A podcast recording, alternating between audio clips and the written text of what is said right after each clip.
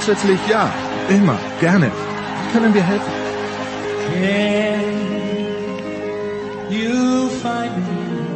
Einen neuen Stürmer, Skisprung-Ski, einen Schlägervertrag. Genauer geht's nicht? Stärken, Nationalität, Geschlecht. Okay. Erling Haaland? Max Verstappen? Alexander Zverev? Fred, bitte, sag an.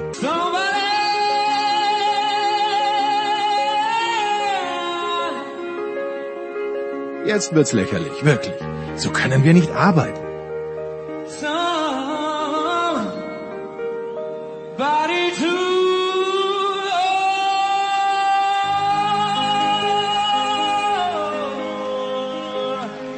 Okay, das ist immerhin eine Richtung. Dann fliegen Newcastle, alle Super League-Aktivisten und Gianni Infantino also raus?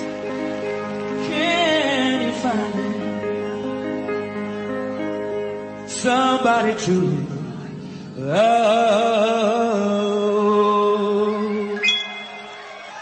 Are you ready? Bereit? Wir? Höchstens für die Big Show. Das aber sofort.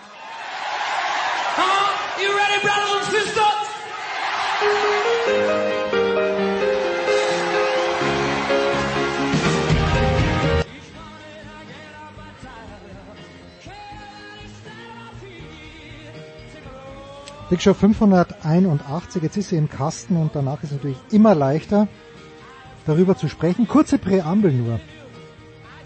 Der Fußballteil. Ich liebe Thomas Wagner und ich liebe Alexi Menüsch und die beiden lieben den Fußball. Ich stelle bei mir immer mehr fest, ich liebe den Fußball nicht, nicht mehr. Es ist mir fast alles wurscht. Ich habe am vergangenen Wochenende, nein, vor zwei Wochen war es ja schon, war ich in Wien bin dann nicht zum Spiel von Sturm gegangen und habe so in meinem, meinem Push-Nachrichten die Torschützen von Sturm bekommen und denke mir, ich kenne weder den einen noch den anderen. Wie kann das sein? Und das ist ja eigentlich Sturm Graz ist dann doch die Mannschaft, an der mein Herz am meisten hängt. Ja, na anyway, das ist die Vorausschau auf den Fußball. Alexi und äh, Thomas sind wie gesagt komplett drin im Thema, begeistern sich auch noch dafür, begeistern euch hoffentlich. Aber wir beginnen eben mit zwei Teilen Fußball danach geht's weiter mit Michael Körner, für den kann ich mich wiederum immer begeistern. Mit Körner ein bisschen über unsere gemeinsame schulische Laufbahn, die nicht gemeinsam verlaufen ist, aber jeder hatte ja eine. Und auch über Basketball. Danach geht's weiter mit Football, zuerst NFL mit Nicolas Martin, Andreas Renner und Christian Schimmel. Danach GFL, German Bowl, hat stattgefunden. Weiter geht's mit Motorsport danach. Zunächst Eddie Milke und The Voice hauptsächlich zur DTM, danach Stefan Ehlen und The Voice zur Formel 1. Danach ein sehr frühes Segment, zwei sehr frühe Segmente mit Jürgen Schmieder und Heiko Ulder, wo wir ein bisschen das aufgreifen von letzter Woche, aber auch über die NHL sprechen. Auch da bin komplett überrascht, dass die Saison schon begonnen hat. Da, danach noch Axel Goldmann und Tom Heberlein sehr ausführlich zum Baseball, auch Kleiner Verbraucherhinweis, ja, äh, gab Schwierigkeiten mit MLB TV und hinten raus Jörg Almaroth nach langer Zeit mal wieder und Paul Häuser zum Tennis. Big Show 581. Das war's. Auf geht's in die Big Show 581 mit Fußball. Zum einen nach langer Zeit mal wieder dabei Alexi Menüsch von der L'Equipe von der Zone. Grüß dich, Alexi. Guten Morgen zusammen. Und in, nicht in Zagreb, ich habe ihn nach Zagreb verfrachtet, ich weiß gar nicht warum, aber in Belgrad erwischen wir den großen Thomas Wagner. Thomas, warum? Ja, weil der das weiße Ballett heute in seinem natürlichen Habitat auftanzt in Europa. Conference League. Ja, da bin ich natürlich vor Ort. Äh, ich finde es ja toll, dass äh, sich äh, Steffen Baumgart, ich weiß gar nicht, worüber er sich echauffiert hat, äh, dass das eigentlich äh, viel zu hoch gehängt wird. Diese, die Nations League und dann spielt der erste FC Köln teilweise gegen Mannschaften, wo man wirklich nachschauen muss, wo kommen die her. Macht's für dich einen Unterschied, Europa League oder, äh, oder Conference League, Thomas? Oder ist das eh alles eine Nudel, ein Teig, wie der, wie der Österreicher gern sagt? Nein, das macht für mich schon einen großen Unterschied. Ähm, ich will die Begeisterung überhaupt nicht ähm, runterkochen, weil es natürlich für den FC ein großer Erfolg war, überhaupt sich letztes Jahr für Europa zu qualifizieren. Aber ich habe das, glaube ich, hier schon mal an dieser Stelle auch gesagt. Ich habe es damals nicht verstanden, diesen Platzsturm nach einer Niederlage gegen Wolfsburg, weil damit hatte man die Europa League verspielt. Und wenn ich mir die Europa League anschaue, eine Gruppe zum Beispiel von Freiburg mit Olympiakos und Nantes, das ist schon ein anderer Fußball. Also ich sage, Slowacko hat unteres Zweitliganiveau, hm. Partisan auch nicht viel mehr. Die waren nach 60 Minuten im Hinspiel stehend K.O. Ähm, allerdings Partisan heute Abend, ich denke schon, das wird so dieser typische äh, Balkan-Hexenkessel. Also das wird nicht ganz einfach. Ähm, und äh, Steffen Baumgart, ich finde, dass er überragende Arbeit in Köln leistet. Aber das war mir letzte Woche auch ein bisschen zu dünnhäutig, denn äh, Journalisten dürfen schon auch mal fragen, ob, ob sieben Wechsel vielleicht zu viel waren, auch wenn er eine schwierige personelle Situation hat. Man mag sich ja gar nicht vorstellen, was in Köln los ist, wenn sie mal vier oder fünfmal am Stück verlieren. Ähm, das, glaube ich, kennt Steffen Baumgart noch gar nicht. Also gestern war er gut gelaunt beim Abschlusstraining. Ähm, ich glaube, ähm, das würde ihm, also ich finde ihn eh super, aber das würde ihm ganz gut äh, zu Gesicht stehen, wenn er da auch bei Kritik nicht zu, zu dünnhäutig wäre. Meine, Alexi gleich, aber meine Belgrad-Erfahrung ist folgende. 1991 hat sich Carlos Spende, ein Kroate, damals gab es ja Jugoslawien noch, Carlos Spende, ein Kroate, hat gesagt, pass mal auf, Burschen, ich habe vier Karten für Roter Stern Belgrad gegen den FC Bayern München. Wir fahren jetzt da runter nach Belgrad. So, dann sind wir nach Belgrad gefahren, äh, äh, Carlo, ich und noch zwei Kumpels. Und natürlich Carlo konnte Serbokroatisch sprechen, ich keinen Deut, meine Kumpels auch nicht. Und dann sind wir in der Stadt, fahren ins Auto rein mit einem alten Fiat ähm, äh, Modell habe ich vergessen, wurscht, fahren mit dem alten Fiat rein. Carlo weiß nicht, wo das Stadion ist springt aus dem Auto raus, äh, klopft dem Taxifahrer an die Scheibe, sagt, wo ist das Stadion? Kannst du uns hinfahren? Und der Taxifahrer sagt nur, ja, kann ich machen, aber nur, wenn sich einer von euch in mein Auto reinsetzt. Muss also ich nach vorne laufen, sprech kein Wort, habe ohnehin schon Angst gehabt, wie immer in fremden Ländern. Und dann sind wir dorthin gefahren und Alexi wird sich erinnern können, damals gab es ein ganz, ganz komisches Eigentor von Klaus Augenthaler, glaube ich, in der allerletzten Minute. Wir sind im serbischen Sektor gestanden ganz oben, haben keinen Mucks gesagt, 90 Minuten lang, aber es war, wie man merkt, immer noch unvergesslich. Kannst du dich an dieses Spiel erinnern, Alexi? Ich glaube, es ist 2-2 ausgegangen. Bin mir, bin mir sehr, sehr sicher. Welche Sportart war das? Ja, genau, stimmt. Okay, gut, Alexi ist. aber es war, es war, äh, wenn ich das so sagen darf, es war ein Eigentor von Augenthal, aber es war ein Fehler von Raimund Aumann, der diesen Ball einfach Absolut, ganz locker ja. ja, ja. ja okay. haben wir eh immer überschätzt. Also das hat er sich auch nicht auf die Kappe genommen, aber das war natürlich ein riesen Bock von Augenthaler, aber den muss eigentlich äh, Aumann, den hätte sogar Kevin Trapp gehabt. Also wie schon mal heißen. Sehen Sie, da erinnern, da erinnern sich dann doch wieder alle dran, wenn es soweit ist. Alexi, warum sollte man sich an das äh, Spitzenspiel am vergangenen Wochenende um 18.30 Uhr am Samstag BVB gegen Bayern erinnern? Äh, ich habe einen sehr grantigen Julian Nagelsmann in Erinnerung, weil er eben kein Trainertalent mehr sein möchte oder doch. Aber ich habe das Spiel sehr unterhaltsam gefunden, hätte nicht erwartet, dass es noch diese Wendung nimmt. Wie hast du es gesehen? Habe ich schon längst vergessen, weil es gab seit dem Champions League und dann am Wochenende wieder zwei absolute Top-Spiele am Sonntag. Wahrscheinlich der heißeste Sonntag in Europas Fußball ja. mit zwei Klassikos dazu. Äh, aber ja, habe ich schon längst äh, vergessen. 1-1 auswärts ist ein guter Punkt und Bayern wird eh äh, Herbstmeister in drei Wochen. Das ist mir zu wenig. Thomas, hast, hast du das, äh, das, das Topspiel mitverfolgt? Äh, ist, ist die Kritik berechtigt, die Nagelsmann ein kleines bisschen bekommt für seine Wechsel? Ja gut, das grundsätzliche Problem ist ja, es ist ungewohnt, dass eine Bayern-Mannschaft ein 2 zu 0 verspielt bei einem ersatzgeschwächten Gegner. Denn Dortmund haben Kobel, Reus und Haller gefehlt. Das sind für mich Unterschied, äh, Unterschiedsspieler.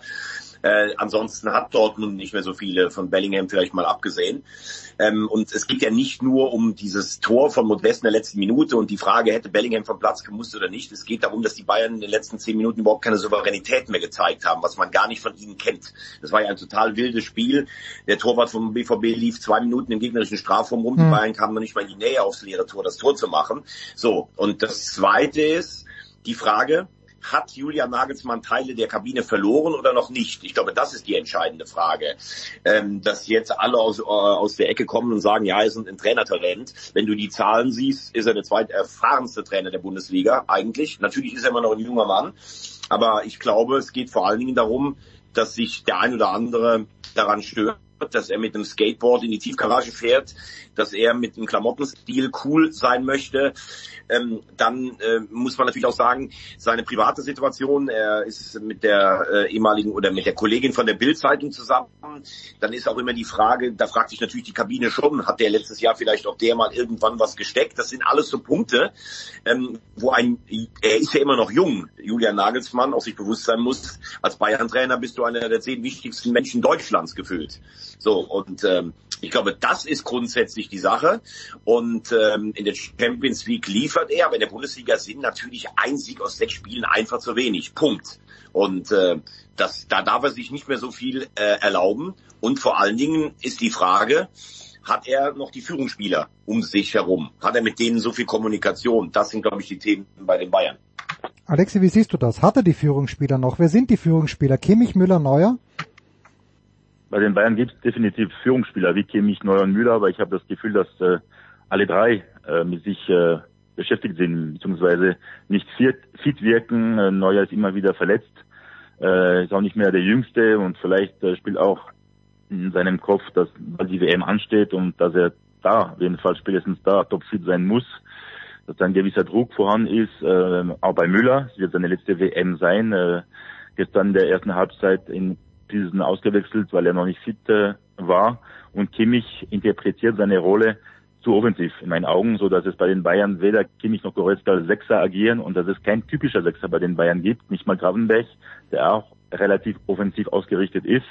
Und das kann zum Problem werden darauf die Bayern und äh, ob die diese drei genannten Führungsspieler hinter Nagelsmann sind, ist natürlich auch fraglich. Äh, die, die Punktezahl von Nagelsmann ist sogar noch schlechter als die von Ancelotti und Niko Kovac bisher in der Bundesliga.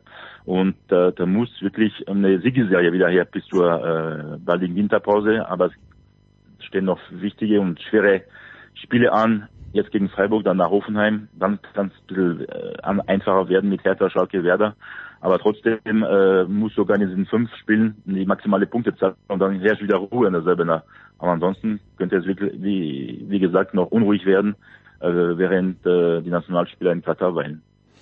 So, Thomas, aber was, was heißt das für die Bundesliga? Es kann ja niemand, letzte Woche war Kai Dittmann hier zu Gast, hat äh, eh heruntererzählt, wer alles nicht Meister werden kann und dann sind wir doch wieder bei den Bayern gewesen. Ist, ist das jetzt wieder, manchmal gab es das ja schon, dass Dortmund, glaube ich, neun Punkte sogar vorne war im Herbst. Jetzt sind es ja nicht mal so viel Punkte. Union Berlin wird nicht deutscher Meister werden, Freiburg auch nicht.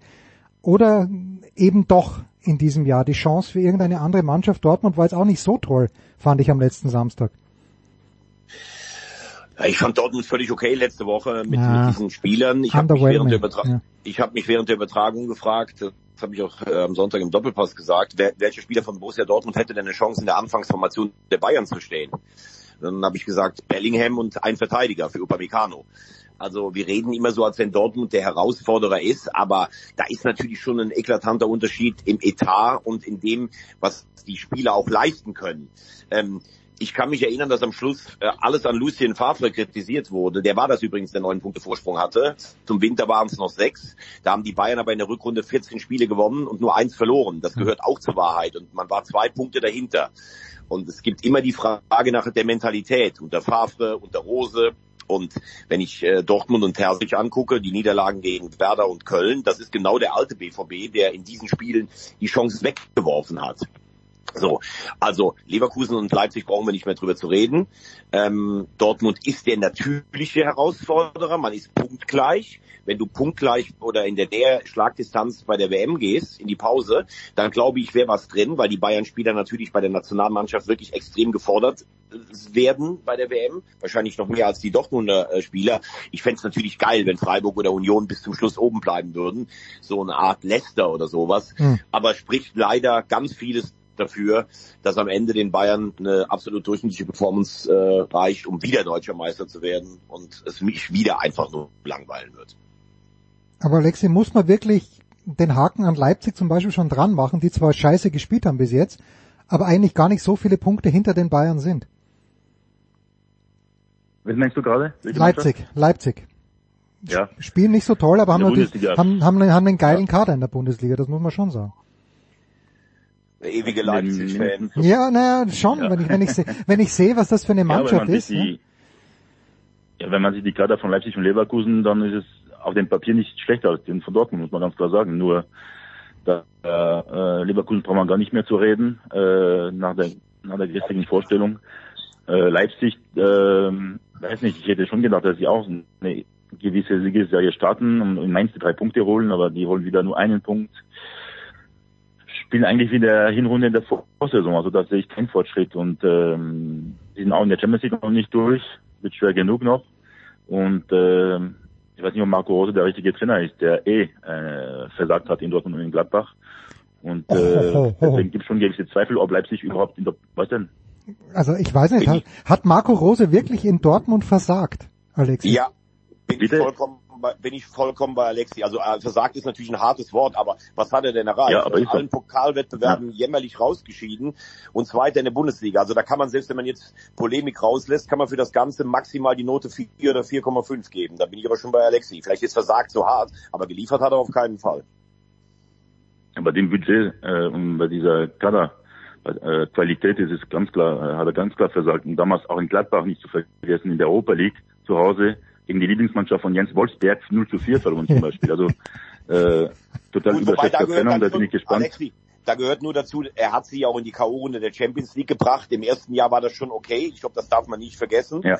Aber äh, mit mhm. seinem weggeworfenen Derby mit sieben Wechseln gegen Köln, mit zehn Niederlagen nachher am Schluss, im zweiten Jahr Katastrophe.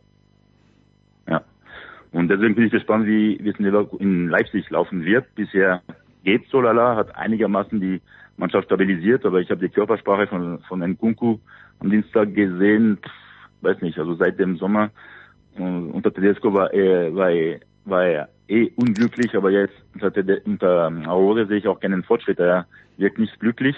In seinen Aktionen geht's noch, er liefert nach wie vor, aber in seiner Körpersprache, die macht mir ein bisschen Sorge. Und die nächsten Wochen werden sehr wichtig für Leipzig. Also die müssen auch den Anschluss nicht verpassen an der Bundesliga Spitze, weil Union Leipzig und äh, Freiburg liefern nach wie vor. Leipzigs Ziel, Priorität ist natürlich wieder die Champions League Qualifikation und die wird noch schwerer sein zu erreichen als letzte Saison, weil Union und Freiburg deutlich stabiler geworden sind, erfahrener und äh, sogar die Europapokalstrapazen bisher sehr gut meistern. Warum ist ein Kunku äh, auch, auch aus französischer Sicht, wird er im Winter schon zu Chelsea gehen? Warum ist er nicht im Sommer weggegangen, Alexi? Denkst du, er hat keine Angebote gehabt oder einfach halt nur Angebote, die jetzt nicht ganz so sexy waren? Ich glaube, dass er es für sich selber entschieden hat, so riskant jetzt zu wechseln, weil stell dir vor, er geht zu Chelsea, hm.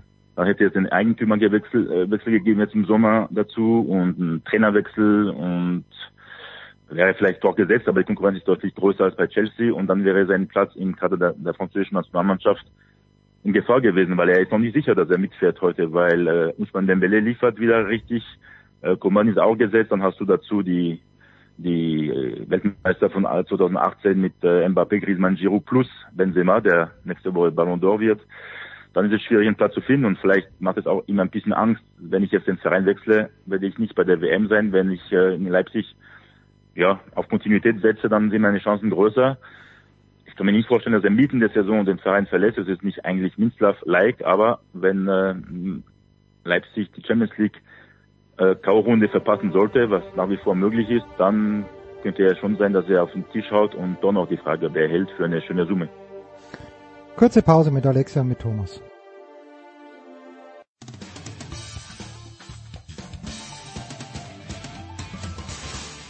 Hi, hier ist der Andi Mies und ihr hört Sportradio 360.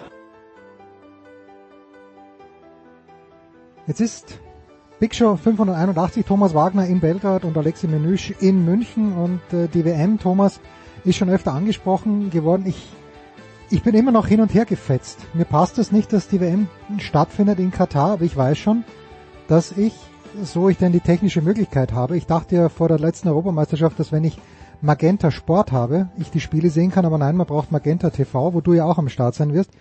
Aber ich sehe mich wirklich einfach alles ausblenden und mir dann doch jedes Spiel anschauen. Äh, wie, wie wirst du es angehen, Thomas, abgesehen vom beruflichen?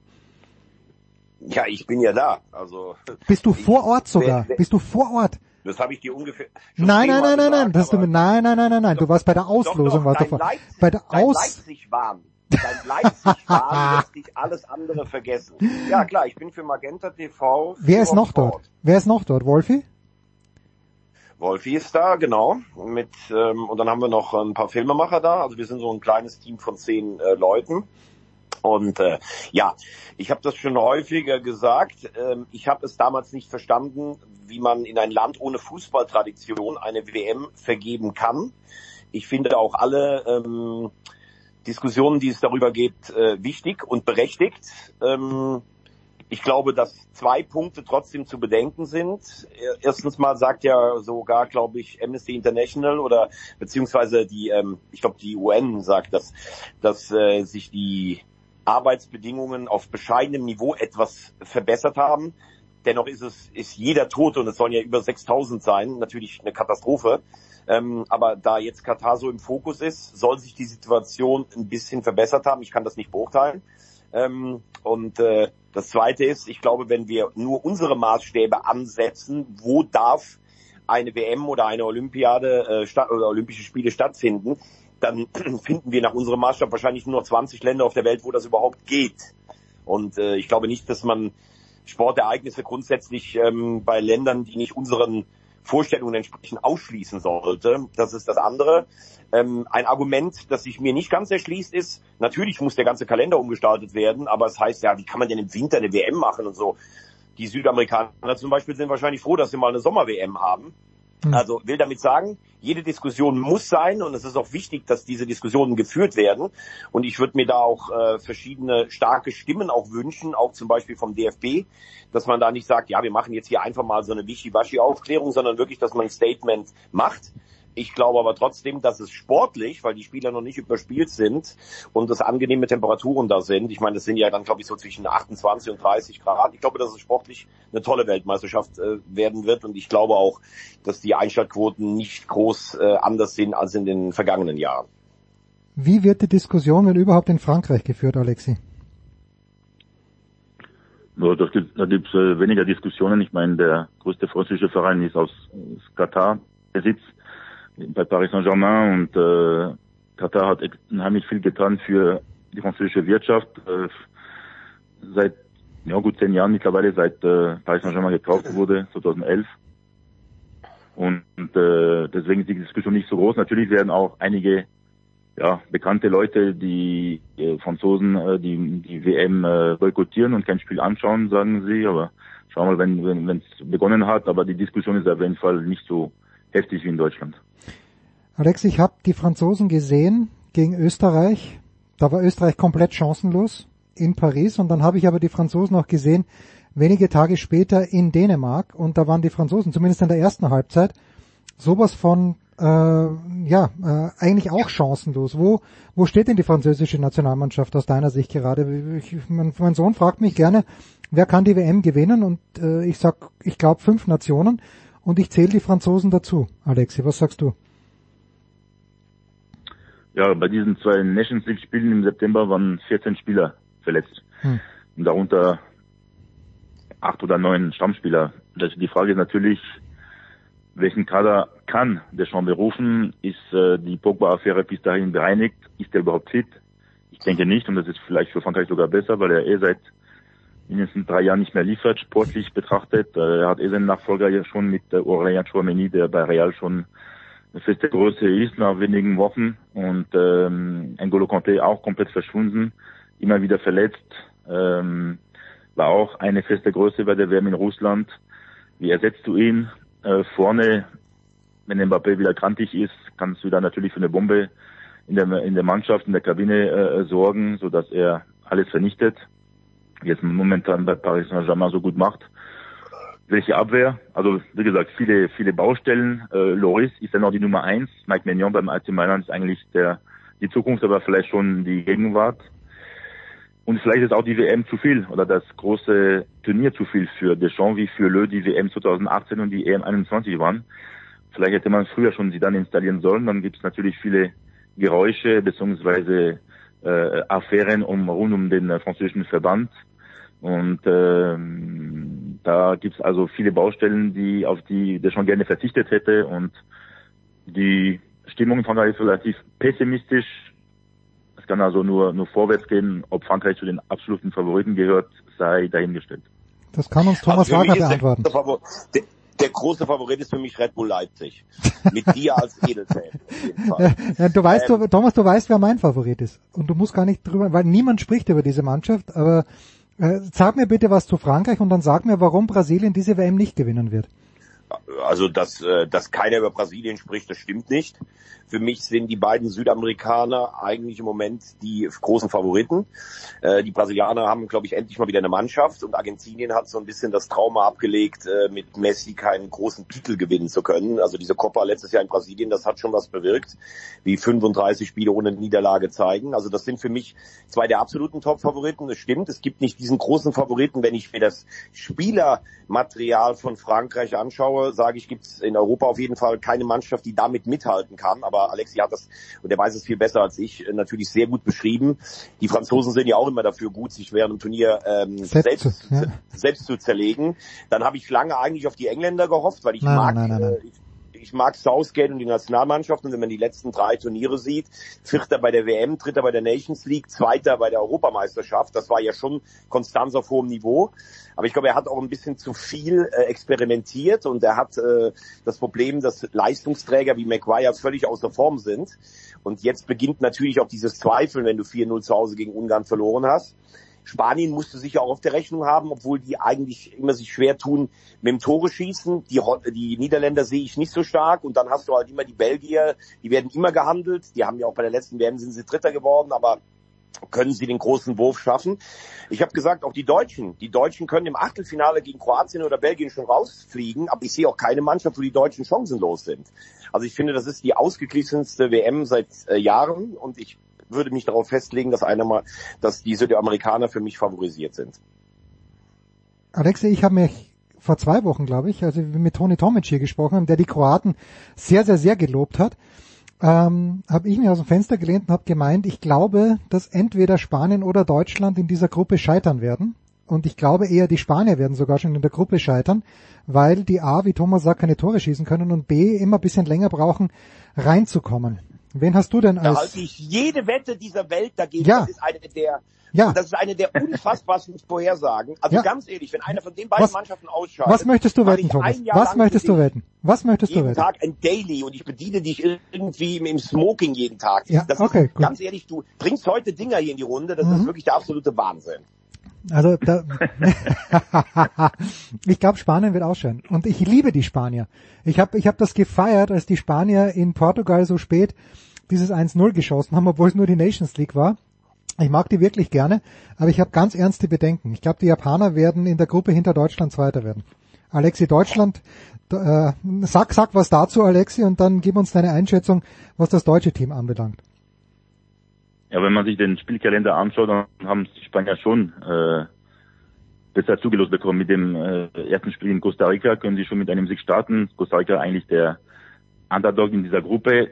Japan wird sehr unangenehm für die Deutschen sein, vor allem physisch betrachtet. Da muss die Flick 11 sofort topfit sein. Und das wird schwer genug. Auch ein Unentschieden kann schon für Unruhe sorgen. Und dann hast du schon ein zweites Spiel, das Topspiel äh, Spanien-Deutschland. Ähm, also wenn zwischen Spanien und Deutschland, wer als erster ausscheiden könnte, würde ich eher auf die Deutschen tippen, aber ich glaube schon, ich kann mir beim besten Willen nicht vorstellen, dass Deutschland bei zwei WMs in Folge in der ersten Runde ausscheidet. Also das wäre der, vielleicht würde ich sogar Deutschland wieder verlassen. Vor allen Dingen muss man sagen. Nach 24 Jahren. Jens kommt ja, Japan so. Hast du dir mal die Japaner angeguckt? Die Mannschaft ist total überaltert eigentlich. Die haben schon Probleme in der ja. Qualifikation in Asien gehabt. Japan völlig chancenlos in dieser Gruppe. Das ist einfach so, oh, Japan, die sind ja gar nicht so schlecht. Ja, die sind auch gar nicht so schlecht. Aber die werden niemals die Spanier rauswerfen. Also das ist wirklich, ganz ehrlich, das ist, es erschreckt mich. Es, es geht heute nur noch um Red Bull Leipzig und um Brasilien. Ich bin wirklich schockiert. ah, ja, so, so muss es auch gehen. Jetzt gehen wir auch ganz schnell noch, äh, weil es ja auch Messi... Bitte eine wichtige Frage an dich eigentlich. Bitte. die wichtigste. Bitte. Was ist die wichtigste? Die wichtigste Frage eigentlich des Tages, die du noch nicht gestellt hast. Ja, wird Red Bull Salzburg Zweiter, Dritter, Vierter oder Erster in seiner Gruppe? Nee, die, sie werden Vierter in der Gruppe werden. Sie hätten, äh, also die Führung war nicht unglücklich jetzt in Zagreb. Äh, sie hätten noch viel, viel mehr Glück gebraucht, ähm, die Salzburger, dass sie äh, dass sie das 1-0 gewinnen, dann hätte ich ihnen eine Chance zugestanden, aber sie spielen zu Hause gegen Chelsea, können sie aus meiner Sicht nicht gewinnen, unentschieden wird nicht reichen und dann spielen sie in Mailand, können sie auch nicht gewinnen. Also ich fürchte, und das ist wirklich schade, weil äh, Leipzig, äh, Salzburg wieder mit Leipzig immer in einen Tor, äh, Topf geworfen, aber stimmt einfach nicht. Thomas weiß das ja auch, die haben jedes Jahr fünf, sechs neue Spieler, die besten rennen weg. Und das finde ich schon erstaunlich, dass die dann in der Champions League, wenn auch oft nicht unglücklich, äh, so gut abschneiden. Aber ich glaube, sie werden leider Vierter in der Gruppe. Thomas, hast du geschnauft? Nee, ich habe nicht geschnauft. Ich glaube, dass sie mindestens Dritter werden und äh, ich finde tatsächlich äh, macht äh, Salzburg natürlich die österreichische Liga ein Stück weit auch total uninteressant. Aber wenn ich die beiden miteinander vergleichen würde, äh, ich bin jetzt bei beiden wirklich äh, überhaupt äh, wenig Sympathien, dann wäre mir RB Salzburg noch lieber als RB Leipzig. Ja, aber schau mal bitte auf die österreichische Tabelle, Thomas. Das machst du natürlich nicht gerne nach der Derby-Niederlage von Rapid gegen die Austria. Aber Sturm Graz, und das hatte Martin Konrad ja vorhergesagt. Sturm ist relativ knapp dran an Salzburg in diesem Jahr. Die Punkte werden halbiert. Ich glaube trotzdem, dass Salzburg noch Meister werden wird, weil sie einfach vorne auch besser besetzt sind und äh, Leute haben die Tore schießen können. Ich fände es total schön, wenn Sturm Meister würde, aber ich habe das Gefühl, du trägst das Ganze nur als Feigenblatt vor dir her, weil? so dass die, die Blackies für die Traditionalisten, während du diesem RB-Kosmos komplett verfallen bist. Also ich möchte, dass Sturm Graz Meister wird und ich sage, dieses Jahr ist die Chance so groß, heuer ist die Chance so groß wie lange nicht. Ja, es ist natürlich mühsam, wenn der, der Hoffnungsträger, wenn auch für großes Geld, nämlich der Heuland, äh, so kurz vor Beginn der Saison verkauft wird. Aber ich, ich habe schon große Hoffnungen. Und das letzte Spiel, das ich live gesehen habe, vom SK Buntegammer Sturm Graz, war übrigens gegen meine Lieblingsmannschaft, gegen Wolfsberg. Da haben sie 4-1 zu Hause verloren im letzten Frühjahr. So. Alexi, am kommenden Wochenende Du hast angesprochen, zwei Klassikos, die beiden spielen gegen Freiburg. Ähm, was, was, was wird dich da am meisten beschäftigen? Ich werde auf jeden Fall ab 15 Uhr in meinen Keller gehen, in mein Fußballzimmer und Glotze anmachen. Äh, was haben wir denn? 16.15 Uhr, genau, der spanische Klassiko. Und dann irgendwann muss ich mich umentscheiden, Liverpool City oder Union Dortmund, aber ich habe mich komischerweise für Union Dortmund entschieden, weil die Premier League geht mir eher schon langsam auf den Sack. Und ähm, dann ist natürlich das größte Problem. Bayern, Freiburg und PSG Marseille fast gleichzeitig. Das geht gar nicht. Danke an der BFL nochmal an dieser Hinsicht. Äh, 19.30 Uhr Bayern Freiburg zu setzen, das geht gar nicht. Und ähm, ich werde Bayern Freiburg leider nur die Halbzeit, erste Halbzeit verfolgen können, denn muss ich dann co-kommentieren, das große Klassiko und die erste PSG-Niederlage dieser Saison. Das Dann? wichtigste Spiel am Wochenende ist morgen Abend, wenn mein HSV am Millantor 3-1 gewinnt. Und äh, ich würde mir sehr wünschen, dass Freiburg lange im Spiel drin bleibt. Freiburg ist eine sehr gut organisierte Mannschaft. Mhm. Also was die für einen Job gemacht haben, was die für eine Mannschaft haben, das ist ja sensationell. Aber ich befürchte, dass die Bayern das Spiel gewinnen werden. Thomas, was wirst du begleiten? Welche Spiele? Bist du vielleicht sogar mal wieder in der dritten Liga unterwegs am Wochenende? Ja, ich bin wie gesagt heute in Belgrad. Partisan übrigens äh, sehr geil. Das ist so ein richtiges Ostblock-Stadion, hm. wo man richtig so denkt, boah, das ist geil, das ist so der Fußball, wie wir den früher kennengelernt haben. Nicht so ein Einkaufszentrum wie in Augsburg auf irgendeinem Parkplatz auf dem Feld. Äh, also richtig cool. äh, ich bin am Samstag in der dritten Liga unterwegs, tatsächlich. Äh, Rot-Weiß Essen gegen Dynamo Dresden. Finde ich mega geil. Ähm, diese beiden Namen. Und dann bin ich ab Montag ähm, äh, mit meiner Tochter unterwegs auf einer Abi-Reise. Wir gehen Richtung USA. Nein. Und Kanada. Sehen die Toronto Maple Leafs und die New York Knicks, da habe ich richtig Bock drauf. Okay, also äh, da haben wir schon mal zwei Stationen. Äh, wie, wie wird die Reise wird es mit dem Auto erfolgen oder wirst du dann von Ort zu Ort hoppen mit dem Flieger? Also ich fliege von, von Frankfurt nach Chicago, mhm. dann fliege ich nach Toronto, dann mit dem Auto über Montreal und die Niagara-Fälle nach Boston und von Boston mit dem Zug nach New York und dann fliege ich wieder zurück, lieber Jens. Hört sich überragend an. Wenn du schon... Das alles gesponsert mit dem privaten Charter äh, von RB. Das ist mir völlig klar, aber wenn, wenn du, wenn du bitte da schon nach Smokings Ausschau hältst, weil du weißt, dass nach dem Ausscheiden der Spanier äh, du mir täglich hier das Frühstück servieren musst. So schaut's aus. Unfassbar, unfassbar. Was du heute Morgen hier um dich wirst, das ja, ist verrückt. Ich bin halt, ich bin nicht gut drauf, weil ich um 6 Uhr schon mit Schmied und Older äh, aufgenommen habe. Das äh, hören wir dann später. Äh, aber das, das möchte ich auch noch den Hinweis geben, Thomas, wenn du sowieso mit dem Auto in der Nähe der Niagara Falls bist, dann es gibt ja nicht weit davon entfernt Cooperstown im Bundesstaat New York und in Cooperstown ist die Major League Baseball Hall of Fame, selbst wenn man diesem Sport nichts abgewinnen kann. Ich war dort einmal, es ist schon extrem beeindruckend. Und ich glaube, deine... Ich, ich, war, ich war mit der Abi-Reise meiner großen Tochter, war ich in New York vor, glaube ich, sechs Jahren. Da habe ich mir ein Spiel der Mets angeguckt.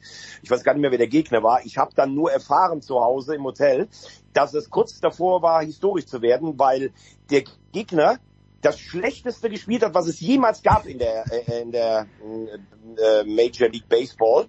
Ähm, und äh, erst ganz kurz vor Schluss, glaube ich, haben sie einen Hit gemacht oder sowas, sonst wäre es das all-time lowest Spiel ever gewesen. Und ich muss sagen, ich lag bei 43 Grad völlig sediert auf dieser Tribüne und ich lege mich einfach fest, ich äh, respektiere jede Leistung. Also Baseball ist ungefähr das langweiligste, was ich jemals in meinem Leben gesehen habe.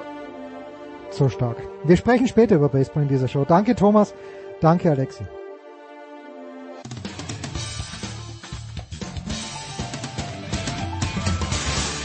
Servus, der ist Linus Strasser und ihr hört Sportradio 360. Es ist, früher mein Lateinlehrer hat immer gesagt, es ist Äonen her, seit wir miteinander gesprochen haben. Ich weiß gar nicht, was das für eine Zeiteinheit ist, aber Michael, du hast ja das große Latinum, auch wenn schon ein paar ja. Tage her ist. Was ist eine Äone? Ist es Äone oder Ionen? Ich kann mich gar nicht mehr erinnern. Es muss irgendwie eine Zeitmaßeinheit sein. Ja, ich möchte kurz korrigieren. Ich habe das Latinum. Es gab ein Jahr oder zwei Jahre maximal in meiner damaligen Zeit, in den 80er Jahren, da wurde das große Latinum und das kleine Latinum abgeschafft. Nein. Und es gab nur das Latinum. Ja, und ich bin genau derjenige Jahrgang, der das Latinum hat, was eigentlich das große gewesen wäre, ein Jahr vorher oder auch ein Jahr nachher. Insofern möchte ich das korrigieren, dass ich das Latinum habe weder groß noch klein. Ähm, ich glaube, es heißt Äonen. Ja, aber ähm, die, die, die genaue Begrifflichkeit, da müsste ich natürlich, ich kann natürlich direkt googeln, wenn du willst, und dann unfassbar Live-Recherche, äh, das wäre wär großartig. Das Äon ähm, kommt aus dem Griechischen und heißt Ewigkeit. Ah ja, ne, es ist, es ist also noch nicht, mal, äh, noch nicht mal Latinum-mäßig, sondern wir hätten uns eher da im, das große, im Altgriechischen versuchen müssen. Das große Grekom, ja. Also meine Tochter ist jetzt ja die, die kleinste, dann, dann habe ich auch alle drei geschafft, ist er jetzt kurz davor, äh, ist jetzt in der mhm. elften Schulstufe und hat, hat Latein genommen.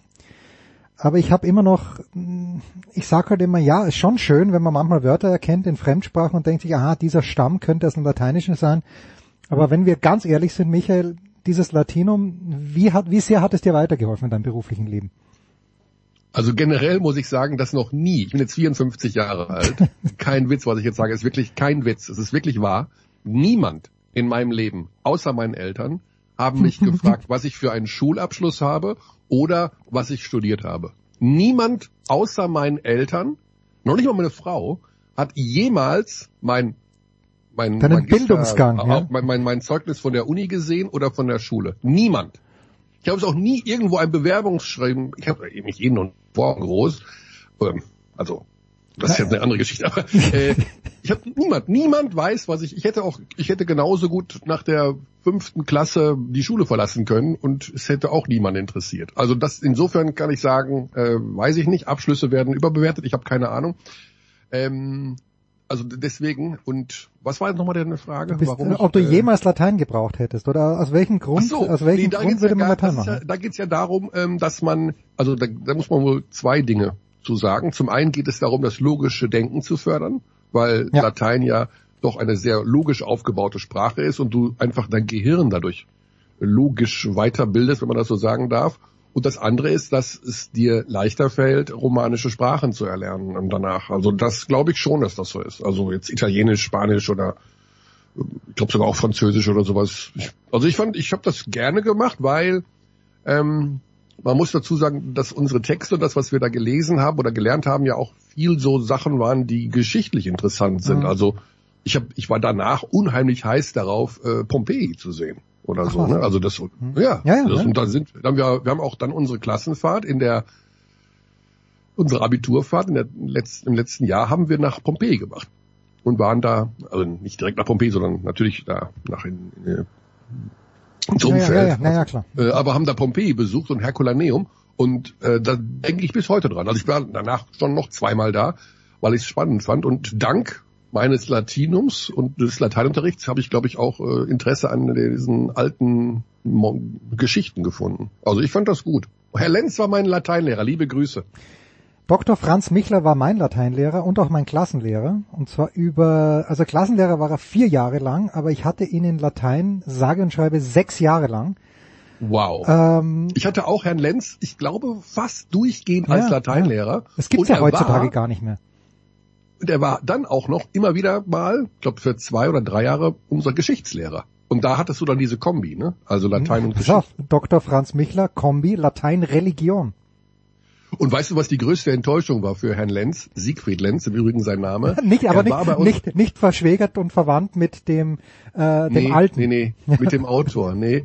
Ähm, 20-jährige Abiturfeier. Ähm, wuff, wir kommen alle zusammen in so einer Jugendherberge. Und Herr Lenz, also unser Lateinlehrer, war auch da. Also wirklich eine zentrale Figur in den neun Jahren auf dem Gymnasium, äh, weil er wirklich viele Jahre Latein und Geschichte gemacht hat.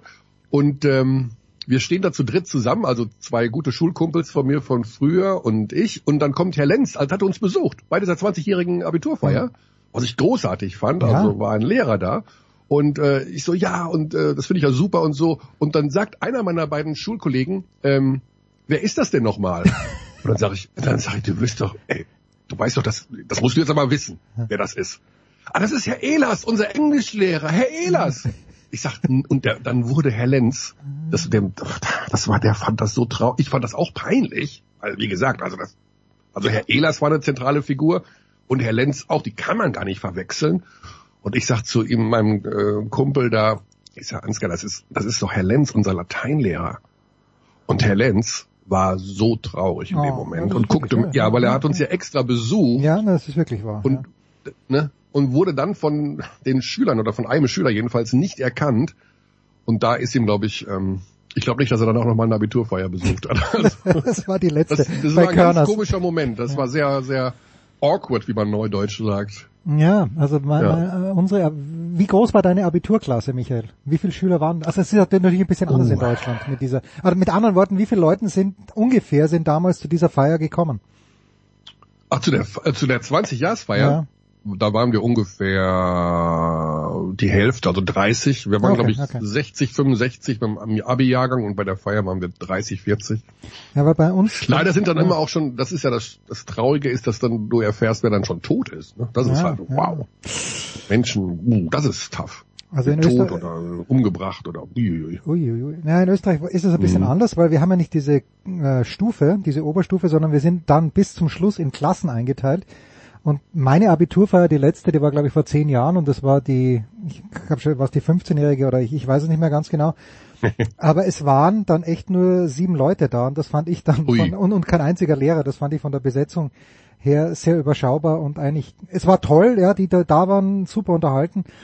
Und alle haben gesagt, du schaust aber alt aus. Ich habe mir natürlich das Gleiche gedacht, äh, aber ja, es ist bisschen. Es wir ist hatten einen, ja bitte. Wir, wir hatten einen dabei bei der 20-Jahresfeier der sah, und das ist nicht übertrieben, was ich sage, es ist wirklich genau so, wie ich es jetzt schildere, der sah exakt so aus wie am Tag des, des Abiturs. Die gleiche Klamotte, das gleiche Gesicht, der war, der sah aus wie 19 und hatte sich überhaupt nicht verändert. Also es war, als wäre der, hätte man in den Wachs eingelegt für, für 20 Jahre. Die, das gleiche T-Shirt, die gleiche Hose, der hatte immer die gleichen Sachen an.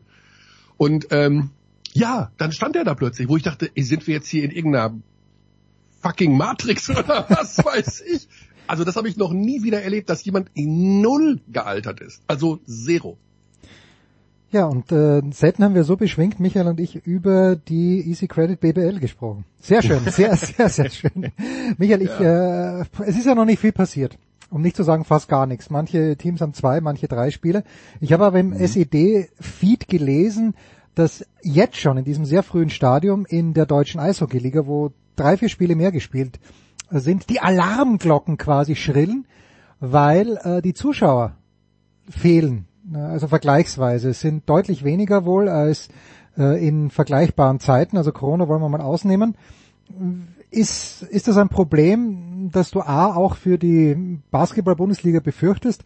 Oder sieht man das eh jetzt schon an den ersten zwei, drei Spieltagen, dass die Fans ein bisschen zögerlich in die Hallen kommen? Ja, das wird, ich glaube, das wird uns noch für längere Zeit beschäftigen. Äh, ja, das Problem gibt es. Es gibt es, glaube ich, generell, was in kommenden Monate angeht, in noch viel mehr Bereichen als nur im hm. Profisport. Ist, den Leuten fehlt das Geld. Also das ist die okay. Tendenz, beziehungsweise sie beginnen sich einzuschränken, so würde ich es mal sagen. Ähm, und die bevorstehende kalte Jahreszeit, die hohen Energiepreise, die Inflation, da machst du automatisch schon mal das Portemonnaie ein bisschen straffer zu. Und wo spart man als erstes? Das ist doch ganz klar. Also bei den Dingen, die man vielleicht anders kompensieren kann, du kannst dir das Basketballspiel schlicht und ergreifend bei Magenta Sport angucken oder, ja, ja. Ne, also wird ja eh fast alles auch am Eishockey oder egal wo übertragen und setzt dich einfach vor den Fernseher. Und schwupp hast du die, den Eintritt gespart. Und ähm, was das alles sonst noch kostet, dahin zu kommen, Verpflegung und so weiter, ne? Trinkst ja auch da ein Bier oder was. Also das macht sich bemerkbar, ja, in allen Hallen. Also generell haben wir ähm, bei allen Spielen bisher äh, gesehen, dass es sehr schwer ist, die Hallen voll zu bekommen. Mhm. Beim Fußball habe ich jetzt noch nicht die genauen Zahlen. Ähm, da weiß ich, dass natürlich, ich sag mal so, es da Fankulturen und Vereine gibt, die, weiß ich nicht, selbst wenn hier Krieg wäre, würden die da noch hingehen. Also, weil das ist einfach, das ist einfach so. Also klar sind bei Dortmund gegen Bayern 83.000 im Westfalenstadion. Ähm, da wird vielleicht, ist da gibt's auch mehr Fans. Ist auch, ne, ist auch einfach so. Ja, Fußball ja, klar. Hat ist, äh, logischerweise eine breitere Fanbasis. Da macht sich später bemerkbar. Aber wir haben das schon diskutiert, auch mit ähm, äh, der generelle äh, der Eindruck ist, dass sie von den Fanclubs die Rückmeldung haben, äh, das Geld äh, sitzt nicht mehr so locker. Okay. Also, ja. ja, ja, gut, das ist natürlich eine absolut logische Erklärung, die mir jetzt auf den mhm. ersten Blick gar nicht eingefallen ist, weil ich dachte, okay, vielleicht sind die Leute jetzt mit den Inzidenzen wieder ein bisschen vorsichtiger, aber andererseits, wenn man gesehen hat, wie es beim Oktoberfest, obwohl alle Leute gesagt haben, ah, es sind so wenig Gäste hier und ich denke mir dann, ich bin dann am Freitagnachmittag, ich bin einmal dort für zwei Stunden und bin am mhm. Freitag um 17 Uhr bin ich da wieder abgehaut und habe mir gedacht, wo wollen diese Menschen, die jetzt über die Hackerbrücke rüberströmen, wo wollen die unterkommen? Es war schon so voll und es sind immer noch mehr Menschen gekommen, also ja. die Angst vor Corona, es ist nicht ganz so groß. Die war bei der, beim Oktoberfest nicht vorhanden, definitiv nicht. Ja, äh, ist gut, man sieht jetzt, ich finde es, okay, ne, ist ein anderes Thema. Another time, Michael. Ähm, mhm. Stimmt es, mein Eindruck, so ein kleines bisschen, ich bin ja auch Empfänger der Pressemitteilungen des FC Bayern Basketball. Stimmt es, dass die Bayern mit einer gewissen Demut in diese Saison gegangen sind? Also nicht mehr äh, so polternd mhm. auftreten, gerade was die Euroleague auch angeht, sondern eher, ja, neues Team, muss sich erst zusammenfinden. Stimmt dieser Eindruck? Ja, der Eindruck stimmt, aber das machen sie immer.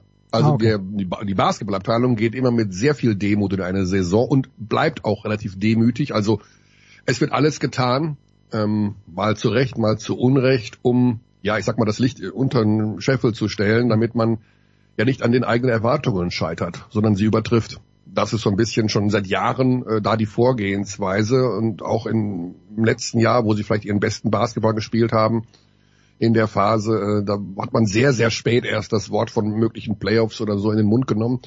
Ähm, in diesem Jahr, glaube ich, ist es eher berechtigt, äh, da vorsichtig zu sein, weil sie sehr ungewöhnliche, also für ihre Verhältnisse ungewöhnliche Neuverpflichtungen bei den internationalen Spielern vorgenommen haben, nämlich zwei sehr unerfahrene Spieler, die auf zentralen Positionen spielen, nämlich der Starting Point Guard und der äh, Starting Power Forward. Und ähm, ja, der erste Eindruck ist auch tatsächlich so, heute Abend, also heute Donnerstagabend, mhm. ist äh, das zweite Spiel in der Euroleague äh, in Bologna. Das erste war zu Hause gegen Fenerbahce. Ähm, ich nehme die Euroleague als Vergleichsstab, muss ich jetzt ehrlich sagen, also weil der Unterschied zur BBL und zur Qualität in der BBL ist doch gigantisch und ich denke, dass die Bayern sich, um ihren Kader einzuschätzen und ihre Saisonziele zu definieren, sich auch eher an den internationalen Clubs orientieren. Und das wird, wenn das so bleibt, ähm, tough. Also sie werden sich sicherlich weiterentwickeln, aber äh, die Geschichte rund um diesen neuen Point Guard, äh, Cassius Winston heißt er, äh, die ist noch nicht zu Ende erzählt. Ähm, das ist ein, ähm, eine spannende Personalie, von der wahnsinnig viel abhängt. Und ich bin sehr, sehr gespannt, wie sich das auch heute Abend schon weiterentwickelt. Also ähm, so wie sie gegen Fenerbahce aufgetreten sind, wird das mit den Zielen, die sie da unter Umständen formuliert haben, im Hinterkopf äh, schwierig. Ist das so die, eine Aufgabe, die der Trinkieri jetzt gebraucht hat? Weil äh, irgendwann nutzt er sich ja mit seiner Art vielleicht auch ab, braucht er wieder neue, neue Spieler. Also ich glaube, die Zusammenstellung der jeweiligen Kader in den vergangenen Jahren unter Trinkieri war nie zu 100 Prozent das, was Trinkieri wollte und nie mhm. zu 100 Prozent, was Bayesi, der Sportdirektor, mhm. wollte und nie zu 100 Prozent das, was Pesic vielleicht wollte als Geschäftsführer, der sich aus dem Sportlichen aber, so wie ich das verstehe, weitestgehend raushält. Ich glaube, dass Bayesi und Trinkieri eine, eine Zweck Beziehung führen. Beide wissen voneinander, wie gut hm. sie in ihrem Job sind. Ich glaube, dass beide ihren Job sehr, sehr gut machen. Aber dass sie sich auch beide ähm, ein Stück weit von ihrer, von dem, was sie glauben, was gut wäre für den Kader, auseinanderliegen. Und das war immer ein Kompromiss, den sie gefunden haben, der aber weitestgehend funktioniert hat. Sie haben ja relativ erfolgreich äh, Basketball gespielt und waren vor zwei Jahren ein Ballbesitz äh, vom Final Four entfernt. Hm. Also in dem Sinne kann man denen da keinen Vorwurf machen. In diesem Jahr glaube ich, dass sich Trinkieri ähm, mir gewünscht hat, etwas oder bei Jesi, ich weiß es nicht genau wer, aber einer von beiden jedenfalls etwas mehr gewünscht hat, kleiner zu sein, schneller zu spielen. Ähm, dadurch haben sie jetzt eben auf der großen Position, sind sie sehr dünn besetzt. Also das, im Grunde haben sie einen echten Center mit Othello Hunter, äh, der Euroleague-Niveau hat und der ist 37. Hm. Ähm, oh ja. Freddie Gillespie, der Neue, äh, ist sehr jung und ist defensiv gut, aber offensiv hilft er dir am Brett nicht wahnsinnig viel. Also der kann jetzt nicht groß rumwerfen. Ähm, sehr dünn. Also ich kann mir nicht vorstellen, dass sie mit der Rotation äh, durch die ganze Saison gehen ähm, und unter Umständen noch nachverpflichten werden. Das ist aus meiner Sicht relativ wahrscheinlich. Ja. Dann eine, eine Frage habe ich noch. Ich habe mir so die mhm. Tabelle mhm. angeschaut und da sehe ich plötzlich HRO. Und ich gebe gerne zu, dass ich nicht wusste, wer HRO ist, aber das sind die Rostocker, mhm. die Aufsteiger. Genau. Ähm, möglicherweise haben wir im letzten Jahr schon ein ganz kleines bisschen drüber gesprochen, aber ich bin alt und erinnere mich an nichts. Was muss man über Rostock wissen? Ist das eine Bereicherung für die Liga? Ja, ja, absolut. Also Rostock ist zum einen ähm, ein wirklich gut angelegtes Projekt. Also die wollen schon seit einigen Jahren äh, aufsteigen und angreifen. Sind immer wieder knapp gescheitert, haben jetzt zwei Spiele gespielt, zwei gewonnen, gestern in Ludwigsburg gewonnen, äh, was sehr, sehr überraschend war. Mhm. Äh, das ist eine Mannschaft, die ist äh, ohne echten Superstar zusammengestellt. Äh, das ist logischerweise nicht der breiteste und teuerste Kader der Liga. Aber wie das eben so ist, als Aufsteiger spielst du ja erstmal mit viel ne, Willen und Enthusiasmus. Äh, interessant ist die Konstellation bei den Trainern. Ähm, Christian Held ist der Head Coach und sein Vater hm. ist der Co-Trainer. Okay. Ralf Held, äh, ehemals auch, also langjähriger ähm, Coach auch gewesen in der BBL, in Oldenburg viele Jahre beim DBB als Sportdirektor gewesen, also ein super erfahrener Typ. Äh, das finde ich ganz lustig. Ne? Vater und Sohn hat man, oder Sohn und Vater, wenn man es in der Reihenfolge nimmt, äh, hat man so noch nicht an der Seitenlinie gehabt. Äh, ich glaube, dass sie ihre Siege einfahren werden. Also wenn du jetzt schon mal 2-0 hast, ähm, ich war auch etwas überrascht, logischerweise über den, das erste Spiel haben sie extrem glücklich gewonnen und das zweite gestern, wenn wer über 100 Punkte in Ludwigsburg macht, äh, der war schon der weiß, wo es steht, ja, ja. Ja, also insofern bin ich sehr äh, gespannt. Ich denke, dass äh, es schwächere Mannschaften in diesem Jahr in der Liga gibt als Rostock. Also Abstieg äh, ist ja immer das Erste, was man vermeiden will als Aufsteiger und ich kann mir sehr gut vorstellen, dass ihnen das gelingt. Schön. Michael, ich bin ja in einer schwierigen Phase. Ich habe das im Fußballteil jetzt auch schon angemerkt, aber ich, mir fehlt im Moment ein kleines bisschen die Begeisterung für den Spitzensport. Mag damit zusammenhängen, dass mein, dass meinem Hund jetzt nicht so gut geht äh, und dass ich generell nicht besonders gut aufgelegt bin. Aber wie, wie motiviert mhm. bist du jetzt im Moment, was den Spitzensport angeht und äh, auch deine, deine Nebeninteressen, wie zum Beispiel den BVB?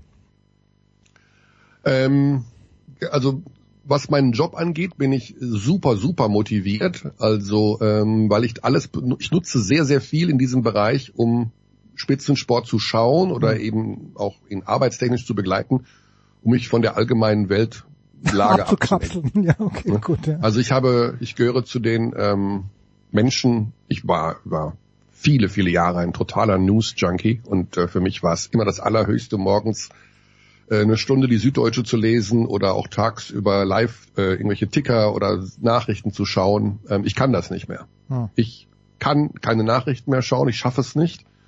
Äh, ich kann auch, ich lese momentan auch keine Zeitung morgens. Ich über, überfliege so ein bisschen Spiegel Online und dann war es das auch. Aber wirklich nur ganz grob, weil ich ähm, dadurch ich werde depressiv, um ehrlich zu sein. Also mich hat das äh, so mitgenommen, diese Situation mit dem Krieg und mit allem, was da zusammenhängt, ähm, dass es mir so die Laune verhagelt hat und das ist noch vorsichtig formuliert, äh, dass ich mich da abgekapselt habe, was diesen Bereich angeht und mich umso mehr auf meine Arbeit konzentriere. Das heißt, äh, Basketball- und äh, Pokersendungen zu produzieren und ähm, ja, und das mache ich. Ich sitze hier gerade vor meinem Schnittprogramm und äh, werde das auch gleich äh, weiter betreiben und den Rest des Tages und am Abend werde ich mir äh, Bologna gegen Bayern anschauen und hoffe, dass ich den Tag wieder so rumkriege, dass ich nicht äh, mir Gedanken machen muss, ob irgendwelche Atombomben fallen oder ähm, Pipelines explodieren oder was auch immer. Also ich, äh, ne, also es ist nicht, weil mich der Sport hat mich schon immer begeistert. Momentan nutze ich ihn als, wenn man so will, als äh, Ablenkungsmanöver. Ja, da bin ich bei dir. Geht mir genauso. Mhm. Pause.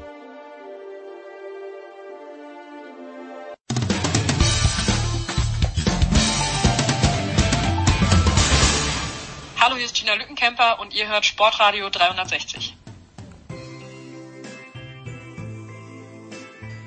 Die Big Show 581 geht weiter mit Football auf beiden Seiten des Atlantiks äh, und auf beiden Seiten des Atlantiks die Aufmerksamkeit war groß. Zum einen bei Nicolas Martin. Servus Nicolas.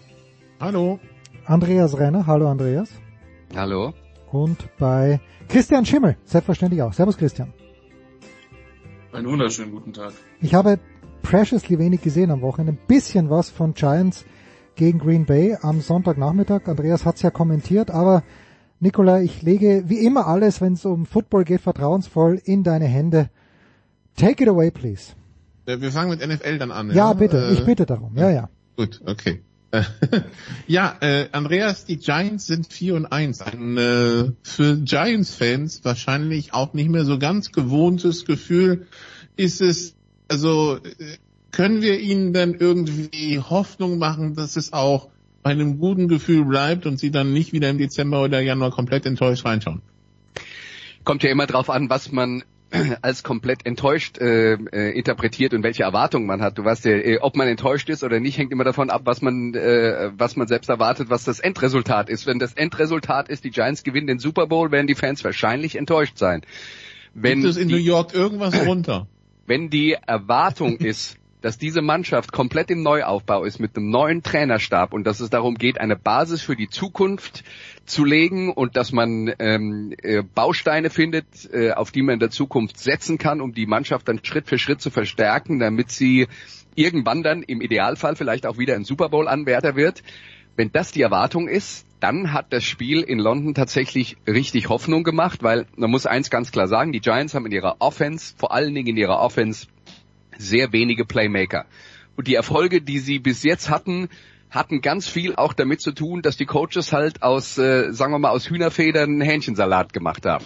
Äh, die haben wirklich alles rausgeholt, auch mit, ähm, mit äh, taktischen Varianten, was drin war. Und trotzdem waren alle der Meinung, gegen Green Bay wird das nicht reichen.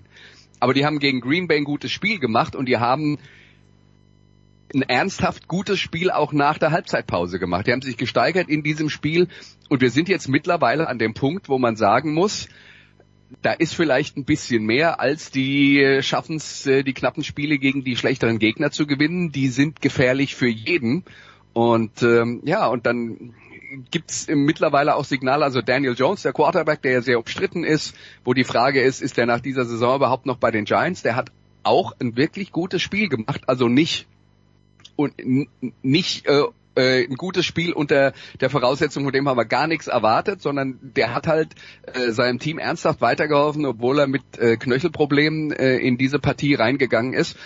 Und wenn die zum Beispiel am Ende der Saison äh, herausfinden würden, dass man mit Daniel Jones doch erfolgreich Football spielen kann, dann wäre das ja äh, ein Riesenschritt und vor allen Dingen einer, den man nicht mehr erwartet hätte. Aber lass mich mal so sagen, äh, wenn die Giants-Fans der Meinung sind, es wäre eine erfolgreiche Saison, dass man im Playoff-Rennen bleibt, bis, sagen wir mal, äh, Ende Dezember irgendwann und nicht frühzeitig da ausscheidet, dann ist das äh, ein, ein realistisches Szenario und damit könnte man aus meiner Sicht superglücklich sein.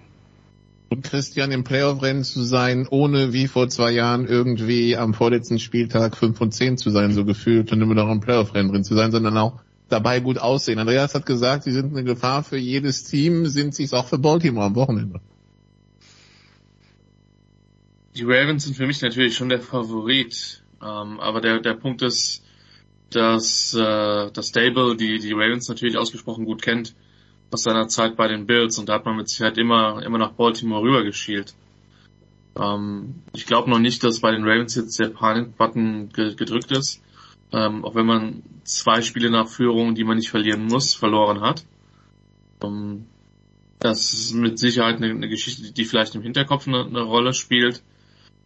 Gefährlich werden ja, ähm, schlagen wird sich dann entsprechend zeigen. Ähm, ich habe den Eindruck, dass, und das ist vielleicht der, das größte Kompliment, was man Dable zu diesem frühen Zeitpunkt machen kann und muss, dass die Giants das erste Mal seit langem, seit langem so etwas wie eine Identität haben. Ähm, gerade auch in der Offense. Und ja, nochmal, ich habe das der, der, der Draft war für mich in vielen Sachen fragwürdig und, in, und, und das Roster-Building habe ich in einigen Bereichen nicht verstanden.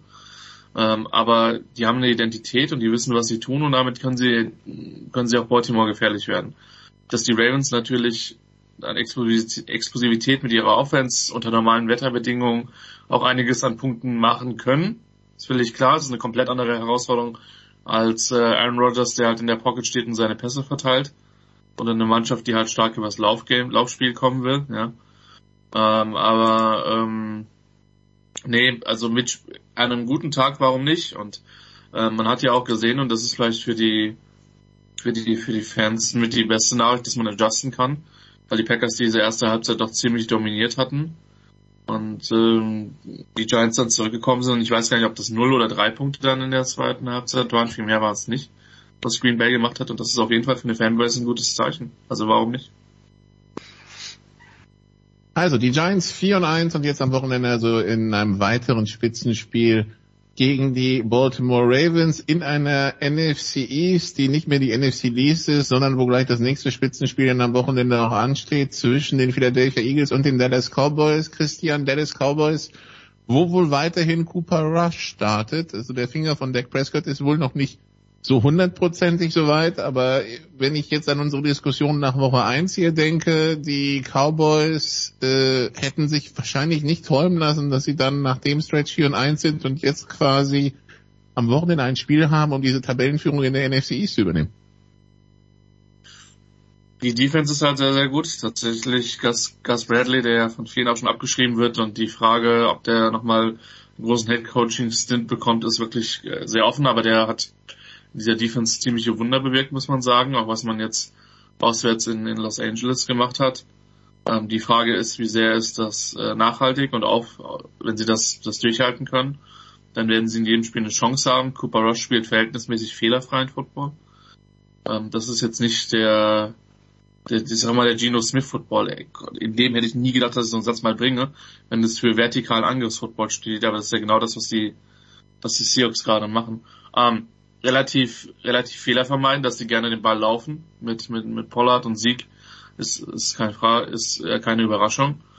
Von daher, das ist ein grundsolides, gutes Footballteam, was vermutlich je nach Verletzungssituation bis zum Ende in diese NFC-Krone spielt. Rein kadertechnisch sehe ich die Eagles eine, äh, einen Schritt weiter vorne, aber so ein Schritt ist halt auch mal schnell in einem Divisionsspiel kompensiert. Insofern ähm, gebe ich denen da durchaus alle Chancen ähm, das ist, es ist das, es ist interessant, weil es so das erste Jahr ist, wo man gefühlt etwas weniger von Dallas erwartet. sie overperformen jetzt, während man in den letzten Jahren vielleicht eher etwas mehr erwartet hat.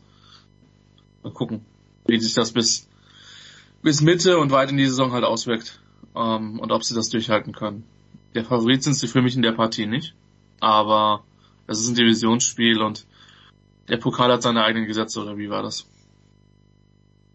Ja, es ist ein Divisionsspiel und äh, Andreas, die Eagles grüßen von oben äh, als äh, einziges ungeschlagenes Team in der NFL, dass die Eagles gut sein würden, wussten wir, dass sie so souverän bisher durchmarschieren. Vielleicht weniger, wenn man mal die erste Halbzeit gegen Jacksonville ausklammert, oder? Ja, auf der anderen Seite äh, so souverän durchmarschiert. Die haben jetzt letzte Woche gegen Arizona gespielt und das war äh, äh, auch so eins, was dann auf den letzten Drücker äh, äh, eben nicht schief ging. Insofern äh, ja, aber sie gewinnt's halt. Ja, sie gewinnt's, aber äh, du weißt auch, wenn man äh, viele knappe Spiele hat, dann wird man halt auch irgendwann mal äh, welche davon verlieren. Deswegen war das jetzt äh, aus, aus meiner Sicht halt nicht so eine Geschichte, wo ich jetzt sage, wow, die haben jetzt da super äh, souverän gegen die Arizona Cardinals gewonnen, sondern es hätte auch ganz böse daneben gehen können ähm, äh, in, der in der Schlussphase, wie wir wissen. Aber das ist halt schon eine Mannschaft, die die sich gefunden hat, die ihren Stil gefunden hat. Die haben ein sehr gutes Roster und ähm, haben es vor allen Dingen geschafft, ein äh, Umfeld zu schaffen für den Quarterback Jalen Hurts, von dem ja wahrlich nicht alle überzeugt waren, als der in der NFL kam, in die NFL kam, haben ein Umfeld für ihn geschaffen, dass er seine Stärken perfekt ausspielen kann. Und das ist ein bisschen so wie bei den Giants, dass da der Trainerstab die Rahmenbedingungen äh, bietet, dass die Spieler ihre beste Leistung zeigen können, was ja im Prinzip immer die Forderung an jeden Trainerstab ist, was aber ganz häufig nicht funktioniert. Und deswegen muss man es mal herausheben, wenn es so gut funktioniert wie äh, bei den Eagles oder dann eben auch bei den Giants, wobei da muss man natürlich ganz klar sagen, die Eagles sind, was das vorhandene Talent im Roster angeht, drei Schritte weiter als die Giants, nur dass, dass, dass wir da nicht durcheinander kommen. Ja? Aber die Eagles äh, sind halt eine Mannschaft, die eine ernsthafte Chance hat, äh, bis zum Schluss um den Super Bowl mitzuspielen immer unter der Voraussetzung, wie das natürlich immer gilt in der NFL, dass die Verletzungen äh, ihn äh, nicht die Saison irgendwann mal äh, ruinieren. Aber ähm, ja, äh, das, äh, das ist halt wirklich rundum gute Arbeit und äh, deswegen gehen die natürlich auch als Favorit in das Spiel äh, gegen die Dallas Cowboys. Bei denen würde ich noch dazu sagen, also zum einen bei Dak Prescott wundert mich nicht, dass der noch nicht so weit ist. Der Mann hat sich einen Daumen gebrochen. Das ist ein Knochenbruch und der heilt normalerweise in sechs Wochen. Und bei Quarterbacks ist es dann immer so, die brechen sich den Daumen und sagen, naja, zwei Wochen, dann bin ich wieder mit dabei. ist ein bisschen albern angesichts der Tatsache, dass man den Daumen ja braucht als Quarterback und Druck mit dem Daumen ausüben muss, damit man den Ball kontrollieren kann. Und wenn man zu früh zurückkommt, und das habe ich in der NFL in den letzten Jahrzehnten schon ein paar Mal gesehen, dann werfen die Quarterbacks dann halt auf einmal Interceptions, die sie nicht werfen, klar, weil sie den Ball nicht richtig kontrollieren können. Und die Cowboys haben ja keinen Druck, das mit Cooper Rush funktioniert. Und ich glaube, es funktioniert auch deswegen, weil die haben jetzt einen Quarterback, von dem sie wissen, wir können nicht super viel von ihm verlangen. Der macht seine Sache grundsätzlich ganz gut, aber er braucht gute Rahmenbedingungen, dafür müssen wir den Lauf etablieren. Und das wollen sie ja sowieso eigentlich. Und ich habe den Eindruck, mit Dak Prescott ist dann immer so ein bisschen, ja, aber wir haben ja auch die Waffen und die Waffen und die Waffen, da wollen sie vielleicht ein bisschen zu viel machen und dieses Runterbrechen auf die absolute Basis mit Passspiel, wenn es dann eben sein muss oder ähm, äh, wenn es mal über Play Action eine gute Gelegenheit gibt. Ich glaube, das hilft ihnen tatsächlich, ihre Qualitäten zu finden. Also quasi, wir haben Dak Prescott einen guten Vertrag gegeben, da muss der auch mehr werfen als andere, ja? Ja, das ist ja, das ist ja immer so eine Geschichte und das äh, macht die äh, ganze Sache ja dann auch äh, kompliziert. Das ist ja nicht nur, äh, dass du sagst, wir haben Dak Prescott einen guten Vertrag gegeben, deswegen muss der mehr machen, sondern man will ja eigentlich auch möglichst viele Optionen haben im Angriffsspiel, aber manchmal kann das halt auch sein, dass es, äh, wenn man möglichst viele unterschiedliche Sachen machen will, dass es ein bisschen die Qualität verwässert, die man eigentlich hat. Ja, und deswegen äh, kann ich mir schon gut vorstellen, äh, dass die äh, Cowboys da im Moment äh, relativ glücklich sind mit, äh, mit dem, was sie auf den Platz stellen und äh, ja, und äh, damit vielleicht auch, äh, ja, wie gesagt, wieder ein bisschen zur Essenz zurückgekommen sind, weil wir wollen nicht vergessen, das ganze Roster-Building der Dallas Cowboys war ja irgendwann mal darauf aufgebaut, dass Ezekiel Elliott äh, der Mann ist, der sie äh, zum Super Bowl führt. Äh, also alles aufs Laufspiel gesetzt, was ähm, in der heutigen Zeit so ein bisschen gegen den Trend geht oder stark gegen den Trend geht. Und es ist eigentlich dann unterm Strich auch nicht nur Ezekiel Elliott, sondern auch Tony Pollard und die Kombination aus beiden, die es ausmacht. Ja, aber bitte, äh, man, alle suchen immer nach etwas, was funktioniert. Die Cowboys haben was gefunden, was funktioniert. Und äh, ja, solange es Siege bringt, ist ja auch alles okay. Ähm, Christian, wie sehr ist das Spiel Indianapolis gegen Jacksonville am Wochenende ein Must-Win für Indianapolis? Bezogen auf Playoffs oder? Playoffs, Stimmung in der Stadt, äh, Zukunft der Beteiligten. Die, die bizarre Sache ist ja, dass die Colts 2, 2 und 1 sind und die Jaguars sind 2, 3 und 1 und sie sind genau ein Sieg aus dem Divisionslied raus, den die Titans ja auch fast noch weggeschmissen hätten, indem sie gegen die Commandos verloren hätten. Wäre dieses Ergebnis eingetreten, hätten wir ein 2-2-1 Divisionslied. Das erinnert ein bisschen, ihr werdet euch beide erinnern, an die NFC West vor ein paar Jahren, wo wir dieses sensationelle 7 und 9, 7 und 9 Endspiel zwischen Rams und Seahawks Charlie Whitehurst gegen, keine Ahnung, wer Quarterback bei den Rams war. Ähm, Ist vielleicht besser so. Ja. Ähm, absurde Zeiten. Äh, ja, schon irgendwo wichtig. Ich glaube, beide sind unter Druck. Ähm, ich, also die, die, die Jaguars sind mit Sicherheit nicht nach Houston gefahren und haben gedacht, okay, wir, wir scoren hier irgendwie nur sechs, sieben Punkte und verlieren dann nach einem, nach einem zehn Kampf, zumal das Wetter diesmal nicht als Ausrede genutzt werden kann. Bei den Colts, die sehen offensiv total shot aus und, und, äh, und Taylor hat sich ja nun auch äh, verletzt. Da muss man halt gucken, wie es, wie es bei ihm aussieht. Und äh, der Running Back, ähm, die müssen halt wirklich beten jedes Mal, dass ihre beiden Receiver gesund sind, mit, mit Pierce und, und Pittman. Ähm, immerhin haben sie jetzt festgestellt, dass sie, dass sie ein paar ganz gute Titans haben, unter anderem mit dem, mit dem Morelli Cox. Ganz ehrlich, das, das Spiel hat so viel, also, also die, die Range dieses Spiels ist so groß zwischen, das ist absolutes, so Nicolas Martin, sportlicher Autounfall, Katastrophenpotenzial, bis es könnte ein sehr anständiges Footballspiel werden. Ähm, ich glaube, die Defense der Colts geht insgesamt ein bisschen unter, ähm, weil die ist nicht so schlecht, die macht insgesamt einen guten Job. Bei den Jaguars haben wir das ja schon sehr früh gesagt, dass die, dass die Verteidigung da, da deutlich verbessert ist. Ähm, also das ist, ist für mich so eine komplett offene Partie. Dass die Colts sportlich ihren eigenen Ansprüchen hinterherrennen, ist glaube ich keine Frage.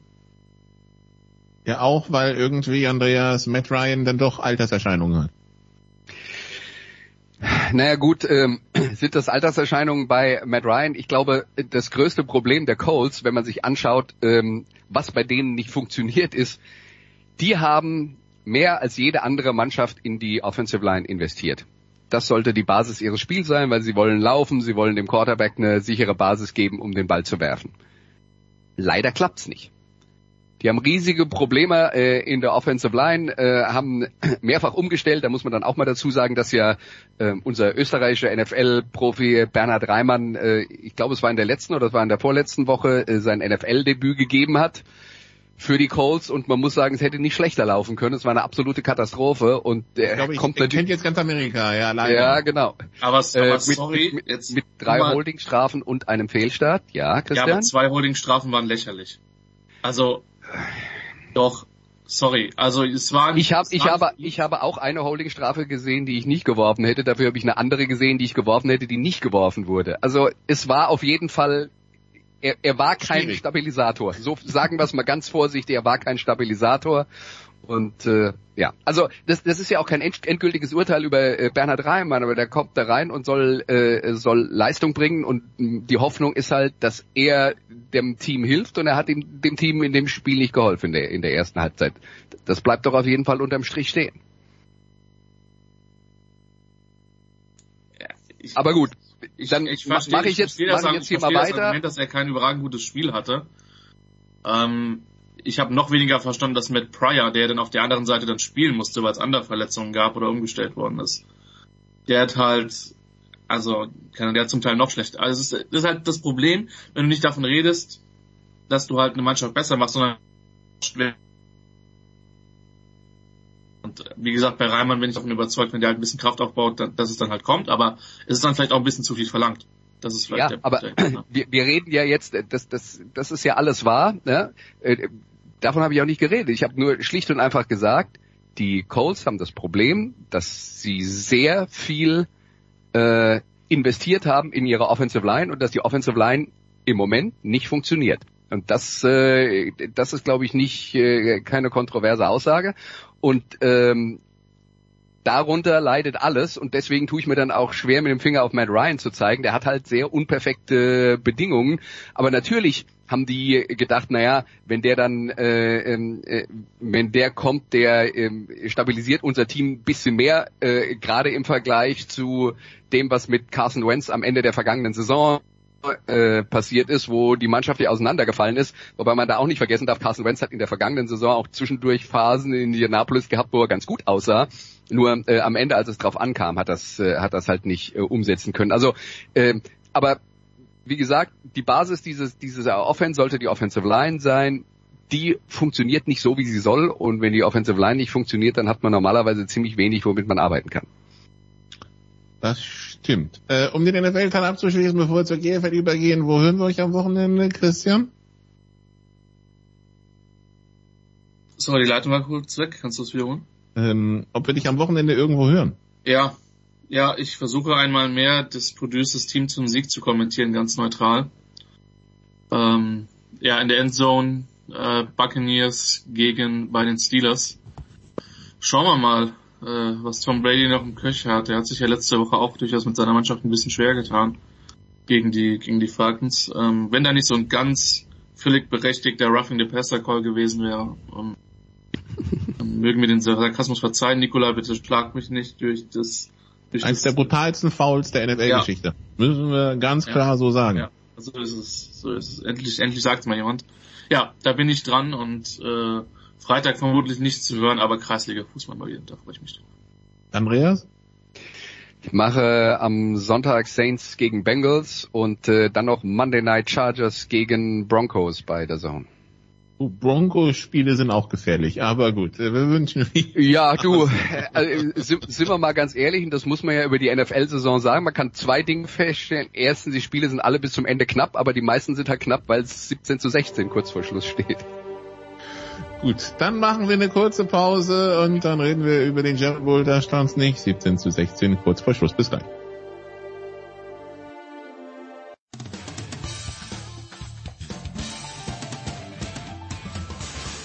Hier ist Joachim Lambi und ihr hört Sportradio 360.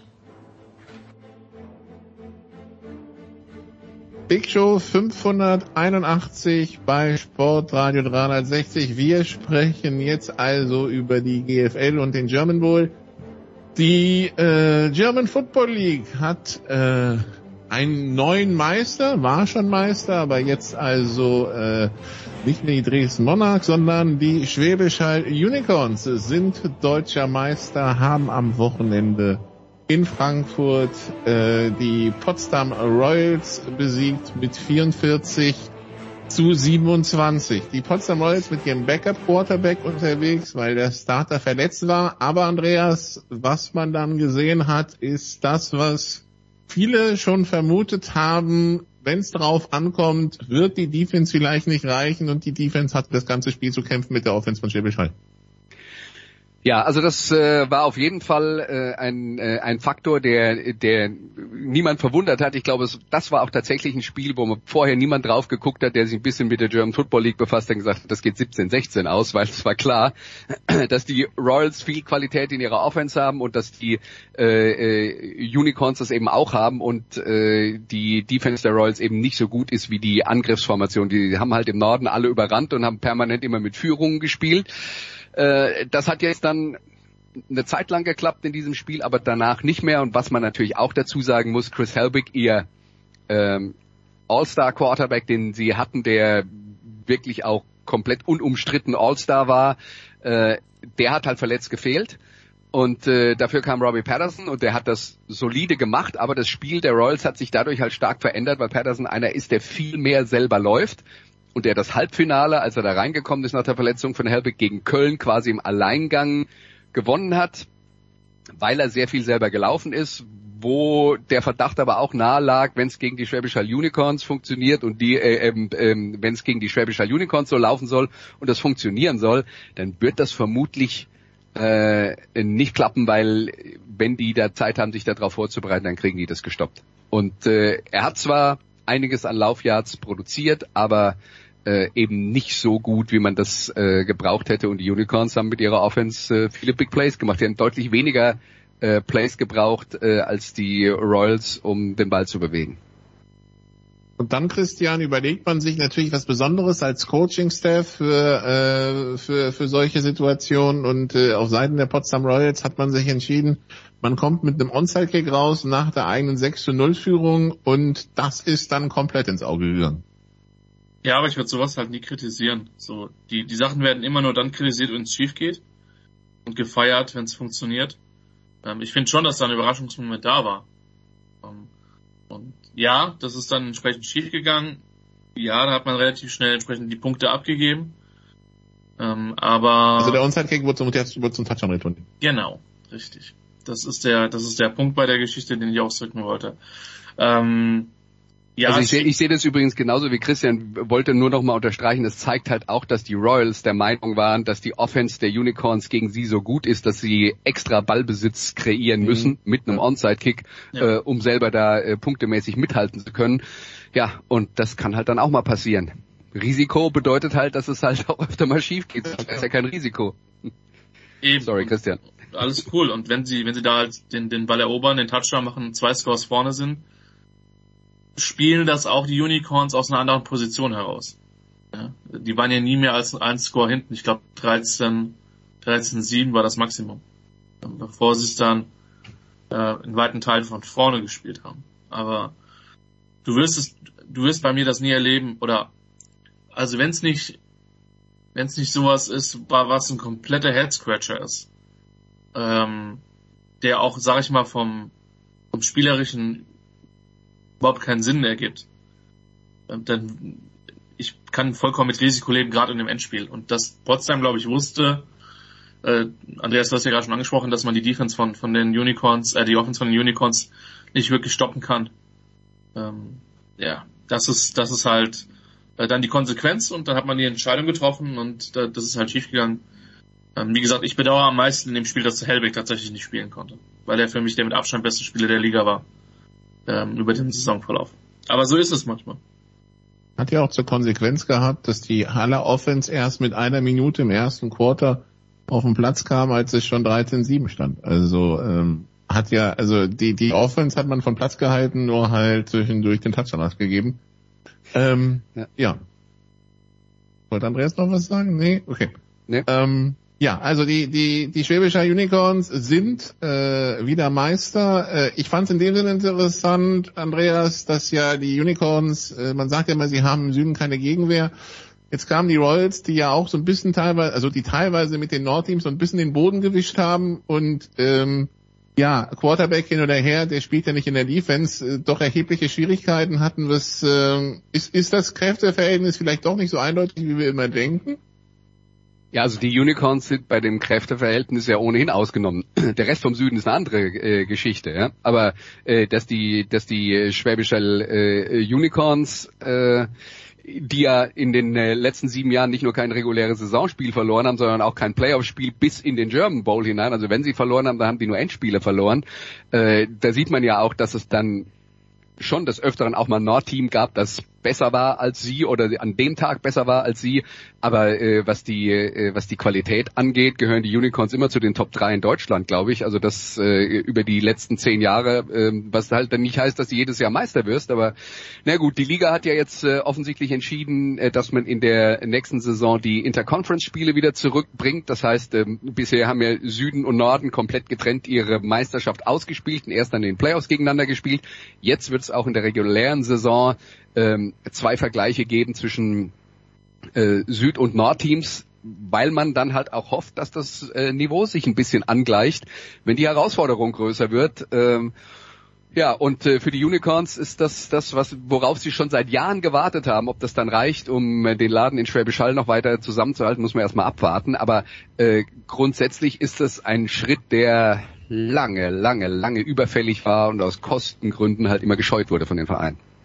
Es soll auch nicht wie früher Christian gegen ein Team hin und rück gehen, sondern es sollen dann, also man spielt gegen das eine Team zu Hause und das andere Team auswärts. Also es wird wirklich durchgemischt im Spielplan. Ich begrüße das sehr. Ich begrüße das sehr, ähm, dass du einfach auch dann mal wieder ein paar andere Spiele hast. Ähm, ich verstehe noch nicht, also ich verstehe maximal aus Sicht von einem Spielplan, dass du halt diese Gruppen noch hast. Werde ich, glaube ich, nie wirklich ein großer Fan von werden.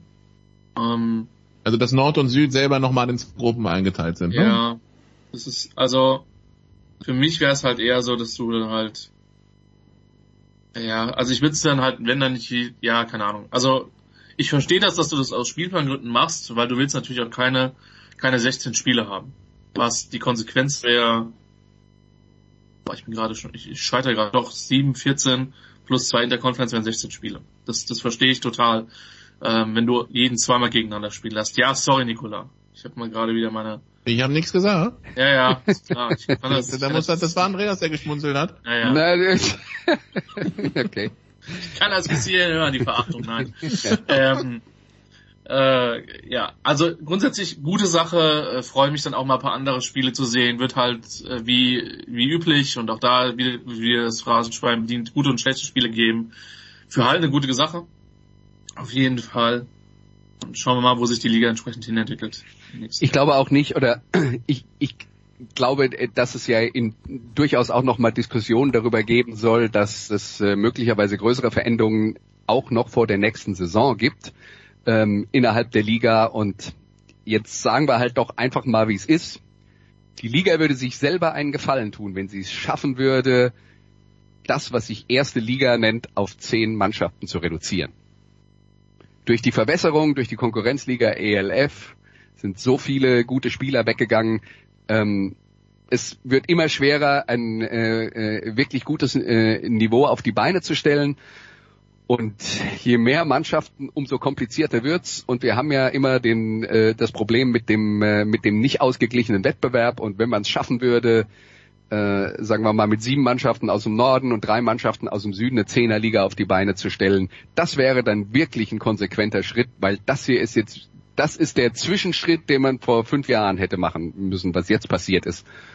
Vielleicht schafft man es ja jetzt den nächsten Schritt, der eigentlich auch schon überfällig ist, äh, den dann mal hinzukriegen.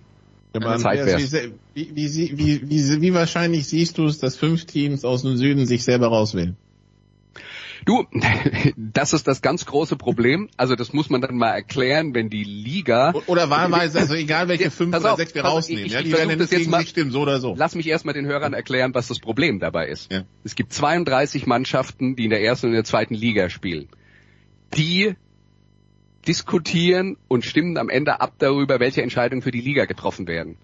Wenn jetzt die erste Liga von 16 auf äh, 10 Mannschaften verringert wird, dann würde das bedeuten, dass die 16 Zweitligisten und die äh, sechs Erstligisten, die dann aussortiert werden, da nicht mehr mit dabei wären, die müssten aber dem zustimmen. Und das ist das Problem, was Nicola anstimm, äh, äh, anspricht. Das ist nicht wahrscheinlich. Ich glaube, auf dem Weg wird es auch nicht funktionieren. Ich glaube, der einzige Weg, wie das funktionieren kann, ist, dass man ganz klar Lizenzbedingungen festlegt, die Vereine erfüllen müssen. Und wenn sie es nicht können, dann können sie halt nicht erste Liga spielen, was nicht schlimm ist, wenn sie die Voraussetzungen nicht haben. Aber ja, es sind halt viel, zu viele Mannschaften dabei, die infrastrukturell und finanziell äh, kein wirklich nicht das liefern können, was wir unter GFL Erstliganiveau verstehen, aber die spielen halt trotzdem mit. Puh. Du hast recht, die müssen sich selber rauswählen. Ich habe übrigens eine Lösung für das Problem. Es ist wie immer wie das klingt basisdemokratisch, was Christian vorhat. Achtung. Nein. Nein. Wir machen das viel einfacher, aber es kommt aus der Politik. Wir geben dem Kind einfach einen anderen Namen. Das heißt, die erste, die GFL 1 heißt dann in Zukunft Premier League und alles, was da drunter ist, ist GFL 1 und alles, was da drunter ist, ist GFL 2. Ähm, Meinst du, die merken das dann nicht? Also die, die dann nur noch GFL so, 1 sind. es wäre nicht der erste Versuch, das so zu probieren. Ja, ja, du, es hat auch schon ein paar Mal geklappt, klar. Ich dachte jetzt, äh, wenn was Politisches ja, kommt, äh, dachte ich schon, dass jetzt vom Hammelsprung die Rede ist, wo ich immer nicht kapiert habe, was das eigentlich ist. Aber entschuldige, Nikola, bitte weiter. Ja, nee, es also, geht da tatsächlich glaube, um die Beschlussfähigkeit, um ja, das in einem Satz zu sagen. Okay. Aber ja. gut. Grundsätzlich gilt, ist man ist so lange beschlussfähig, bis es angezweifelt wird. Auch das ist eine wichtige Regel, wenn man einen Geschäftsordnungsantrag stellen will. Ich, ich glaube, dass das Hauptproblem an der Geschichte, weil, weil ja Andreas gesagt hat, es sind 32 Vereine, die abstimmen. Das sind 32 Vereine, die sich als Vereine verstehen und nicht als Liga. Und ich ja. glaube, solange dieses Umdenken nicht stattgefunden hat, ist es egal, über was wir hier diskutieren, die, also die werden das nicht als Ziel sehen, sondern als, äh, der darf erst die Liga spielen und ich nicht. Ja? Ja. Und ähm, das ist seit 15, 20 Jahren das Hauptproblem in der Geschichte. Wenn man Vergleiche mit der NFL anstellen will, dann sollte man vielleicht da anfangen, weil die NFL versteht sich als Liga. Etwas übrigens, wo ich so viel habe, die Fußball-Bundesliga tut's nicht, ja.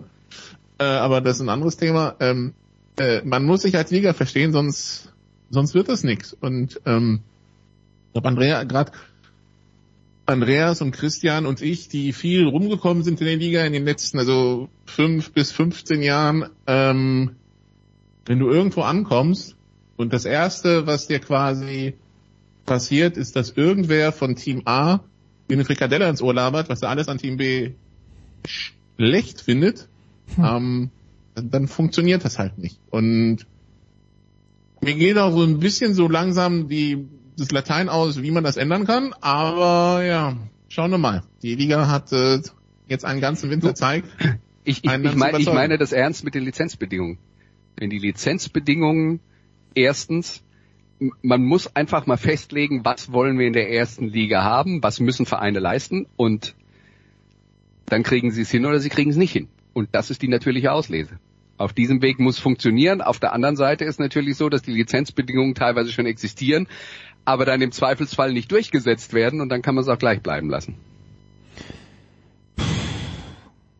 State of the Nation, Oktober 2022. Ja, ich habe schon bei... Oder, oder anders gesagt, wir könnten über dieses Thema hier noch ungefähr drei Stunden ja, reden. Ja, aber ich habe ich hab ja schon beim, beim Facebook-Kommentar von Nikola, ähm, den er, glaube ich, auf Twitter gepostet hat, dass er eben in diesem Jahr seit äh, ungefähr 100 Jahren nicht, so, erstmals nicht zum German Bowl fährt, schon eine gewisse, ich würde sagen, Ermüdung festgestellt mit den Zuständen in der German Football League und äh, natürlich mit einem neuen Konkurrenzprodukt alles nicht einfacher geworden. Ja, man muss man muss noch eins dazu sagen, Jens, es gibt halt in dieser Saison, und das ist ein zugrunde liegendes Problem, es sollte eigentlich dadurch, dass die GFL sich ähm, äh, selbstständiger gemacht hat vor der vergangenen Saison, sollte es schon eigentlich im letzten Herbst einen Grundlagenvertrag geben zwischen dem AVD, dem Verband und der GFL, wie die Zusammenarbeit in Zukunft läuft. Und das ist auch vom Verband in Aussicht gestellt worden. Und dann gab es aber eine Wahl, wo der Verbandspräsident bestätigt wurde und hinterher war das ist das alles nicht mehr passiert. Diesen Grundlagenvertrag gibt's immer noch nicht. Die haben sich also quasi bekämpft, während sie eigentlich ein Produkt auf die Beine hätten stellen müssen zusammen, das eine, eine ernsthafte Alternative ist zur Konkurrenzliga.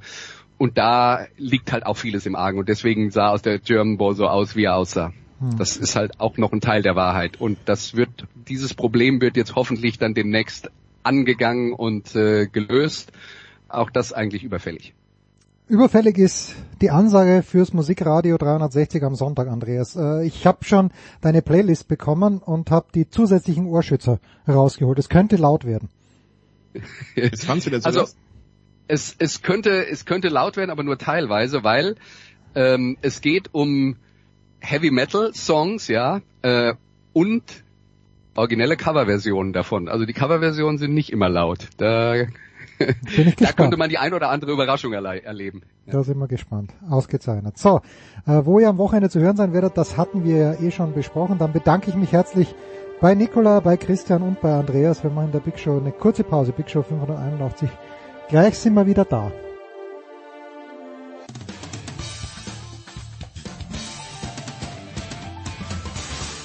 Servus, da ist der Oliver Marak und ihr hört Sportradio 360. Herrschaften, weiter geht's äh, in der Big Show 581 mit dem Motorsport und das heißt äh, natürlich, wie jede Woche, Eddie Milke. Grüß dich, Eddie. Schönen guten Tag vom Schreibtisch aus Bremen. Und äh, mit Stefan der Voice Heinrich. Grüß dich, der Voice. Das klingt ja gut. Äh, Eddie tatsächlich mit guter Stimme, nachdem er ja am vergangenen Wochenende doch eine Menge, Menge zu kommentieren hatte. Und da ging es ja heiß her in Hockenheim. Also, Eddie, ich habe die österreichische Fahne schon fast gehisst am Samstagabend. Aber wann, was ist dann passiert? Lukas Auer gewinnt also am Samstag. Äh, wa warum hat's dann doch nicht geklappt? Mit dem weil er Titel. 25 Kilo Platzierungsgewicht bekommen hat für seinen überragenden Sieg am Samstag, war ja nicht nur der Sieg, waren ja auch die drei Punkte für die Pole Position. Ja, damit war der AMG Mercedes dann ein Tick schwerer und dann kam noch erschwerend hinzu, dass Philippe Frager äh, ihm und auch Sheldon van der Linde äh, und auch einigen anderen das Qualifying vermasselt hat, weil er war dann das achte Auto, was nicht antreten konnte am Sonntag, weil Philippe Frager erst auf Bestzeit gefahren, dann hat er aber durch einen Crash äh, die rote Flagge ausgelöst, also den Abbruch des Qualifyings. Das hat nicht jeder verstanden, warum das Qualifying dann die zweieinhalb Minuten nicht noch fortgeführt worden ist. Aber der Leidtragende war Lukas Auer, der konnte nur von Startplatz 11 aus ins Mhm. Auto gehen und mit dem dann 25 Kilo schwereren Mercedes hatte er keine Chance, sich so gut nach vorne zu arbeiten. Das hat beim BMW von Sheldon van der Linde wesentlich besser geklappt.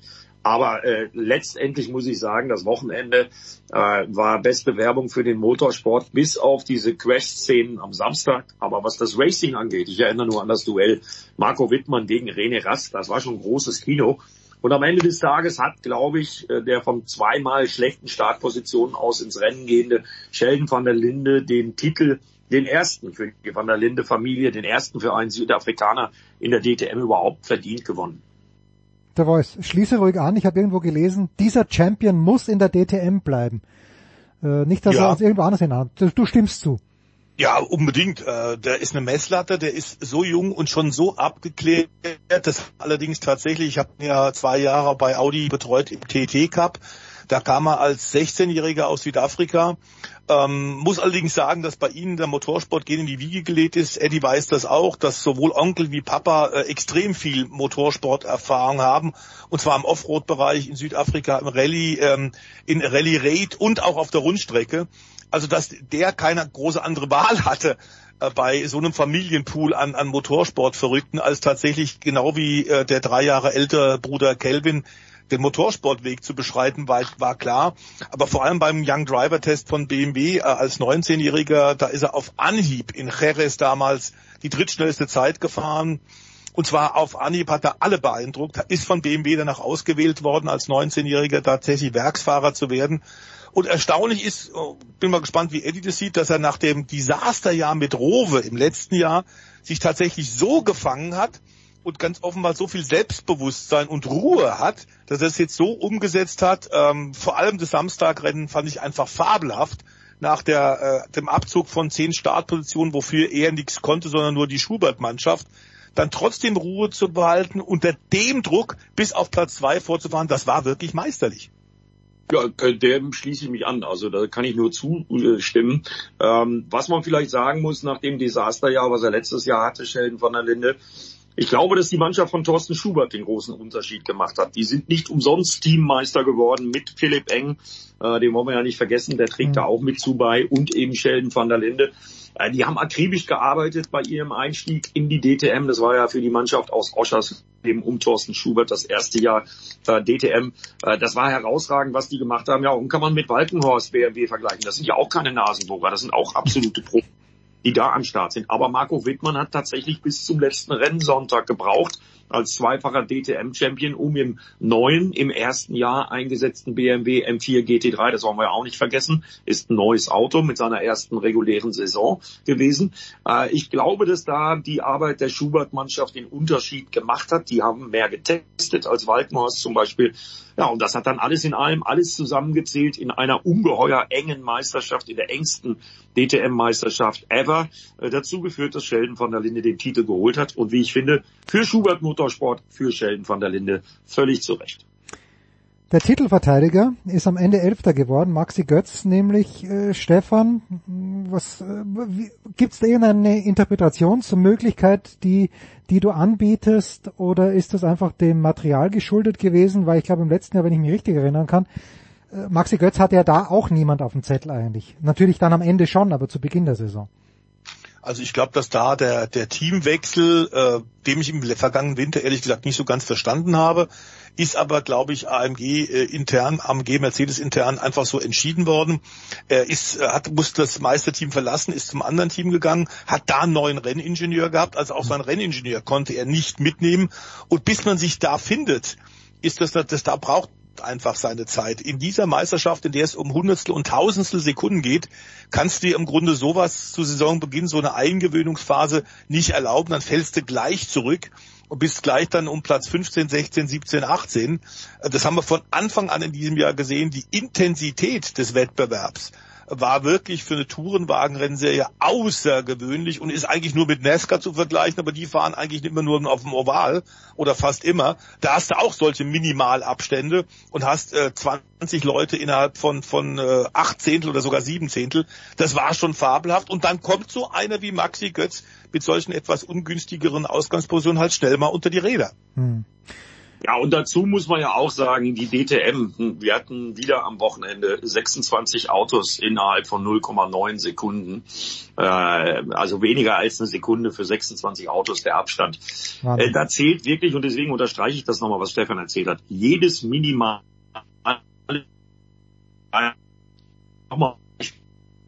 zwischen Schubert Motorsport und Weidmorris BMW.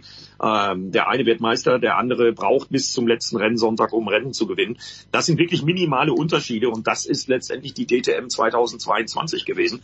Und ich bin guter Dinge, dass wir in der DTM-Saison 2023 ähnliches erleben werden. Man hört ja tollste Dinge. Manta Racing überlegt anscheinend, ob man auch einsteigt, hm. äh, was natürlich nicht nur mich, sondern auch äh, Zehntausende von Fans vom Manta Racing freuen würde, wenn der Grello in der DTM fahren würde oder ein Grello in der DTM fahren würde. Äh, das sind gute Vorzeichen. Allerdings muss ich auch betonen, wir haben bei dem Crash Festival am Samstag schon richtig, richtig Glück gehabt. Äh, diese Rückenwirbelverletzung von David Schumacher ist das Schlimmste, was passiert ist bei diesen Schäden, die wir da gehabt haben. Beim Schumacher-Preining-Unfall sind 50 G gemessen worden beim Mauereinschlag. Äh, der brennende Motor von Dennis Olsen, der dann Nick Cassidy von der Seite torpediert hat. Also da haben wir auch Schwein gehabt bei unserem Lieblingssport, dass da nichts Schlimmeres passiert ist.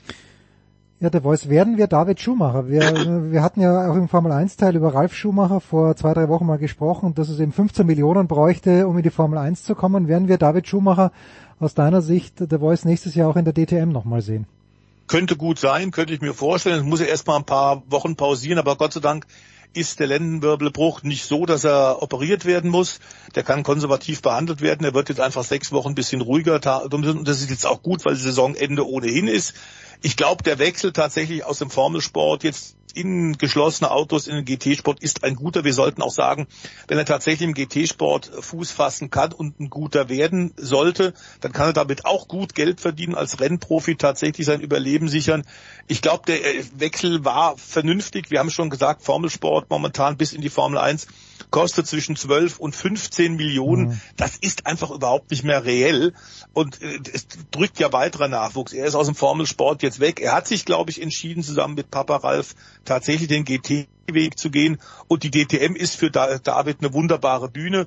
Was ein bisschen vermeidbar sein sollte, ist tatsächlich, äh, dass, dass er ein paar Aktionen äh, bis Saisonmitte hatte, die waren grenzwertig. Ähm, da hat man den Eindruck gehabt, er war ein bisschen überfordert. Ich glaube, in der zweiten Saisonhälfte, Eddie hat es noch genauer beobachtet, ist er sehr viel ruhiger geworden, hat sich einfach wirklich mehr auch heimisch und wohl gefühlt mit dem Auto, mit dem Team. Da gab es eigentlich wenig Grund zur Kritik, auch wenn in sozialen Netzwerken natürlich eher die Bürde des Namens Schumacher auch durchaus trägt. Da gibt es eine Menge Leute, die ihn schnell verreißen. Äh, ich glaube, da ist auch sehr viel, äh, sind sehr viel un, äh, unfaire Kommentare aufgekommen, oder Eddie? Ja, absolut, das sehe ich ganz genauso. Er war äh, ein paar Mal richtig weit vorne platziert, hat dann aber auch äh, wirklich sehr viel Pech gehabt. Also aus meiner Sicht äh, muss er noch eine weitere DTM-Saison fahren. Äh, und ich glaube, dann werden wir einen anderen David Schumacher sehen, äh, der das definitiv kann. Das hat er dann mit einigen Highlights immer wieder mal bewiesen. Aber wie gesagt, er hatte auch sehr, sehr viel Pech dabei.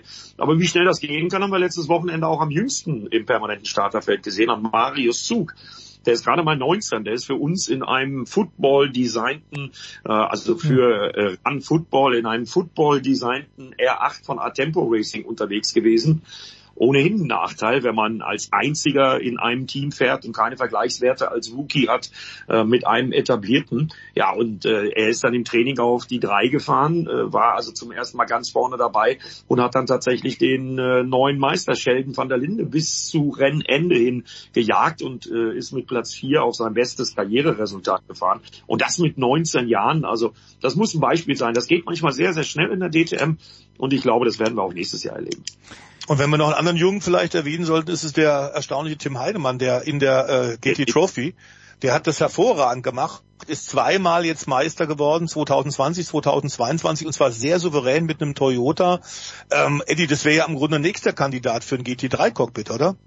Ja, definitiv. Das ist ja auch der Plan von Serienmanager Martin Tomschick, dass das in Zukunft wirklich so durchlässig dann gestaltet wird, dass derjenige, der die DTM Trophy gewinnt, und Tim Heinemann ist ja somit einer der ersten, der aus dieser Simulator-Ecke kommt. Äh, also der nie was mit richtigen Rennautos zu tun hatte, sondern aus dem Sim-Racing-Bereich kommt und äh, vom Simulator den Sprung in richtige Rennwagen geschafft hat. Ja, und wer sich ans 24-Stunden-Rennen erinnert, was er da mit dem KTM Crossbow GT2 aufgeführt hat, wo er die GT3-Autos richtig geärgert hat, der weiß, dass Tim Heinemann ein ganz, ganz schneller ist und der ist nicht durch Zufall zum zweiten Mal nach 2020 DTM Trophy Champion geworden. Ich hoffe, es findet sich ein Auto für Tim Heinemann. Jetzt haben wir in das Formel 1 die Situation, dass am liebsten Liberty Media, glaube ich, jedes Wochenende ein Rennen machen würde. In der DTM hatten wir nur acht Rennen, The Voice. Gibt's da Hoffnung auf mehr oder sind acht im Grunde genommen genau die richtige Anzahl im Moment, so wo die DTM gerade steht? Ich glaube, also A sind es acht Wochenenden und damit 16 Rennen. Mhm. Ähm, ich glaube tatsächlich, dass das mit den Wochenenden äh, in der Formel 1 komplett übertrieben ist. Das sagen auch die meisten Beteiligten, nur nicht eben nicht Liberty Media, bei denen die Kasse klingeln soll. Ich glaube, diese 23, 24 Rennen ist ein absoluter Overkill. In der MotoGP haben wir ja ähnlich Diskussionen, ob es nicht dann auch jetzt im Hinblick darauf, dass man zwei, drei weitere Rennen noch absolvieren wird, ob das nicht einfach tatsächlich zu viel ist, ein Übermaß. Darüber kann man sehr wohl diskutieren. Ich finde dieses Format momentan prima. Samstagrennen, Sonntagrennen, separate Qualifying, dafür gibt's Punkte. Ich glaube, am Format sollte man nichts ändern und an der Anzahl der Rennwochenenden, man könnte vielleicht noch drüber reden, ein weiteres. Ich würde es aber nicht tatsächlich jetzt erzwingen wollen. Es, wir sind nach wie vor direkt äh, quasi in der Endphase von Corona. Es ist alles heikel, es ist ein schmaler Grad. Wir haben es bei den Zuschauerzahlen gesehen. Mhm. In Deutschland ist es gut, außerhalb von Deutschland schwierig. Es wird jetzt auch ein neuer Terminkalender kommen mit mehr Rennen tatsächlich Deutschland nah mit natürlich auch inklusive Österreich und angrenzende weitere Länder. Das ist auch in Ordnung. Ich glaube, da hat man reagiert. Also ich finde diese Kompaktheit des Kalenders eigentlich prima. Ähm, wie siehst du das, Eddie? Ja, das sehe ich ganz genauso. Also ich bin ja MotoGP-Fan. Ich bin Motorsport-Fan generell. Aber äh, den Weg, den die Formel 1 da geht, mit äh, weit über 20 Rennen, den Weg, den die MotoGP geht, mit weit über 20 Rennen, das ist too much. Das kann man ja irgendwann alles gar nicht mehr konsumieren. Und wenn selbst ich als Hardcore-Fan das nicht mehr gebacken kriegt, dass man alles guckt, was man eigentlich gucken möchte, dann stimmt da irgendwas nicht. Und ich glaube, das führt dazu, dass bei den Fans irgendwann das Interesse auch nachlassen wird. Ich bin mal gespannt auf die Einschaltquoten, die jetzt passieren werden bei der Formel 1, bei den Rennen, die jetzt noch kommen, wo der Weltmeister ja schon feststeht. Mhm. Äh, ich glaube, dass das einfach zu viel ist. Und wenn man dann mal sich umschaut und umhört und an die Belastungsgrenze, es hat ja auch immer was mit Überseeflügen und sonst was zu tun, also Reisestress, der ja auch eine große Rolle spielt, dann ist das einfach zu viel. Äh, und ich denke, dass die DTM so, wie sie im Moment aufgestellt ist, man munkelt ja, es werden bis zu 30 Autos werden nächstes Jahr gut aufgestellt ist und lieber erstmal die Termine, die man hat, pflegen und zu Publikumsmagneten auch vor Ort an der Rennstrecke machen und das Ganze vernünftig gestalten, als einfach noch mehr äh, Termine in den Kalender zu setzen, weil das packt dann irgendwann keiner mehr und das kann dann irgendwann auch keiner mehr gucken. Und ich glaube, die Formel 1 schaufelt sich da äh, selber ein eigenes Problem und zwar ein massives, weil da bin ich relativ sicher, und das werden wir in den nächsten Jahren sehen, das ist zu viel, das kann nicht gut gehen. Ein Wort noch oder zwei Worte auch noch gerne zu MotoGP, weil sie schon erwähnt wurde. Es wird gefahren auf Phillip Island am kommenden Wochenende. Der Voice, der Voice, es würde mich total überraschen und bei Eddie gleichermaßen. Also bei dir bin ich mir eigentlich sicher, du warst schon dort, der Voice. Ja, natürlich war ich schon in Phillip Island mehrfach. Äh, ich weiß nicht, glaube ich, acht oder neun Mal. Auch weil die Australier australische Tourenwagenrennserie dann mhm. natürlich äh, einen, einen Stammrennort auch hat. Es ist eine fantastische Rennstrecke und ich glaube tatsächlich eine der wenigen Rennstrecken, wo, wo du sagen kannst, Autos und Motorräder. Für beide ist es ideal und es ist eine wirklich selektive Strecke, bei der der Fahrer einen Unterschied machen kann. Das ist in der MotoGP in den drei Klassen dann auch überhaupt nicht anders. Und ich glaube, die Vorfreude ist jetzt bei allen groß, tatsächlich dieses Rennwochenende vor sich zu haben. Äh, ich glaube, es war vor allem bei Jack Miller, nachdem er jetzt auch noch verheiratet ist, hat er ein Heimspiel. Die haben ja auch schon wunderbare, die Fotos haben wir gesehen, Eddie, die Fotos tatsächlich, wie er mit 300 äh, australischen Motorradfahrern da auch eine Runde gedreht hat. Das war so ähnlich, wie wir es in Indonesien ja schon hatten. Also der Aufgalopp ist prima und ähm, es wird ein fantastischer Beginn dieses Schlussspurts beim Kampf um den WM-Titel, der drittletzte Grand Prix der Saison. Absolut. Also ich hatte auch schon ein paar Mal das Vergnügen, ich glaube zehnmal war ich auf Phillip Island, immer nur zum MotoGP. Das ist eine Sensationsrennstrecke. Die Lage da an der Best Strait, so heißt die Meeresstraße zwischen Australien und Tasmanien. Äh, Melbourne als Metropole, mhm. äh, most livable city in the world, mehrfach den Preis abgeräumt. Melbourne, äh, auch das ist ein Highlight. Aber ich muss doch leider mal auch wieder was äh, nicht so Schönes äh, sagen und äh, da muss ich drauf eingehen, weil er ein Junge aus der internationalen deutschen Meisterschaft ist. Letztes Wochenende ist ein Supersport 300 Fahrer gestorben. Vielmehr ist er drei Tage nach seinem Sturz äh, bei der Superbike WM in Portimao äh, seinen Verletzungen erlegen. 22 Jahre jung, Wahnsinn. ist zwei Jahre beim Team Freudenberg in der IDM gefahren. Ich kannte ihn gut. Viktor Stehmann hat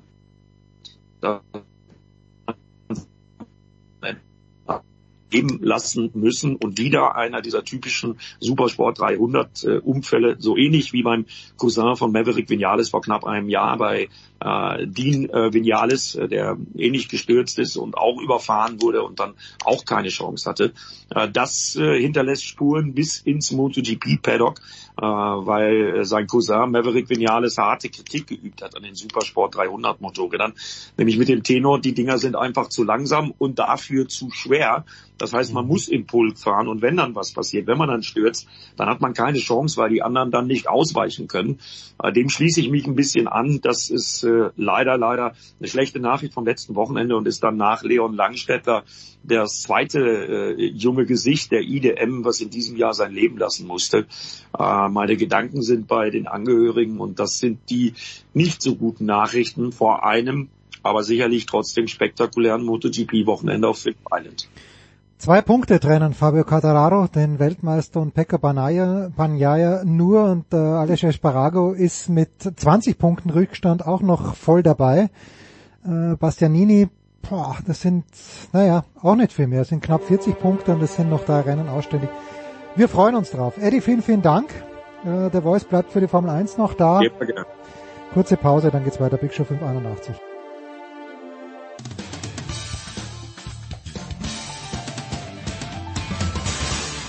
Hi, hier ist Marcel Kittel und ihr hört Sportradio 360.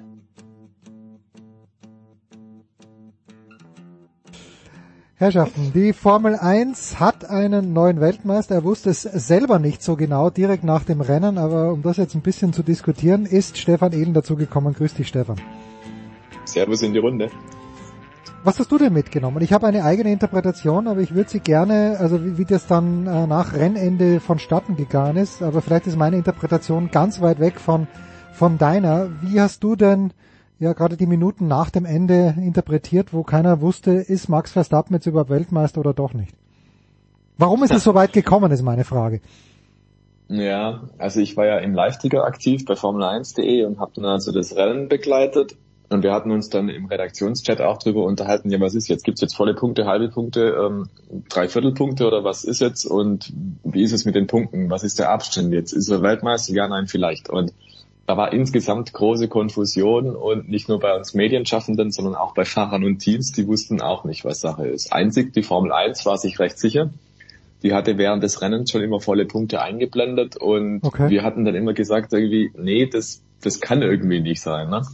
Und die Situation war dann ja auch so, dass Johnny Herbert zunächst die Interviews geführt hat, dem Park Vermeer und Max Verstappen zum Sieg gratuliert hat und dann die Sportkommissare sehr schnell entschieden haben, es gibt noch eine Zeitstrafe gegen Leclerc, mhm. der dann auf den dritten Rang zurückgefallen ist und damit war die Punktesituation so, dass Verstappen auf einmal Weltmeister war. Wir konnten uns aber alle nicht erklären, warum gibt's in diesem Rennen volle Punkte und man hat jetzt dann rekonstruiert, der Fehler lag wohl darin, dass die FIA nach Spa 2021 diesen Mini-Prix ähm, angeordnet hat, es gibt neue Regeln und hat dann auch publiziert, was es denn geben soll, nämlich so eine Unterteilung in, wenn 25 Prozent der Distanz erreicht sind, wenn 50 Prozent, mhm. wenn 75 und so weiter, dann gibt's und halt. Das ist durchaus sinnvoll, Stefan.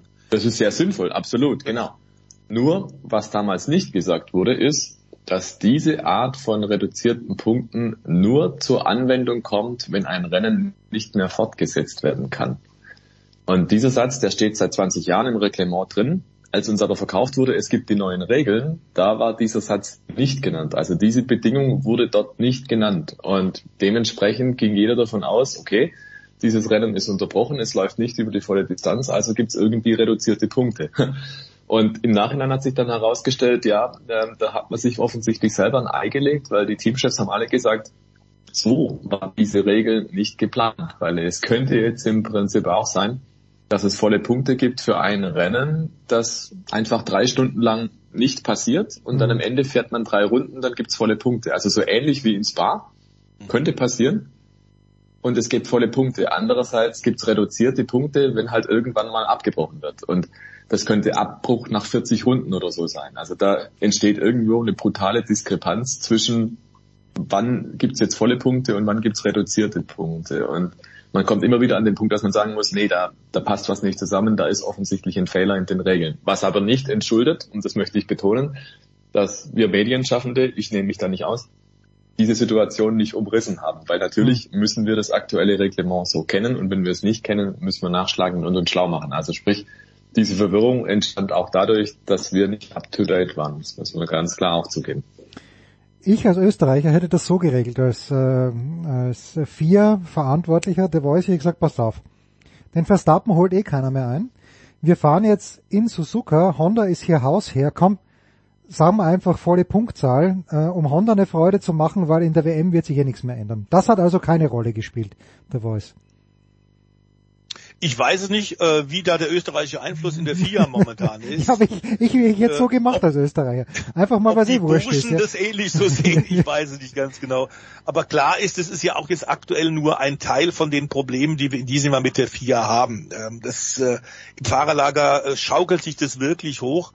Äh, seitdem äh, wir einen neuen FIA-Präsidenten haben, äh, wird es nicht besser mit der FIA, es wird schlimmer. Und wir haben ja hier Stefan Ehlen und Christian Nimmervoll und ich haben ja auch zu Saisonbeginn im Formel 1 äh, Talk bei dir, lieber Jens, beim Sportradio, wir haben ja tatsächlich auch schon drüber diskutiert, dass diese Entscheidung zwei Rennleiter zu nehmen, die sich mhm. abwechseln, nämlich Eduardo Freitag und dann den deutschen Nils Wittig, dass das keine sehr, sehr gute Lösung ist weil natürlich du auch eine Transparenz brauchst für die Fahrer, für die, für die Teams, um zu kapieren, wie entscheidet der und wo ist tatsächlich die Grenze. Was ist noch akzeptabel beim Fahren, beim Interpretieren der Regeln und was geht gar nicht mehr. Wo ist die rote Linie? Und wenn du zwei verschiedene Leute hast, die können sich noch so gut absprechen, wird es da oft Diskrepanzen geben. Binotto hat sich zu Recht, finde ich, darüber aufgeregt, dass die Entscheidung für die Zeitstrafe von Leclerc jetzt nach dem Ende des großen Preises von Japan innerhalb von Minuten gefallen ist. Und wir erinnern uns noch Rennen zuvor, ja, ja. das große Problem mit dem Abstand hinter dem Safety Car.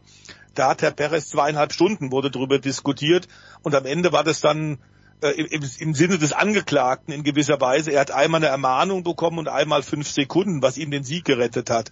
Also da wird mit unterschiedlichem Maß gemessen und das sind jetzt so nur zwei, drei der ausgepickten Beispiele. Ich glaube, die vier hat ein großes Problem mit der Glaubwürdigkeit inzwischen. Da kommen eine Menge andere Dinge noch hinzu. Und diese Regel, von der der Stefan gerade ausführlich äh, geredet hat, ist unsinnig. Und man muss sagen, jeder Sport lebt von Transparenz. Also wenn wir tatsächlich Regeln haben, die keinen Sinn machen, ist das nicht mehr fürs Publikum nachvollziehbar. Und irgendwann wenden sich die Zuschauer ab ich glaube, wir haben ein Riesenproblem, äh, gerade was, was, was diese Interpretation angeht und die mangelnde Transparenz. Man hätte das kommunizieren müssen. Man sagt, okay, Regenfahrs in Spa 2021, wir wollen das nicht mehr so, wir stellen die Regeln um und dann müssen die aber auch mit Punkt und Komma bis ins letzte Datei neu veröffentlicht werden und nicht was Altes, was drin steht und nicht mehr im Sinne des Erfinders ist dann trotzdem noch gelten. Ich glaube, dass wir da wirklich ein, Problem haben. Denn bitte, wo liegt der Unterschied, ob ein Rennen am Anfang oder am Ende mhm. verkürzt wird. Das ist, das ist Haarspalterei und ich glaube, das sind solche Patzer, damit tut sich die Formel 1 wirklich keinen Gefallen stimme zu und würde noch kurz ergänzen. Also Jens, wenn du sagst, so ein bisschen Freestyle wäre ganz gut gewesen für die vier. Ja, das haben sie insofern gemacht, weil eben, wie der Stefan sagt, diese Entscheidung, die Leclerc-Strafe so schnell zu machen, hm. Das war mit Sicherheit gepusht dadurch. Es ist Japan Grand Prix, der Verstappen wird jetzt Weltmeister. Ähm, das muss so schnell wie möglich vom Hof, weil jetzt ist die Zuschauerzahl noch hoch. Nach Rennende, die wollen alle die Siegerehrung noch sehen und jetzt muss man es kommunizieren. Du kannst nicht den Weltmeister zwei oder drei Stunden später küren. Das funktioniert nicht. Dann dann glaube ich, hätten sie sich vollkommen zum, zum Narren gemacht. Und so war das die einzige Möglichkeit. Aber wie der Stefan auch schon gesagt hat, ähm, passt halt nicht zu den anderen Fällen davor. Ja, auch das mit der Budgetüberschreitung, ja, war ja nur wenig, was Red Bull das Budget überschritten hat, aber auch da wieder komisch, dass es da überhaupt keine Konsequenz gibt, weil entweder gibt's das äh, wie im Fußball, entweder es ist abseits oder es ist nicht abseits. Und wenn es abseits ist, dann muss ich das pfeifen. Und deswegen. Genau. Ja, also sehr also eigenartig. Das Schlimme an der Geschichte, Geschichte ist meiner Meinung nach, ähm, was ist jetzt genau das Strafmaß? Also man hängt jetzt in der Luft. Mhm. Es gibt jetzt äh, die Info, naja, es gibt einen Regelverstoß, aber der ist ja nicht so schlimm. Das ist ja eigentlich nur ein kleiner Regelverstoß, aber in Millionenhöhe womöglich. Und alle hängen irgendwo in der Luft und wissen nicht, was passiert. Also das finde ich ist halt auch irgendwo fatal. Du kannst ja nicht irgendwie sagen, so, jetzt überlegen wir uns mal, was eine Strafe sein könnte, wenn es einen Vorfall gibt, sondern es muss ja vorher einfach klar sein, das und das und das sind die Konsequenzen. Und zwar so, wie der Stefan vorhin schon gesagt hat, es muss schwarz auf weiß einfach da sein. Wenn Fall X eintritt, dann Y. Sprich, mhm. es muss im Prinzip vorher schon definiert sein, was kann denn da für Red Bull folgen, dass wir jetzt nicht im luftleeren Raum stehen. Weil das ist das Schlimmste mhm. an der ganzen Sache. Jetzt liegt ein Regelverstoß vor und jeder denkt sich so, und jetzt? Ja, genau. Also das, das geht doch nicht. Und das, das trägt nicht zum positiven Image der Formel 1 bei und auch nicht zum positiven Image des Weltverbands. Ja, um das noch da noch anzufügen ähm, und, und unseren Menschen aus LA tatsächlich da auch zu unterstützen. Man muss ja auch die, die Bewertung des Unterschieds, wir haben gerade von mangelnder Transparenz gesprochen. Äh, hat Red Bull nun beim 2021er Budget um einen Dollar überzogen oder um sieben Millionen? Auch das ist nicht klar. Es heißt nur a minor infringement, hm. also eine kleinere. Das heißt innerhalb von ja fünf bis sieben Millionen. Aber auch das wäre wichtig zu sagen, denn wenn wir tatsächlich wollen auf Dauer, dass dieser Budgetdeckel funktioniert und dass wir dadurch das Mittel Mittelfeldteams eine Chance bekommen, tatsächlich näher ranzurücken an die Großen, mehr Ausgeglichenheit, mehr sportliche Spannung zu bekommen bekommen, dann muss sowas kommuniziert werden. Jetzt stillzuhalten, das erweckt natürlich den Verdacht, dass da man irgendwas unter den Teppich kehren will oder dass man im Hinterzimmer mit, mit Red Bull wieder irgendwas äh, abspricht und, und aushandelt, wie wir es ja bei der FIA schon oft gehabt haben, zum Beispiel bei den Motorenproblemen mit Ferrari vor zwei, drei Jahren. Äh, und dann wartet man, bis die Aufregung sich gelegt hat und dann kommt irgendein lauwarmes Urteil. Das ist nicht gut und ist äh, für diesen Sport auf Dauer einfach nicht professionell genug. Was ich aber gerne sagen möchte, äh, gerade diese Onboards, die man da gesehen hat, Stefan Eden, äh, vom ersten Start, wo das Rennen dann abgebrochen wurde, du hast nichts gesehen, außer du bist derjenige, der ganz vorne weg. Also wirklich nichts. Das, das sagt man ja gerne so dahin. Aber im Onboard, ich weiß gar nicht, mit wem ich mitgefahren bin. Äh, es war dann auch nur eine Wiederholung. Aber das ist, es ist natürlich grottengefährlich, aber ich glaube, man muss allen, die dort gefahren sind, Respekt zollen, weil das ist ja das überhaupt äh, die, die wenigen Runden, die da gefahren wurden unter Regen. Es ist eigentlich unvorstellbar, weil die sind ja nicht mit 38 dann gefahren, sondern eher mit 238. Also unglaublich eigentlich, was das fürs, wie gut diese Autofahrer sind in der Formel 1. Das stimmt. Ähm, gleichzeitig muss man es aber, glaube ich, auch echt kritisch sehen. Also wenn man da wirklich diese Bilder vor Augen hat, man sieht im Prinzip die ersten drei, vier Fahrzeuge, die kommen da irgendwo aus der Gischtwolke raus und dahinter ist einfach Blindflug. Ja. Und ob das so gesund ist auf Dauer, das muss man sich natürlich dann schon fragen. Auch Daniel Ricciardo hat nach dem Rennen gesagt, auf der einen Seite hatte ich Schiss und auf der anderen Seite fand ich es geil. Also das ist so ein bisschen der Zwiespalt, in dem die Formel 1-Fahrer da leben. Und ich glaube auch, dass einige darunter möglicherweise den Eindruck hatten, hm, das wird mir jetzt vielleicht eine Nummer zu viel. Und die dann aber im Zweifelsfall sagen, komm, ich fahre mit, ich will ja auch nicht als Weichheit gelten, ich werde ja auch dafür bezahlt, ich habe eine gewisse Verpflichtung, hier in den Stadt zu gehen, dass mal jemand aussteigt, so wie Niki Lauda damals in 76 ja, in Fuji. Das passiert heute einfach nicht mehr. Ne? Das, das kann sich quasi auch keiner leisten. Ich würde es mir aber eigentlich mal wünschen, dass einer mal an die Box fährt und sagt, so Freunde, nicht mit mir. Weil unterm Strich ist das, was wir da sehen, ähm, das ist, das ist unmöglich. Das kannst du eigentlich nicht guten Gewissens machen. Wenn der Rennfahrer hinterher sagen, ich habe nichts gesehen, ich habe nicht mal die Rückleuchte des Vordermanns gesehen. Ja, wie bitteschön soll ich denn da ein Rennen fahren? Also da würde ich tatsächlich bei all dem Können, dass die zweifelsohne haben, schon hin und wieder mal gerne an die Vernunft appellieren, jedes Einzelnen, der da mitfährt und sagen, hey, wenn es einfach nicht geht, stellt die Kiste ab. Hm. Wenn 20 Fahrer am Ende an die Box fahren, dann kann der Rennleiter jubeln und machen und tun, wie er will, dann gibt's halt kein Rennen mehr. Ne? Ähm, aber auch da, es wird nicht funktionieren, weil dann ticken sie wieder anders. Der Hamilton ist einer der ersten immer hinterm Safety Car, der sagt, Bedingungen sind gut, let's go.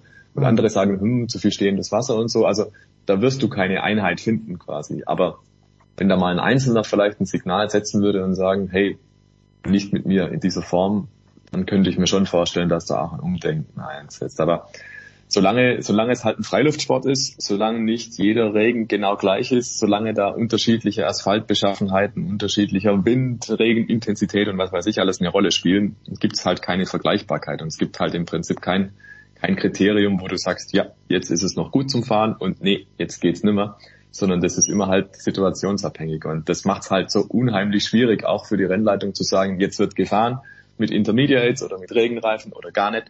Ähm, und da ist natürlich die FIA auch immer in der Position, die schreibt sich ja auf die Fahnen Action for Road Safety. Ist ja nicht nur ein Weltverband für Motorsport, sondern auch für Straßenverkehr allgemein. Und wenn man dann sagt, die Sicherheit auf den Straßen ist wichtig und dann lässt man die Formel 1 bei nicht fahrbaren Bedingungen fahren, das passt halt auch nicht zusammen. Plus, man will natürlich um jeden Preis verhindern, dass irgendwas schief geht und irgendjemand verletzt wird oder Schlimmeres. Und ähm, deswegen ist man da im Prinzip auch immer in der Zwickmühle. Entweder man ist zu konservativ, dann sagen alle, du müsst doch fahren, Formel Waschlappen und so weiter. Oder man lässt die Leute fahren, dann heißt es hinterher, wie könnt ihr die Leute fahren lassen? Also den richtigen Mittelpunkt, den richtigen Konsens zu finden als Rennleiter ist schier unmöglich. Ist schwer, gebe ich dir recht, aber es war eine beinahe Tragödie, ja, ja, die wir wieder hatten und wieder in Japan. Also das geht eigentlich nicht. äh, Und ich glaube, das waren irreguläre Verhältnisse. Und ich muss auch sagen, ein Rennleiter muss tatsächlich, Stefan, und natürlich kann er das aus seinem Kommandostand so ohne weiteres aus seinem Büro nicht sehen. Aber deswegen schickt mir das Safety Car mit Bernd Mailänder raus. Und ich bin sicher, der Bernd hat auch gesagt, Leute, das ist sehr, sehr grenzwertig. Zumal der Regen ja innerhalb von im, im Minutentakt stärker wurde und wieder weniger. Das Wasser stand auf der Strecke und es ist nicht so unbedingt in erster Linie auch die Sicht, sondern es ist das Problem tatsächlich mit Aquaplaning, dass du einfach gar keine Kontrolle mehr hast. Und aus Rennfahrersicht hätte man die Rennfahrer gefragt, hätten die meisten garantiert mal von Hamilton abgesehen, gesagt, Leute, lass uns weiter warten. Und auch da habe ich so ein bisschen den Eindruck, ähm, Jens, so ein bisschen, was du vorhin gesagt hast, man hat so ein bisschen äh, die Regeln auch deswegen hingebogen, weil das eine Honda-Rennstrecke ist. Ich habe auch den Eindruck gehabt, dass man deswegen gestartet hat in diesem Drei-Stunden-Fenster, das man ja nur zur Verfügung hatte, tatsächlich, um auch Honda einen Gefallen zu tun. Ich fand von Anfang an gleich bei dem ersten Startversuch es irregulär. Und ich fand es beim zweiten Startversuch auch irregulär. Ich glaube, das waren tatsächlich Bedingungen, die so nicht akzeptabel sind. Und wir haben irrsinnig Glück gehabt und sind haarscharf an einer Tragödie vorbei. Vor allem als dieses Bergefahrzeug ja. wieder auf der Strecke war und der Gasly zwar natürlich viel zu schnell gefahren ist, ganz klar, deswegen hat er auch eine äh, Zeitstrafe bekommen. Ähm, es war ja äh, äh gelb und dann rot, als er an dem Bergefahrzeug vorbei ist mit 240, 250, da ging es um ein paar Meter. Also wir hätten leider äh, beinahe wieder einen Jules Bianchi-Unfall gehabt, einen ähnlichen Katastrophe. Das darf auf keinen Fall passieren.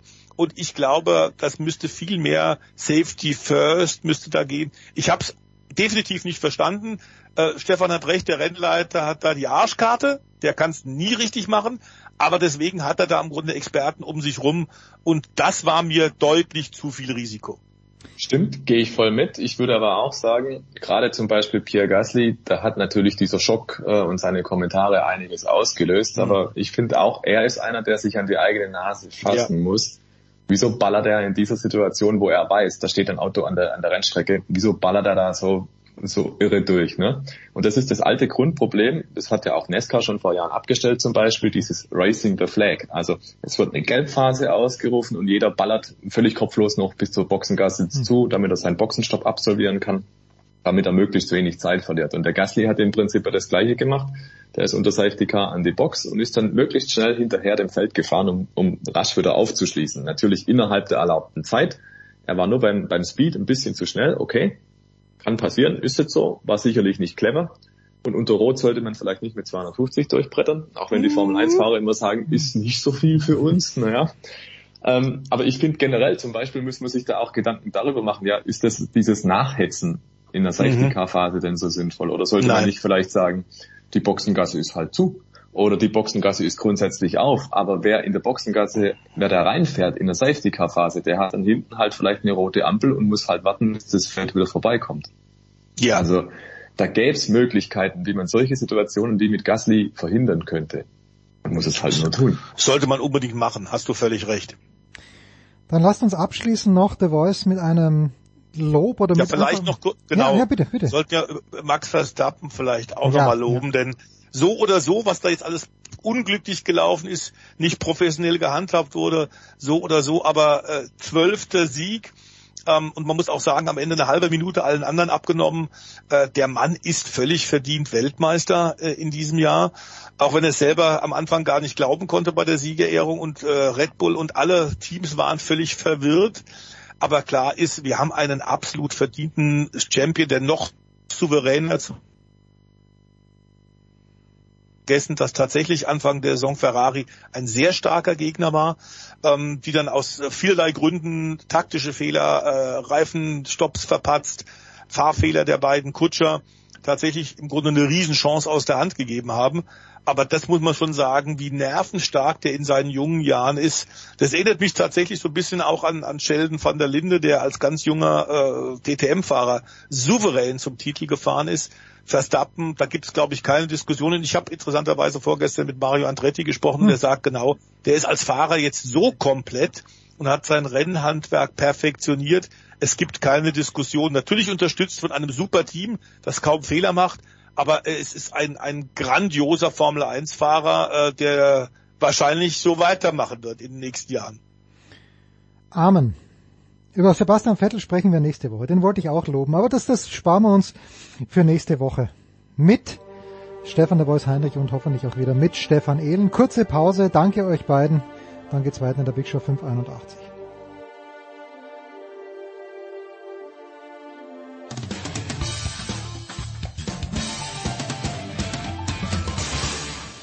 Hi, this is Pierre Maguire. You're listening to Sports Radio 360. So, es geht weiter in der Big Show 581 mit Heiko Olderb und mit Jürgen Schmieder. Äh, Männer, es ist spät bei euch, es ist früh bei mir.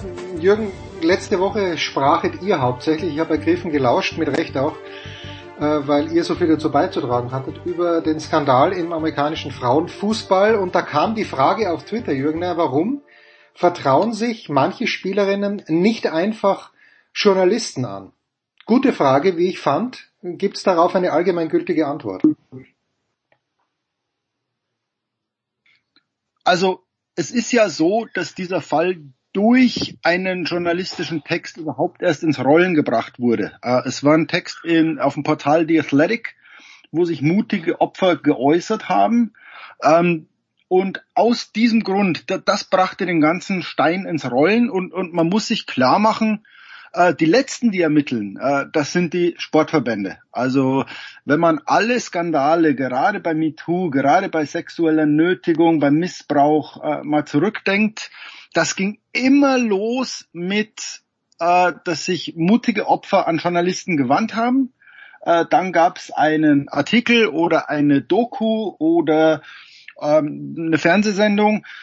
Dann wurde die Polizei aktiv und als allerletzte werden Sportverbände aktiv. Also denken wir an, an Sascha Zverev, die Vorwürfe häuslicher Gewalt, ähm, bis da die ATP überhaupt mal aktiv wurde und, und die Ermittlungen sind ja offensichtlich ein Jahr später immer noch nicht abgeschlossen, ähm, wo man sich fragt, was macht ihr denn eigentlich in, in dieser Zeit, in diesem einen Jahr, ähm, hat, die, hat die, die Ermittlungen im amerikanischen Fußball einen fast 400 Seiten mhm. äh, Report produziert. Also man muss schon, da muss man den Journalismus schon verteidigen. Es geht meistens im Journalismus los. Ähm, es ist bei mir ähnlich. Es ist so ein bisschen schwierig. Man erfährt als Journalist oft sehr viel, ähm, darf aber natürlich nicht alles schreiben, was man weiß. Also ein Journalist, der alles schreibt, was er weiß, weiß nicht besonders viel. ähm, und man, man darf auch oft mit, mit Kollegen nicht drüber reden. Also ich, ich, ich könnte, also ich könnte Bücherregale damit füllen mit Sachen, die, die ich niemals erzählen kann. Ähm, ich bin aktuell an, an mehreren Geschichten, nicht nur im Sport dran, wo ich mir fast sicher bin oder wo ich jetzt mit Kollegen bei der SZ spreche und, und man so erfährt, dass wenn wir veröffentlichen, äh, äh, sagt unsere Rechtsabteilung nein. Mhm. Ähm, und da musst du halt ein bisschen tiefer graben. Also das ist so ein bisschen das Problem bei, bei Journalismus, weil wir wollen ja veröffentlichen. Die Polizei sagt letztlich, äh, wir wollen einen Fall aufklären und, und bei Sportverbänden ist es oft so, äh, am liebsten wäre es uns, wenn wir, wenn niemals was rauskäme. Also da muss man schon die, die Intention sehen, aber äh, es ist, glaube ich, schon eine Chance von, von Journalismus, wenn man sagt, wir sind vertrauenswürdig, äh, äh, bei uns bist du in, in guten Händen, wenn du dich als Quelle an uns wendest. Und, und jetzt denkt man so zurück an, an viele Skandale im Sport der letzten fünf, zehn Jahre, ähm, wie oft die tatsächlich losgingen mit journalistischen Produkten. Ich glaube, da sind wir bei 90, 95 Prozent. Alle Skandale, bei denen der Stein durch ein journalistisches Produkt ins Rollen gebracht wurde. So auch im amerikanischen Fußball. Obwohl man ja sagen muss, Jürgen, dass das mitunter nach Jahren oder Jahre später auch erst passiert ist. Ne? Also so diese, diese Vorwürfe da bei Portland, die kommen aus den Jahren 2014 oder 15. Ähm, dann wissen wir ja, was da passiert ist. Also ne, die ob, wurden ja von oben nicht wahrgenommen, beziehungsweise bei den Entscheidungsträgern wurden ignoriert und der Trainer wurde dann weggelobt. Und man kennt natürlich auch, wenn man da der der Reporter ist vor Ort, kennt man die Spielerinnen oder Spieler nach einer gewissen Zeit und die kennen einen auch und die stecken einem ja immer mal was, was man nicht schreibt, nur so, um das Gesamtbild mal einschätzen zu können.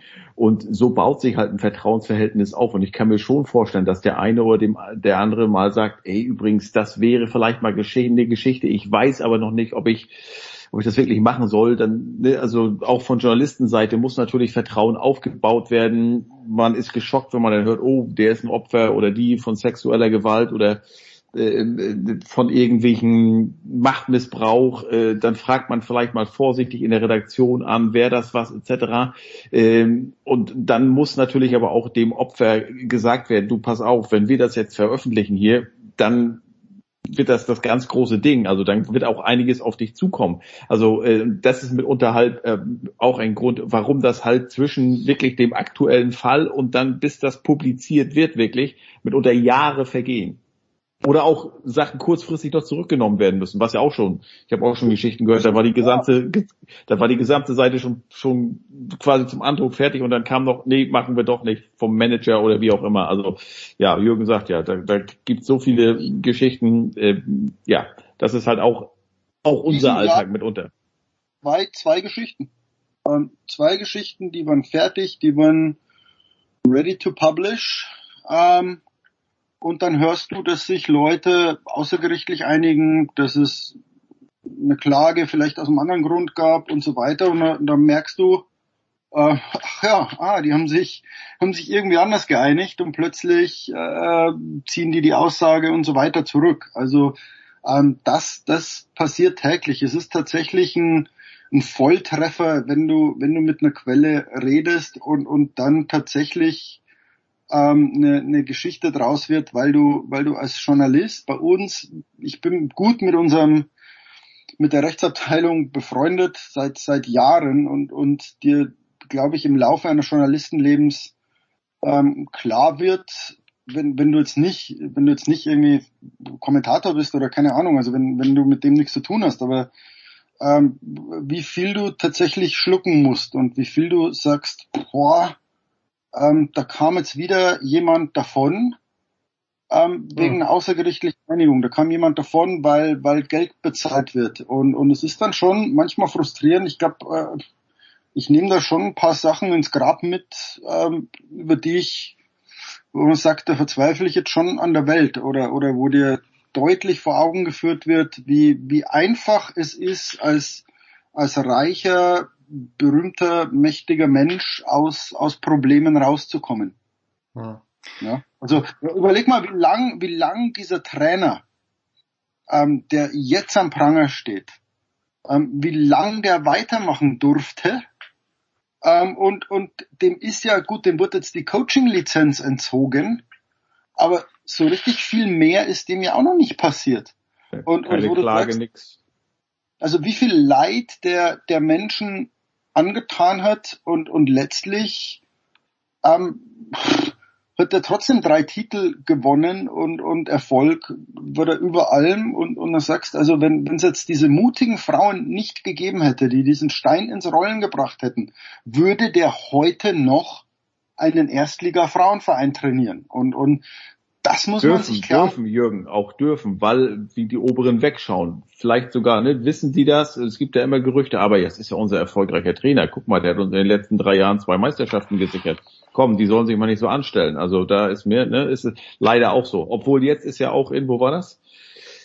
Äh, in, in, in Orlando, da ist die Trainerin gefeuert worden. Ähm, also das war bei Orlando Pride jetzt in diesen Tagen und in Portland ist ähm, der Eigner äh, hat sich komplett zurückgezogen. Ich glaube, der Verein steht sogar zum Verkauf, aber das ist dann auch jetzt der öffentliche Druck bei sowas dann, ne? wie wir auch schon bei den Phoenix Suns in der NBA erlebt haben und so. Wenn der Stein mal rollt, dann rollt er auch und dann rollen auch Köpfe irgendwann. Ja, aber den aber, Druck bauen wir ja auf. Ja. Also dafür sind wir da. Wir sind, wir sind als Journalisten keine Jubelperser. Wir sind klar, wenn jemand, wenn jemand was Tolles erreicht im Sport, ist es auch unsere Verpflichtung zu sagen, da hat jemand was Tolles erreicht. Aber ähm, ich, ich bin so ein bisschen, es ist nicht unsere Aufgabe, über Sachen wegzusehen oder, oder irgendwas zu sagen. Das ist oft unbequem und wie gesagt, manchmal verzweifelt man in seinem Beruf, klar, aber, aber es ist halt letztlich unsere Aufgabe. Journalisten ist, ist es nicht unsere Aufgabe, beliebt zu sein. Es ist nicht unsere Aufgabe, mit, mit Sportlern befreundet zu sein. Ähm,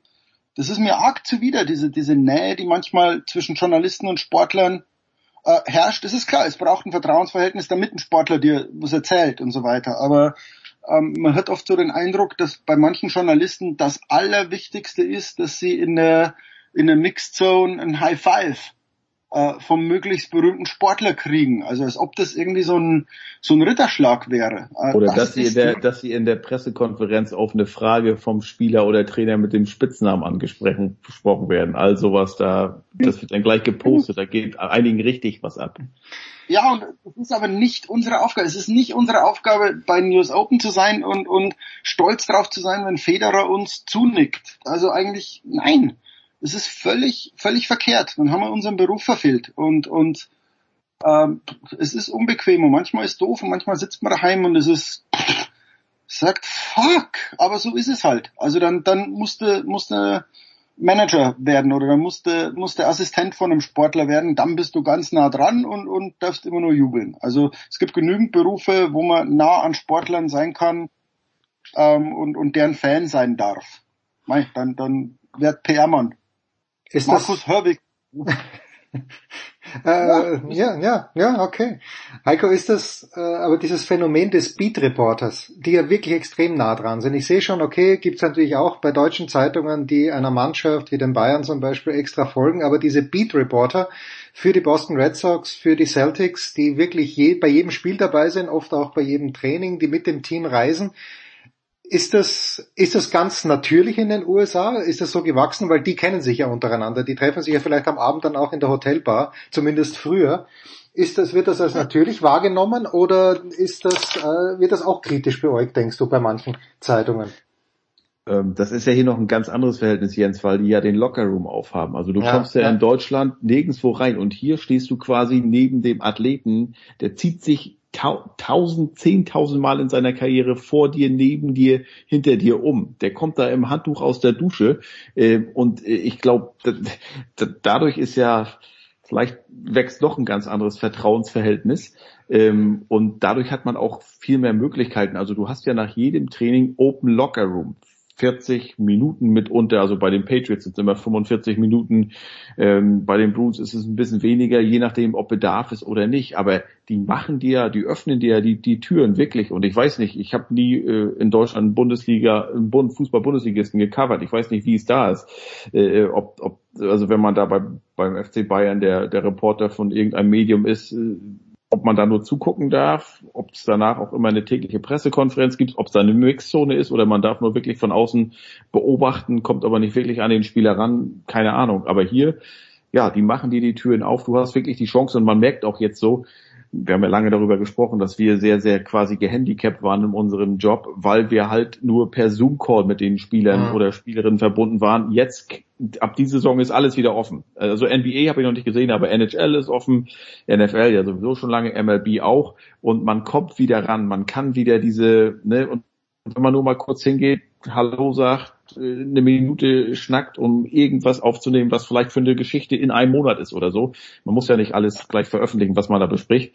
Aber äh, ja, das ist, das wird unseren Job hier wieder helfen, weil Zoom-Calls wir alle, haben wir alle keinen Bock mehr drauf und da ist es halt ganz, ganz schwer, was wirklich was Exklusives zu bekommen. Sind wir mal ehrlich, wenn man weiß, da hören 50 andere mit, dann stellt man ja ganz andere Fragen. Ja. Äh, ähm, es ist ja sowieso klar und da wird sich auch von den Spielern oder den Sportlern keiner wirklich dir gegenüber öffnen. Hm.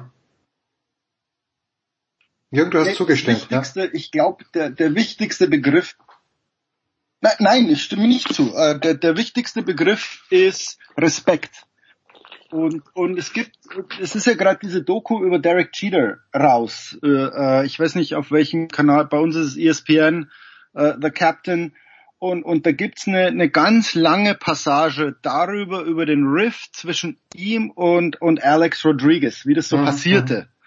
Der ja dann führte, dass, dass Rodriguez zu den Yankees wechselte. Und dann wird der, der Autor des Textes vom Esquire Magazine, Scott Robb heißt er, ähm, interviewt, weil der, der Rodriguez ja quasi Scott Rapp gesagt hat, äh, Derek Cheater musste ja noch nie der Anführer sein und, und ich bin hier der quasi der Franchise-Player, während Derek Cheater quasi so im, im Fahrwasser der Yankees zu seinen ersten Titeln kam.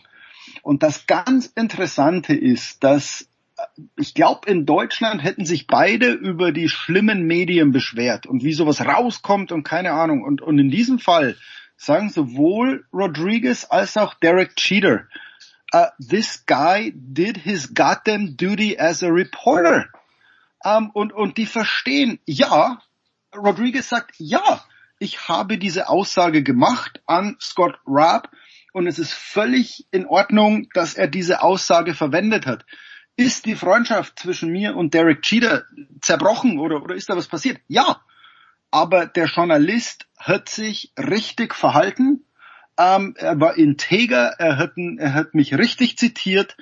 Ähm, so war's. Und, und jetzt stell dir mal vor, so, so eine ähnliche Situation gäb's im deutschen Fußball. Ich glaube, dass äh, dass da weniger Respekt für die journalistische Tätigkeit da wäre. Und das, das hat mich total beeindruckt, wie die zwei Sportler da nicht irgendwie, ah, oh, rap this asshole and he did this, he did that. Andere, andere in der Doku sagen dann, ah, oh, he didn't have to write that. Aber die zwei sagten, nein, äh, äh, hier wird korrekt zitiert und das ist völlig, völlig in Ordnung. Und, und da finde ich schwingt sehr viel Respekt mit. Und, und der Raab sagte dann auch, er hat lang mit sich gerungen und bla bla bla bla bla, wo du sagst, da ist ein Respekt zwischen Journalist und, und Sportler für die gegenseitige Arbeit da. Und, und wenn das da ist, glaube ich, kann man, kann man, kann man gut arbeiten. Und, und ich hoffe, ich hoffe, dass das bei mir immer da ist. Ich hoffe, dass ich auch Sportler respektiere. Und, und dann, glaube ich, kann, kann was Gutes rauskommen. Kurze Pause.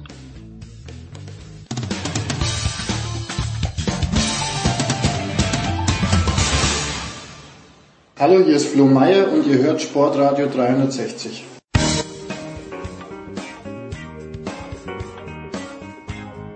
So, weiter geht's mit Jürgen und mit Heiko. Und Heiko, es herrscht Aufregung im Hause Olderb. Dein Bruder ist am Start und Leon Dreiseitel ist am Start, aber correct me if I'm wrong, sind wir noch immer, wir sind doch in der Preseason. Warum jetzt schon diese Aufregung?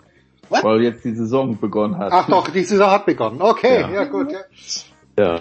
Es ist, äh, also ja, am Wochenende sowieso schon in Prag, ne? San Jose gegen Nashville, die haben wir zweimal dort gespielt. Ach, ich dachte, das wäre Gaudi, ich dachte, das wäre Gaudi halber gewesen. Nee, äh, Gaudi halber war in Bern, Nashville und SC Bern und in Berlin zwischen den Eisbären und San Jose. Aber die NHL ist erstmals seit, ich glaube, 2019 wieder in Europa und äh, haben zwei Spiele in Prag gemacht und Dienstagabend ging es dann auch hier in Nordamerika los. Und ja, jetzt Mittwochnacht hier, das erste Spiel der Oilers gegen Vancouver 3-0 hinten gelegen im zu Beginn des zweiten Drittels, jetzt steht es 3-3. Dreiseitel macht das, Einzel, äh, das erste Tor und bereitet die anderen beiden vor, aber das wird ja alles schon irrelevant sein, wenn das ja ausgestrahlt wird. Ja, aber trotzdem, also ich, ich denke mir schon, dein, dein Bruder ist am Start und er begeistert sich auch, äh, auch für Leon Dreiseitel. Immerhin. ja, also, ist, ja. Es nicht, ist es nicht ein Wahnsinns-Track jetzt hier zu wissen, es gibt jetzt 82 Spiele, bevor es wirklich, äh, ab, ab wann merkst ja, du bei aber, dir selbst, aber, aber, dass es nicht mehr so spannend ist? Also ich finde immer so Februar, so äh, rund um den Super Bowl, da ist mir Eishockey scheißegal. Ähm, da weiß ich auch von einigen Spielern, dass sie sagen, war es schon hart dann mitunter Februar. Ähm, äh, aber ansonsten, ich weiß, das ist ja beim Baseball genauso. Opening Day. Ähm, ja. Und danach kann man es wieder so ein bisschen geschmeidig, sag ich mal, kann man sich anderen äh, Sachen widmen. Aber hier ist natürlich auch jetzt, ähm, es wird allmählich kalt draußen die Nächte. Wir haben hier nur so drei, vier Grad draußen. Äh, Kamin ist, haben wir auch gerade angehabt vorhin hier und läuft Eishockey. Also ich will nicht sagen, der Winter steht vor der Tür, aber es wird Zeit, finde ich, dass Eishockey losgeht und Edmonton ist sicherlich äh, interessanter Verein. Jürgen und ich, wir waren ja am, wann war das, Dienstag auch äh, bei so, beim Media Call mit Leon dabei hat er auch so knapp 15 Minuten zu deutschen Medien gesprochen und dann kommt, ja, also ich, ich, ich freue mich auf die neue Saison und es ist schön, dass es jetzt wieder losgeht. Ähm, und ich weiß nicht bei Jürgen, ob der jetzt schon äh, äh in LA, ich weiß nicht, wie es da so ist, wie da die Erwartungen sind, aber sind schon einige interessante Sachen, auch aus deutscher Sicht. Leon ja sowieso, aber Stützle, Moritz Seider, jetzt hat JJ Peterka in Buffalo geschafft in den in, den Kader, der ehemalige Münchner, ähm, klar, mit Grubauer braucht eine bessere zweite Saison in Seattle. Ähm, dann hier unser Stanley Cup Champion, ähm, Nico Sturm in mhm. San Jose, neuer Verein. Also gibt aus deutscher Sicht einige interessante, interessante Themen, aber auch so generell interessant. Also ja, schön, dass es losgeht. Wird Zeit. Und, und dann natürlich nächste Woche, 18. auch die NBA, also dann sind wir wieder voll, dann ist alles hier. Dann hast du NFL, NBA, NHL und natürlich die Playoffs in der, in der, im, im, Baseball. Jürgen, stellst du dir das auch so vor wie ich, dass äh, Heiko sehr, sehr konzentriert Eishockey schaut? Die Temperaturen gehen ein kleines bisschen runter und plötzlich kommt Katie um die Ecke mit irgendeinem Heißgetränk, das schon fantastisch riecht, aber auch wahrscheinlich mit irgendwelchen Cinnamon Muffins. Ich komplett diesen... verkehrt, komplett verkehrt. aber ich stelle es mir ein bisschen so vor, wenn es kühler wird, nee. wenn draußen der Schnee fällt. Nee komplett verkehrt. Äh, eine Geschichte noch, die ich jetzt nur peripher mitbekommen habe, Jürgen, aber die in, in bei den Golden State Warriors, dieser Incident im Training, äh, Steve Kerr ist ja jemand, der sich, der sich gerne und oft äh, und auch richtig und wichtig zu Dingen äußert. Jetzt hat er sich relativ lang zurückgehalten äh, zwischen, also der Incident zwischen ja. Jordan Poole und äh, zwischen äh, Draymond Green wie ist das eine riesige Geschichte nur für die Medien oder ist, ist das äh, ist das auch sowas für dich interessant, der du ja schon ein alter Hase bist? Alter Hase, ich glaube, das ist schon, also die ist immer. Ähm, wenn der sagt, äh, das war die schlimmste Krise, mit der ich irgendwie zu tun hatte, seit ich Trainer bei den bei den Warriors bin, ähm, dann dann glaube ich ihm das. Ähm, zumal also man muss sich schon klar machen, im Basketball der Kader ist klein. Hm. Und, und das sind irgendwie zwölf, vielleicht dann 15 Leute, die jetzt, wie du sagst, die müssen mehr als 80 Spiele, ähm, die, die sind jeden Tag jetzt zusammen. Also das ist noch schlimmer als, als in einem Büro. Ähm, und wenn du da quasi beim Start ein Dings hast und, und er sagte, wir haben sehr viel Einzelgespräche geführt. Wir haben die Spieler alleine debattieren lassen. Äh, wir haben mit Management geredet und, und da musst du schon sagen, also du, du musst halt mit den Leuten letztlich sagen, funktioniert das? Ja. Und, und funktioniert es nicht nur, also setzt euch beide zu einem Tisch und sagt, ja, ja, ähm, und in zwei Monaten bricht uns hier der komplette, die, die Umkleidekabine auseinander. Also ähm, ich ich, ich finde, die Warriors sind eine absolute Muster-Franchise, wenn es wenn es um solche Dinge geht. Und, und Kerr ist da so ein so jemand, glaube ich, der Erfolg unter unter moralisch oder unter Moral stellen würde. Also ich glaube, Kerr wird lieber nicht Meister werden, als eine moralisch fragwürdige Entscheidung zu treffen. Und, und das finde ich gut. Deswegen finde ich es interessant, bei, wenn man solche Konflikte hat, wenn man so Probleme im Lockerroom hat, wenn es wenn es zwei Spieler gibt, die nicht miteinander können, finde ich immer interessant, auf die Warriors zu schauen und irgendwie so ein bisschen dieses, dieses Jesus-Spruch, what would Steve Kerr do? Mhm. Äh, machen, weil natürlich ist es jetzt leicht zu sagen, naja klar, jetzt haben sie ihn suspendiert und irgendwie sechs Tage vor dem Saisonstart darf er wieder in Kader und haha, also das war das erwartbare Ergebnis irgendwie weil weil es immer so ist. Aber wenn wenn es Kurt tut ähm, und wie er es begründet und wie er es sagt, wie sie wie sie ermittelt haben und wie sie miteinander umgegangen sind, sage ich, okay, ich ich, ich glaube, ich glaub, dass es wirklich schlimm war. Und, und ich glaube aber auch, dass die Warriors die, die für sie richtige Entscheidung getroffen haben. Gibt's diese Autoritätsperson, Heiko, äh, mehr im Basketball? Braucht's die mehr? Und was muss die, was muss der jemand wie Steve Kerr, der selber Champion war, der jetzt als Coach auch schon Champion war, mehrmals, aber braucht's jemand wie Steve Kerr, dass du diese jungen Millionäre einfängst? Ich habe mit dem, mit dem Tata Fredel vor kurzem mal geredet, der sagt, sagt mir Jens, als Fußballtrainer musst du mindestens 1,85, besser 1,90 groß sein, weil ah. die, weil die Spieler müssen mittlerweile schon zu dir aufschauen, weil nur noch so wenig Respekt da ist. Ja, aber das ist ja beim, bei Steve Kerr schwer, dann noch in ja, der NBA. Ja, also das, das schon, ja, aber bei ihm ist, bei ihm sind es halt die Erfolge, zu denen du aufschaust. Ja, genau. Also ich meine, wenn Steve Kerr was sagt, womit, das heißt natürlich nicht, dass er, dass er jetzt der Gott schlechthin ist, aber ich meine, der ist fünfmal Meister geworden, glaube ich, als Spieler. Der ist mittlerweile wie oft? Viermal Meister geworden, dreimal als Trainer. Und er ist ja, er ist ja auch keiner, so ein Phil Jackson, der kommt ja so ein bisschen als erhaben und mitunter auch, je älter er dann wurde, als vielleicht so ein bisschen arrogant rüber. Steve Kerr ist, glaube ich, immer noch der Kumpel. Also, ähm, weiß ich nicht, der ist für mich so der personifizierte Spielertrainer und wie Jürgen schon sagt, der, der hört sich halt alle Seiten an. Der entscheidet nicht jetzt, der hört irgendwas und, und dann aus dem Bauch heraus so oder, oder weil er wütend ist, sondern der überlegt, überlegt sich vieles. Und ähm, ich finde ihn, ich finde ihn ganz großartig, seine Ansichten, alles drum und dran. Und wie Jürgen gerade sagt, das ist äh, die die Warriors gelten so oder sein, sind für ihn der Inbegriff einer Muster-Franchise. Ja, und das wird von oben aber vorgelebt von einem Steve Kerr halt. Und äh, dann hast du natürlich mit Steph Curry einen einen Superstar, der keinerlei Skandale hat, der ja einfach sportlich grandios ist seit mittlerweile fast einer Dekade und trotzdem auf dem Boden geblieben ist irgendwo und äh, die beiden voran und ich meine, wenn du dich da nicht dann natürlich, ich sag mal, der, der Dermot Green war schon immer so ein bisschen der, der, der Pitbull in diesem Musterverein. Mhm. Ähm, und natürlich sieht das, sieht das fies aus, was da, was da, also der, der Schlag, alles drum und dran, also hätte ich nie gedacht, dass sowas möglich ist in, in, in, in so einer Mannschaft, aber ich habe auch nie das Innenleben so richtig kennengelernt von so einem NBA-Verein. Ich als Bostonien warte ja einfach nur noch, dass die den Warriors jetzt aufgrund dieser Szene den Titel aberkennen und die Celtics nachträglich zum Meister ernennen. Title Town USA, natürlich, ja.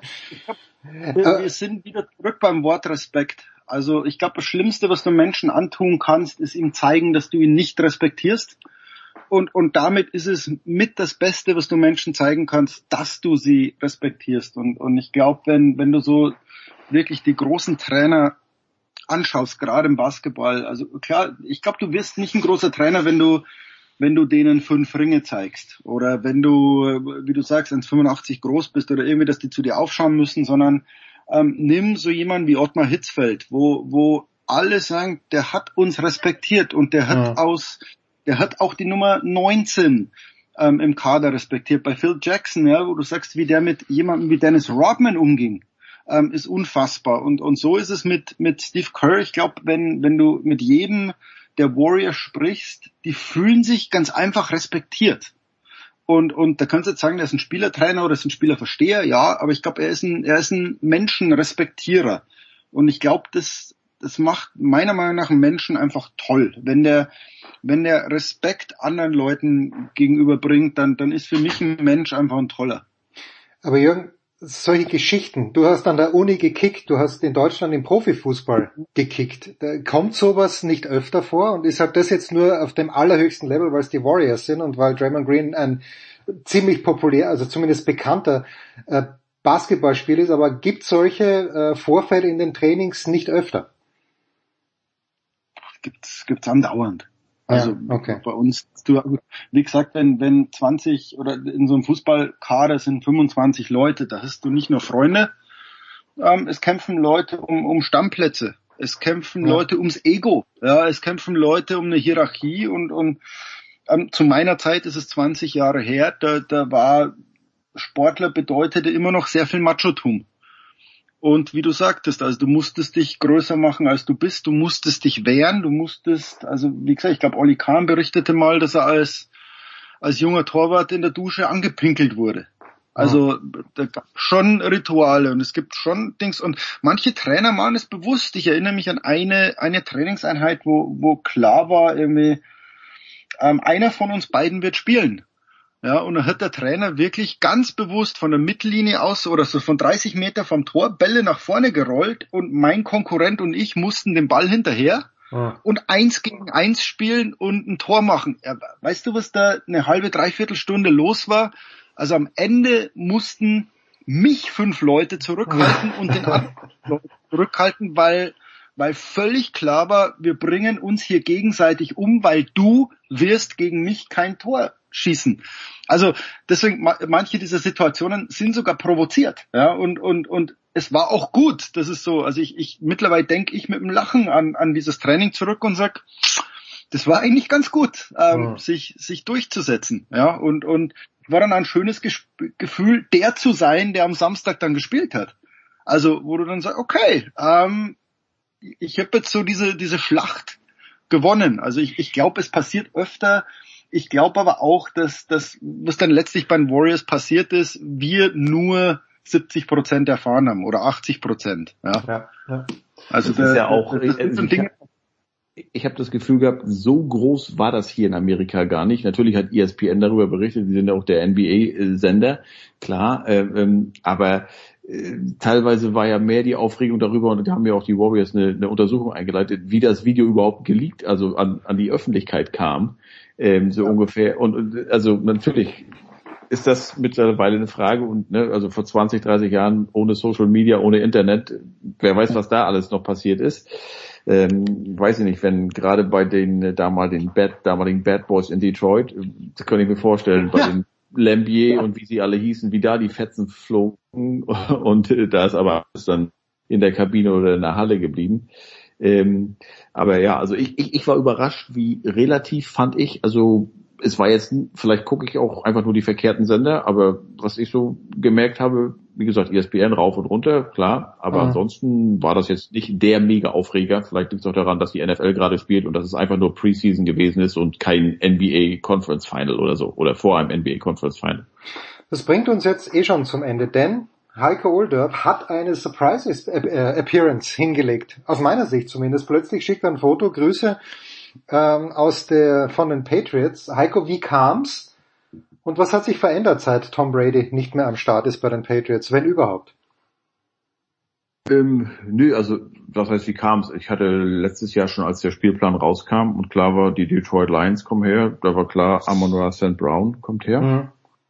Und äh, da habe ich gedacht, okay, da fährst du hin. Und äh, das ist, äh, sag ich mal, habe ich für die Deutsche Welle was geschrieben und werde für AD Hörfunk noch, noch Stücke drüber machen. Und das, das hat sich gelohnt, weil ich ihn auch auf Deutsch hatte. Ja. Und es war ein ja, Bilderbuch Oktobersonntag hier in New England, äh, Indian Summer in vollster Pracht. Und was mir aber aufgefallen ist, ich war jetzt wirklich seit drei Jahren nicht mehr da, ähm, und äh, wie viele und auch durch alle Altersgruppen Fans ich schon mit äh, Trikots mit der Nummer 10 gesehen habe, Mac Jones. Ah. Also das war, da habe ich mir so gedacht, Mensch, man muss heutzutage echt nicht mehr viel leisten, weil der hat noch nicht viel geleistet hier. Und die, also da, gut, Kinder ist klar. Ich glaube, als Kind, da waren Kinder, die waren fünf, sechs, die haben sich das dann wahrscheinlich nicht selber ausgesucht, sondern kriegen das von den Eltern angezogen. Die können sich an Tom Brady nicht mehr erinnern. Aber also ich, gut, ich fahre da längs und gehe vom Parkplatz rüber zum Medieneingang. Was hat man da? Keine Ahnung, wie viel Prozent der Fans sieht man da? Weiß ich nicht. Aber es hielt sich zwischen Brady und Mac Jones echt die Waage. Vielleicht ein kleines Übergewicht an Brady, aber da war ich echt überrascht. Das habe ich bei meinem ersten Besuch in Pittsburgh festgestellt. Diese Treue, die man zum lokalen Quarterback hat. Damals war es Bobby Brister. Und ich glaube, Jürgen, äh, nein, äh, Entschuldigung, Günther Zapp wird sich vielleicht, würde sich vielleicht noch an Bobby Brister erinnern, aber das völlig zu Unrecht. Aber das, das finde ich dann schon erstaunlich, dass man sich mit dem lokalen QB des äh, NFL-Teams, egal wer es ist, aber wenn er denn Stamm-QB ist, einigermaßen identifiziert. Jürgen, du wolltest noch was sagen? Nee, Gut, dann beenden wir es hier. Das ist, das ist Oldup ist immer erfolgreich, wenn er Kohle macht und gut gegessen hat. ja, das ist der rote Faden, der sich durchs Leben zieht und irgendwie, man muss sich Heiko als glücklichen Menschen vorstellen. Nein, Heiko ist ein glücklicher Mensch. Ich bin Das, auch das, das, Gute, das Gute ist ja beim Essen, da ich weiß nicht, Jürgen, wie es bei euch ist, aber ab, 15 ist alles in Ordnung. ähm, ähm, das, das Schöne bei den Patriots ist ja, dass das noch eine der wenigen Franchises ist, wo man fürs Media Dinner Nichts und sagen muss. Genau, und die, die tischen vor dem Spiel auf, dann während der Halbzeit, die gefühlt nur 70 Minuten später ist, und danach noch, danach noch gibt's große Pizza. Ansonsten hier Bruins, Celtics, Red Sox muss er überall zahlen, aber hier, da wird richtig schön aufgefahren. Bitte, haben wir das auch mitgenommen. Im Staples Center musst du nichts zahlen, aber du bist encouraged, eine Spende äh, Klar, zu geben, genau. die ja, dann bedürftige Kinder weitergeleitet wird, eigentlich ganz cool finde. Also Schöner dann, Ansatz. Dann, das zahle das zahl ich irgendwie gern. Das Schlimmste sagen wir immer die Dallas Mavericks. 13 Dollar und ohne Nachschlag.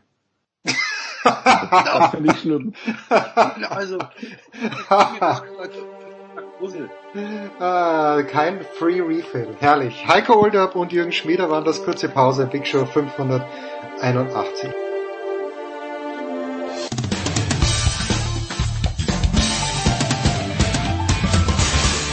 Hallo, hier ist die ehemalige Biathletin Kadi Wilhelm und ihr hört Sportradio 360. Ach ja.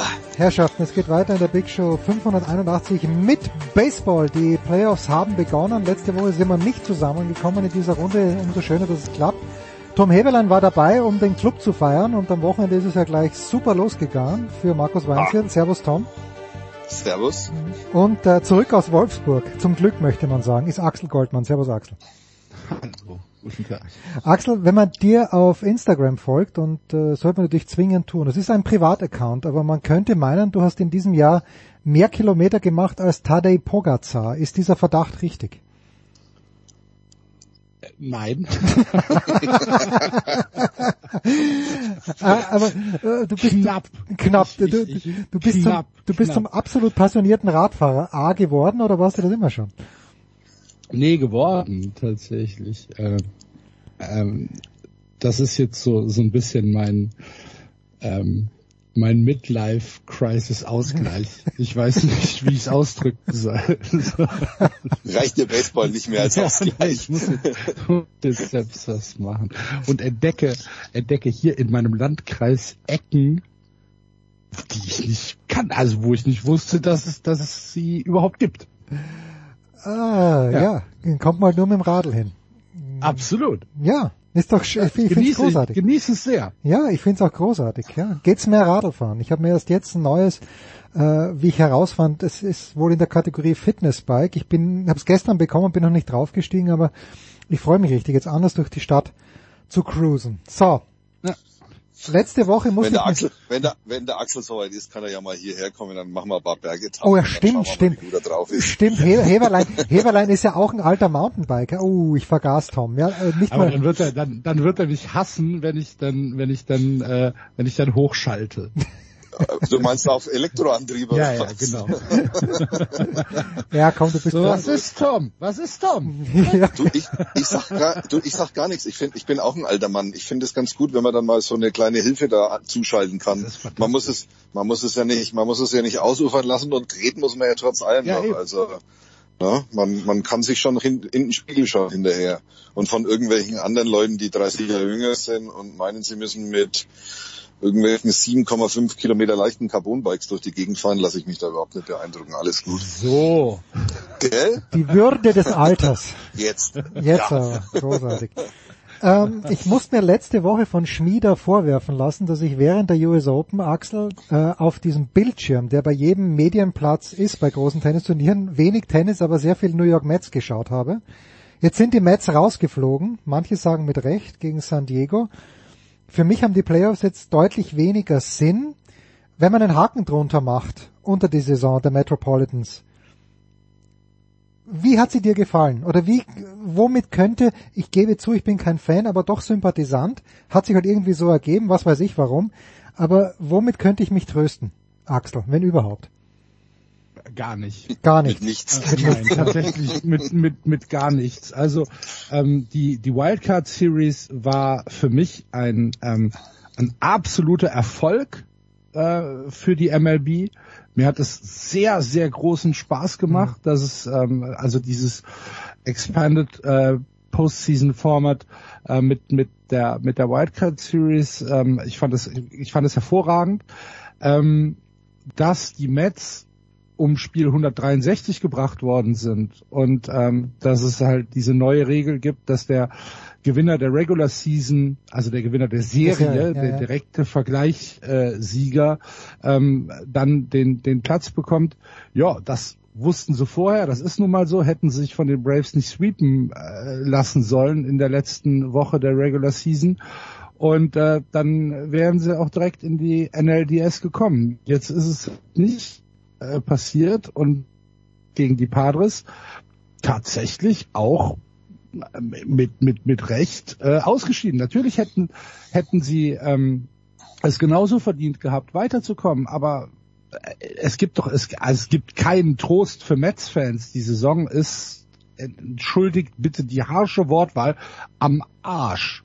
Ja, ist ja so, weil das ganze Jahr, Tom, hieß es, und ich habe ja gerne zugehört, die Zeit, wo ich in New York war, und ich wohne da immer auch beim Kumpel, der Mets-Fan ist, ja, Scherzer und DeGrom, One-Two-Punch, da kann so gut wie nichts schief gehen, aber schon im Sommer, DeGrom, äh, Scherzer, DeGrom ist erst später eingestiegen und Scherzer hat dann doch äh, auch immer wieder mal ein, zwei Wochen freigenommen. Max Scherzer war dann, und das ist ja nicht das erste Mal in den Playoffs, ein kleines bisschen, ja, er war halt einfach nicht mehr so Daneben. scharf. Ja, er war ein bisschen daneben und das kann man sich halt bei diesem kurzen Format leider nicht leisten. Hast du irgendeinen einen, einen Lichtstrahl für mich, Tom? Nö, ich habe keinen Lichtstrahl für dich. Vor allem, wenn du dir anschaust, äh, wen die jetzt alles als Free Agents rumlaufen haben, dann frage ich mich, ähm, wie viel Geld hat äh, der Besitzer tatsächlich und wie, wie weit ist er bereit, über die äh, Grenze zur Luxury Tax zu gehen? Äh, beziehungsweise äh, wer soll da nächstes Jahr noch spielen? Also äh, ich will jetzt nicht alle Namen aufzählen, aber ähm, es ist doch eine gehörige Anzahl von Spielern, die äh, Free Agents sind, angefangen von Herrn de Grom. Also da ist im ja, in der in der Zeit, äh, die Ihnen jetzt bleibt bis zum äh, Pitchers and äh, Catchers Report for Spring Training, äh, haben Sie doch einiges jetzt zu tun, weil ähm, das äh, ja das sieht nicht gut aus. Also es sind ja auch einige namhafte Spieler, die jetzt auf der Free Agent Liste stehen und äh, da müssen Sie sich was einfallen lassen. Und ja, ich, ich wage zu bezweifeln, dass sie alle halten können, beziehungsweise Sie müssen sich auch was einfallen lassen, um dann halt nächstes Jahr ein bisschen weiterzukommen als diesmal.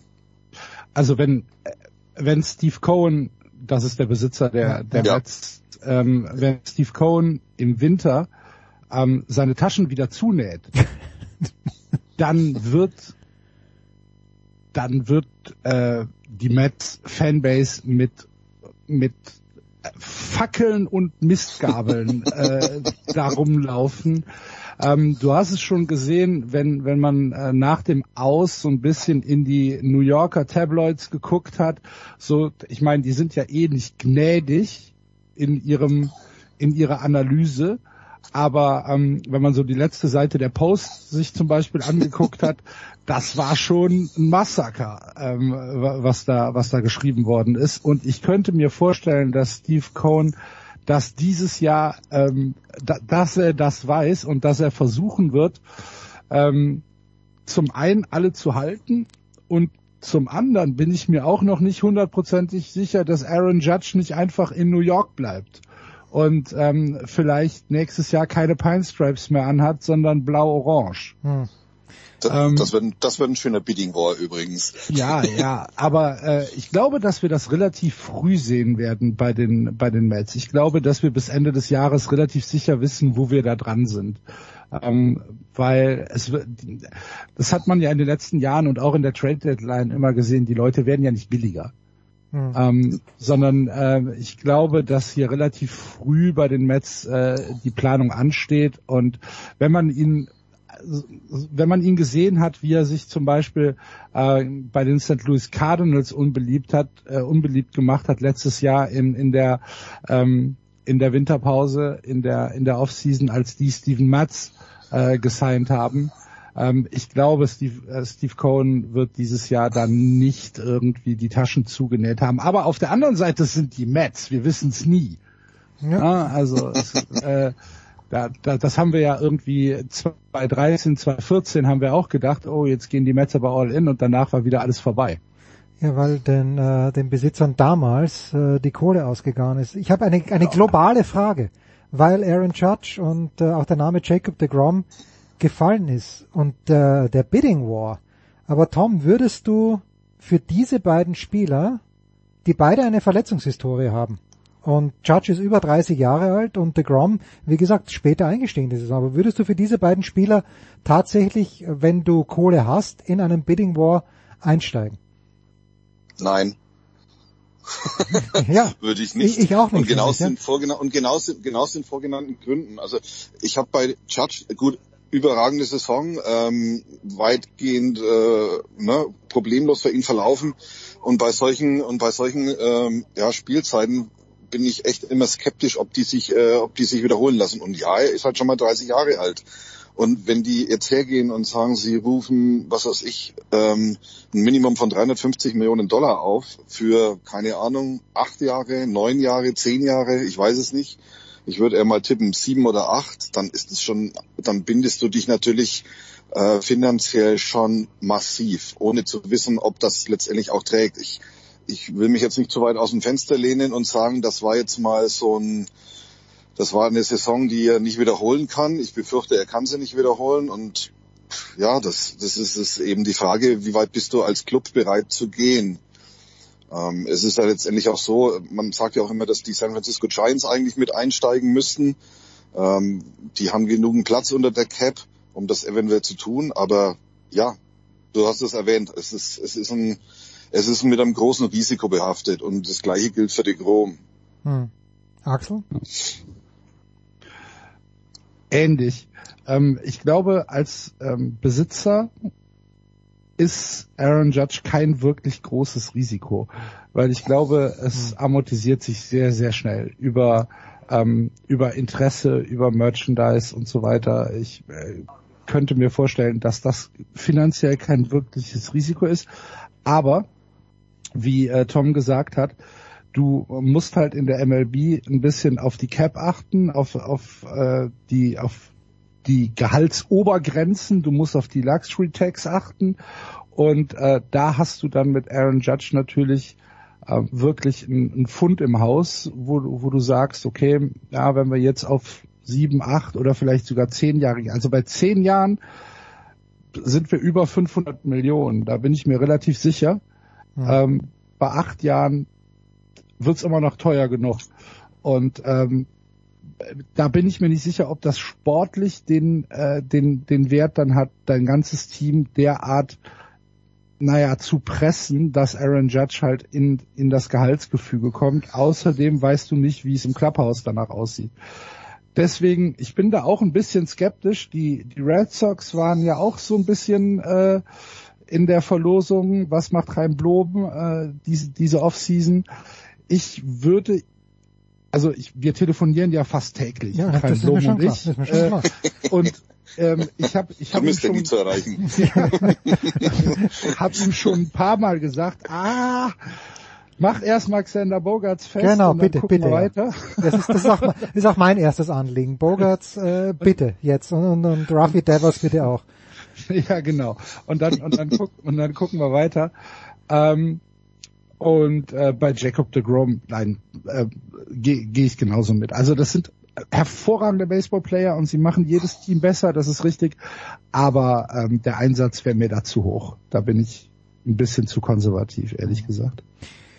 So, jetzt sind wir natürlich in der Situation, dass wir die Big Show am Donnerstag aufnehmen. Äh, die Serien sind voll im Gang. Phillies Braves steht 1 zu 1, Padres Dodgers ebenfalls 1 zu 1. Die Yankees führen mit 1 zu 0 gegen die äh, Guardians, äh, spielen heute das zweite Spiel, was ich auch schon wieder ein bisschen weird finde, ja, dass die das einen Tag Pause haben und die Astros führen mit 1 zu 0 gegen die Mariners. Tom, welche Serie sollte sich der geneigte Baseball-Fan, der einfach nur an gutem Sport interessiert ist, welche Serie würdest du empfehlen? Dodgers Padres. No Love Unbedingt. Lost. Ja, No Love Lost. No, okay. nee, also ähm, die ersten beiden Spiele, das war wie zwei Schwergewichtsboxer, die sich da echt Punch für Punch durch den Ring prügeln. Also das war schon, das war schon ganz großartig, muss ich sagen. Ich, ähm, ja, die Dodgers waren im, ich glaube, die Dodgers haben im ersten Spiel natürlich ein bisschen von ihren guten Optionen im Bullpen, also bei den Relief-Pitchern profitiert. Ähm, aber auch da war San Diego schon wirklich, wirklich gut. Also das, die haben einen richtig guten Fighting Spirit. Ähm, man muss auch sagen, die haben, die haben jetzt in der Postseason haben die jetzt immerhin schon das dritte von fünf Auswärtsspielen gewonnen. Jetzt haben sie das erste Spiel Playoffs seit, glaube ich, 2006 in ihrem heimischen Ding. Und sie haben, ähm, würde ich jetzt mal behaupten, für die nächsten beiden Spiele eigentlich die besseren Pitcher am Start. Also Blake Snell hat jetzt nicht unbedingt die beste Saison gehabt, aber er spielt traditionell sehr gut gegen die Dodgers. Äh, danach kommt Joe Musgrove, der wirklich, wie, äh, vielleicht auch gegen die Mets, äh, mag ich Ja, da, da, da war doch was, da war, hat doch was nicht gestimmt. Ich, ich hätte gerne auch das andere Ohr untersucht gehabt. Also da, da, da ja, stimmt doch was also nicht. Ja. Dann haben sie, dann haben sie Musgrove äh, bei den die Gonsolin macht und der hat seit Ende August kein äh, Spiel bestritten, in dem er mehr als zwei Innings geworfen hat. Also ähm, aber das nur so als Statistik am Rande. Ich finde, dass die Padres das zweite Spiel, dieses 5 zu 3, haben die richtig, richtig gut gemacht. Guter Fighting Spirit, haben die Kleinigkeiten gut gemacht, auf die es offensichtlich ja in der Postseason ankommt. Also so diese, diese Momente, die, die sagen immer Game Changer dazu. Ähm, also in diesen kleinen Momenten, wo so ein Spiel für dich oder gegen dich laufen kann, haben sie wirklich, wirklich gut äh, im Griff gehabt im zweiten Spiel. Also ich, ich glaube, das wird eine richtig geile Serie noch werden zwischen den beiden. Das ist, ja, das ist so ein bisschen so Formen gegen Ali oder äh, Ali gegen Fraser, wenn man es aufs Boxen übertragen will. Ich finde also das würde ich auf jeden Fall anschauen. Einzig schade ist, dass es nur eine Best of Five Serie ist. Oh ja. Das ist richtig, ja. Das ist richtig. Was für Aber. Padres aber tatsächlich ganz gut sein kann. Ne? Die nächsten beiden Spiele sind jetzt zu Hause. Ja. Sie haben eins in, in LA ähm, entführt letzte Nacht. Du, du hast es gesagt. So, da kommt ein absoluter Katastrophencall vom, vom äh, Base Ump im dritten Inning, der dann äh, am Ende zu einem Home Run führt und die Padres haben trotzdem weitergemacht, haben ihren Ball weitergespielt. Manny Machado ist gerade, ich glaube, der hat einen Ruhepuls von 250 gerade, äh, mit dem er, mit dem er durch die Gegend läuft. Äh, es macht unfassbar viel Spaß und für den Casual-Zuschauer, der dann halt sagt, ich will mal jetzt in die Baseball-Playoffs gucken, kommt ja dann auch noch die Emotion und die Atmosphäre dazu Ja. äh, in der Serie. Also das ist ein absolutes Must-See-TV. Ähm, Samstag auf Sonntag und Sonntag auf Montag. Ähm, nee, Sonntag ist sogar Sonntag ist sogar abends. Ja. Ähm, muss man muss man sich angucken, wenn man die wenn man die Gelegenheit dazu hat. Äh, macht unfassbar viel Spaß. Und es wäre natürlich ich sag jetzt mal vom Schadenfreudepunkt, wäre es natürlich ganz hervorragend, wenn die Dodgers mit 111 Siegen aus der Regular Season dann in der in der ersten Playoff-Runde an ihren Divisionsrivalen, die sie wie viel wie viel hatten sie Vorsprung am Ende? 22 oder wie viele Ja, Spiele waren es? Ich weiß es nicht mehr. Sie haben, glaube ich, 14 von 19 Spielen in der Regular Season Ja, haben sie genau. gegen die Padres gewonnen. Ja. Also, Ja, das wäre natürlich, das wäre natürlich relativ lustig, muss ich sagen. Ja. Ich, ja. aber ähm, das ist, das ist äh, auch meine Empfehlung für für diese Runde. Okay, ich, ich hoffe, wir kommen in dieser Runde nochmal zusammen, aber Stand jetzt, Axel, wer gewinnt die World Series? Houston Astros. Hätte ich auch gesagt. Tom? ich befürchte es. ich befürchte es. Also die sind, wenn du dich aus vom Loch raus äh, rausholst, wie, wie jetzt beim ersten Spiel gegen die Mariners und die sind halt auch einfach, das sind halt auch coole Hunde, gell, die da rumlaufen bei, bei Houston. Die haben einen guten Pitching-Staff. Die haben, wenn es drauf ankommt, die, die richtigen Leute, die dir dann halt einen Home Run rausprügeln.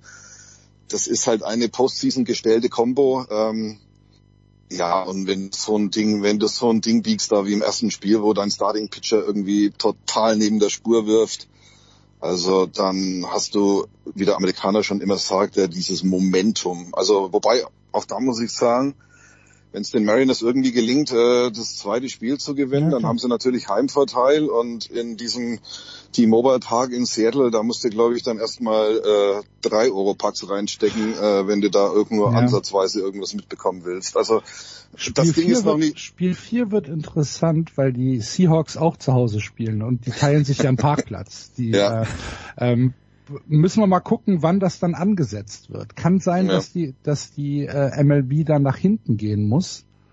Und dann wird es kalt in Seattle und dann haben wir schon wieder ganz andere Bedingungen. Ja. Ist schon Wobei sie können ja das Dach dazu machen. Ja, ist schon erstaunlich, was, was du sagst, Tom, auch, weil es heißt ja auch, dass bei den Seahawks das lauteste Stadion eigentlich ist. Äh, Vielleicht gemeinsam mit Ja. denen der Kansas City Royal, ah, Kansas City Chiefs. Aber, ja. Also ich, ich bin gespannt. Bitte, Tom.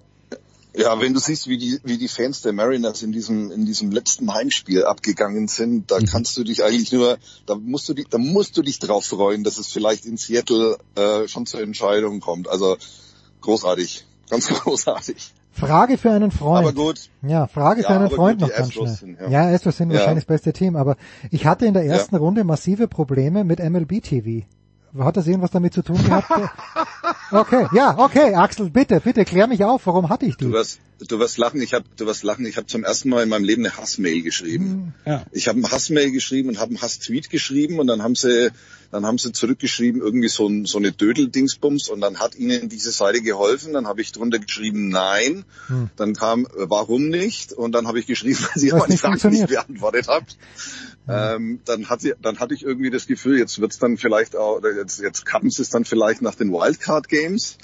Ähm, aber ähm, um das kurz zu machen, ich glaube, sie haben einfach Schiss, ähm, dass sie eine Klage an den Hals kriegen von irgendjemanden, weil sie haben, weil sie haben das Paket verkauft, auch an mich, äh, für die für für full für die Full 2022 Season Mhm. und das heißt ja für mich Mit die Playoffs. ganze Saison. Die geht, die geht ja im April los und endet irgendwann im November, wenn es gut läuft. Stand ja auch da, stand ja auch dabei, inklusive Ja, Postseason. Ne? Also das, äh, vielleicht für die Hörer, die jetzt gar nicht wissen, um was es geht. Ja. Ähm, die MLB hat zwei Tage, also MLB TV ist der Streamingdienst der MLB, ne, ver verglichen wie der wie der Game Pass in der in der NFL. Man kann alle Spiele gucken, Splitscreen, man kann Feeds auswählen und so weiter. Also der normale Streamingdienst kostet 150 Dollar im Jahr. Ist es wert? Und Muss man ähm, sagen. Ist es ist es wert? das Produkt an sich ist ist Weltklasse. Ja. Ja, Ähm, super. ähm, aber dann hat MLB zwei Tage vor Beginn der Postseason, also vor Beginn der Wildcard-Runde, ihre Blackout-Terms geändert und hat gesagt, ah, übrigens, was wir euch nicht gesagt haben, haben wir vergessen, ihr guckt dieses Jahr über MLB TV keine Playoffs. Und ähm, dann ging relativ schnell ein, ein Loch in die Hölle auf, äh, besonders bei Social Media. Und ähm, die Leute waren zu Recht verärgert. Also ich meine, ne, du kannst mir das nicht verkaufen und dann sagen eine Woche vorher, ach übrigens, du musst dir jetzt doch was anderes kaufen, weil bei uns dies es nicht mehr. Der Hintergrund daran ist, dass die MLB ähm, im Jahr 2022 ähm, ein paar exklusive TV-Deals abgeschlossen hat. Sie haben ähm, mit äh, BT Sports in, in UK zum Beispiel ähm, einen TV-Deal abgeschlossen, der für die Playoffs gilt. Sie haben mit Apple TV diesen, äh, dieses Freitag äh, abgeschlossen. Sie haben mit äh, ESPN, ESPN, die ja zu Disney gehören und mit dem ESPN-Player ihren eigenen Streaming-Dienst haben, äh, exklusive Verwertungsrechte abgeschlossen. Und irgendjemand wird dann gesagt haben, hm, hör mal, äh, wenn wir mit denen das exklusiv haben, dann können wir es ja eigentlich nicht über MLB TV laufen lassen. Und dann hat einer gesagt, ja, stimmt, dann müssen wir kurz die, äh, die Blackout Restrictions an, anpassen, dann können wir es halt nicht übertragen. Und das geht halt nicht. Ne, das, das hört sich dann irgendwie so nach äh, Taubenzüchterverein an, wo irgendeinem was durchgegangen ist und der dann eine Mail schreibt und sagt, ja, tut uns leid, nächstes Jahr äh, schreiben wir es besser rein. Dann hat, das, das Witzige ist ja übrigens, wenn ich das mal kurz einwerfen darf, Sie haben ja dann geantwortet, also mir zumindest haben Sie geantwortet, ja, Sie können das Spiel doch sehen. Mit 90 Minuten Zeitversetzung. Ja, genau. Dann habe ich, dann habe ich zurückgeschrieben, schon mal was von einem Zeitunterschied gehört nach Europa. Hm. Ja, vor allen Dingen, und, vor allen und Dingen, live ich ist es auch nicht. ich habe mir dann, ich habe mir dann vorgestellt, ja gut, dann stehe ich morgens um sieben auf. Woher weiß ich denn, dass das Spiel vorbei ist? Ja. Dann Ja, muss ich genau. mich ja spoilern und Ja. dann auf die Uhr gucken. Aber Ja. äh, egal, äh, irgendwas hat dann dazu geführt, dass die MLB gesagt hat, ja okay, tut uns leid, äh, die Wildcard-Runde äh, könnt ihr könnt ihr auf jeden Fall noch sehen. Das hat dann auch nach dem ersten Spiel oder im ersten Spiel der Wildcard-Runde haben sie es dann ähm, tatsächlich geändert, so dass man es sehen konnte. Und ähm, dann wurde gestern, nee, vorgestern wurde die Seite der MLB, ich weiß nicht, bestimmt sechs, sieben Mal geändert. ähm, da wurde wahrscheinlich im Hintergrund wirklich hart an irgendwelchen Rechten gearbeitet, so dass ähm, es jetzt so ist, dass wir Stand heute alle Spiele gucken können Yes. über, über MLB TV. Ähm, Ich, ich glaube, sie haben einfach nur Schiss gekriegt. ich, ich denke, das wäre halt die Konsequenz gewesen. Ne? Ja, das Ja, wäre halt die Konsequenz gewesen. Da hat ja auch, da haben ja auch schon Leute sich zusammengetan. Und wenn du dann halt so Accounts hast wie Baseball Brit oder ähm, das ist ja auch bei äh, in den USA angekommen. Also die Athletic hat einen Teil rausgehauen. Ähm, äh, the, wie heißt es? Verge, Verge, Verge Magazin? Ich weiß es nicht hundertprozentig. Hat, hat einen hat einen, äh, Text dazu geschrieben. Äh, sogar ESPN hatte eine ganz klitzekleine versteckte Meldung, die aber natürlich nicht prominent gefeatured wurde auf der Seite. Und ähm, ja, wenn du dann in den USA in irgendeinen so Class-Action-Suit äh, verwickelt wirst, Das ist toll. ne, dann kann das ja schon mal teuer werden. wenn, Okay, dann, dann wenn hoffen da wir, der richtige Richter, richtige Richter sitzt. ja, hoffen wir das Beste Aber, natürlich. ja. Genau, im Moment, im Moment können wir es gucken und äh, hoffen wir einfach, dass es so bleibt und äh, fürs nächste Jahr muss man dann halt, also ich würde auf jeden Fall jedem, jedem raten, das Auto äh, Re- Renewal erstmal auszuschalten und erstmal abzuwarten, wie die, wie die Ja. Konditionen für, für nächstes Jahr sind, genau. Ja, aber wie gesagt, Schon das gesehen. Ist, wie gesagt, das ist eine lässige Geschichte, weil man wirklich jedes Spiel anschauen kann. Ja, danke Axel, danke Tom. Kurze Pause und dann schmeißen wir uns hier mit Tennis raus.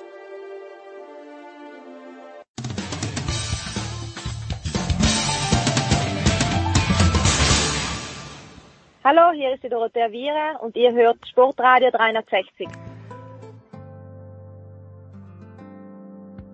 Big Show 581, hinten raus geht's äh, zum Tennis. Letzte Woche schon dabei. Paul Häuser von Sky, grüß dich Paul. Ja, Jens, wir haben Lauf. Servus. Ja, wir haben wirklich einen Lauf und in diesen Lauf gerätscht uns jetzt nicht rein, sondern er unterstützt uns noch. Jörg Almeroth, guten Morgen, lieber Jörg. Hallo, morgen. Jörg, ich habe Paul während seines Kommentars äh, in Astana sehr genau zugehört. Äh, da ging es eben auch darum, ja, Novak Djokovic, Australian Open. Ich bin unter dem Eindruck, dass die Australier jetzt auch Leute wieder einreisen lassen, die nicht geimpft sind. Und jetzt gibt's aber schon wieder erste Stimmen, jetzt schon, wir schreiben heute den 13. Oktober, die sagen, es wäre ein ganz schlechtes Zeichen, wenn Djokovic einreisen dürfte. Im Januar äh, regt dich das ähnlich auf wie mich, dass dieses Thema jetzt schon aufs Tableau kommt, Jörg? Ähm, oder sollte sich dieses Thema eben durch die geänderten Einreisebestimmungen eigentlich erledigt haben?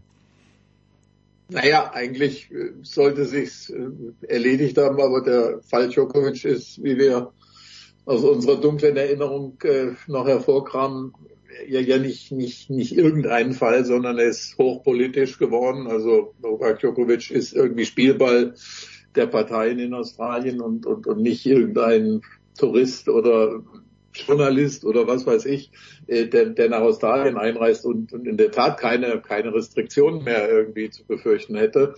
Ähm, nein, es ist, es ist, es, soweit ich das jetzt tatsächlich in, in Erinnerung habe, ist, ist er ja als jemand, der naja, in Anführungszeichen des Landes verwiesen worden Ah, ist stimmt, ja, ja, das war ja. im, im Januar zunächst erstmal nicht berechtigt, meiner Meinung nach, weil äh, diese, diese Ausweisung im Grunde ja, glaube ich, noch für mindestens ein Jahr oder so, äh, also ähm, ähm, wie gesagt, nach meinem jetzt nicht, nicht ganz taufrischen Verständnis müsste er äh, sich ja aktiv drum bemühen und äh, eins ist in jedem Fall natürlich richtig und äh, dass Craig Tiley und Joe Australian Open aus diesem Spiel erstmal draußen sind. Also das ist, ist schon erstaunlich genug, dass ich das über Craig Tiley sagen kann, aber das finde ich ziemlich schlau. Was heißt schlau? Es ist, es ist im Grunde normal, denn ähm, äh, die, das, das ist nicht seine Aufgabe, sich um, den Privat, die Privatangelegenheit ja im Grunde genommen von Novak Djokovic und seine Einreise hier zu kümmern. Die, die muss er aktiv betreiben und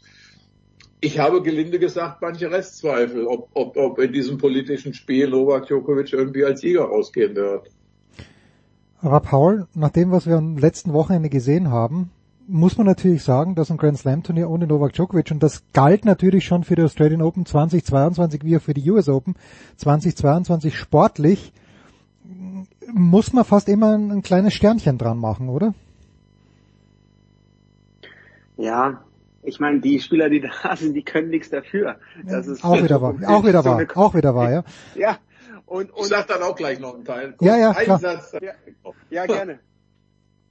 Mach gleich. Nee, jetzt, danach, wenn Paul fertig ist. Okay, Paul, bitte. Ja, vielleicht ganz kurz zu diesem, es ist ein dreijähriges Einreiseverbot, ja. aber das ist wirklich, es ist wirklich unklar, äh, wie das gehandhabt wird im Fall Djokovic, weil Jetzt gab es ja schon diese Stimmen von dem Einwanderungsanwalt, der gesagt hat, es gibt keinen Risikofaktor mehr, ihn wieder einreisen zu lassen.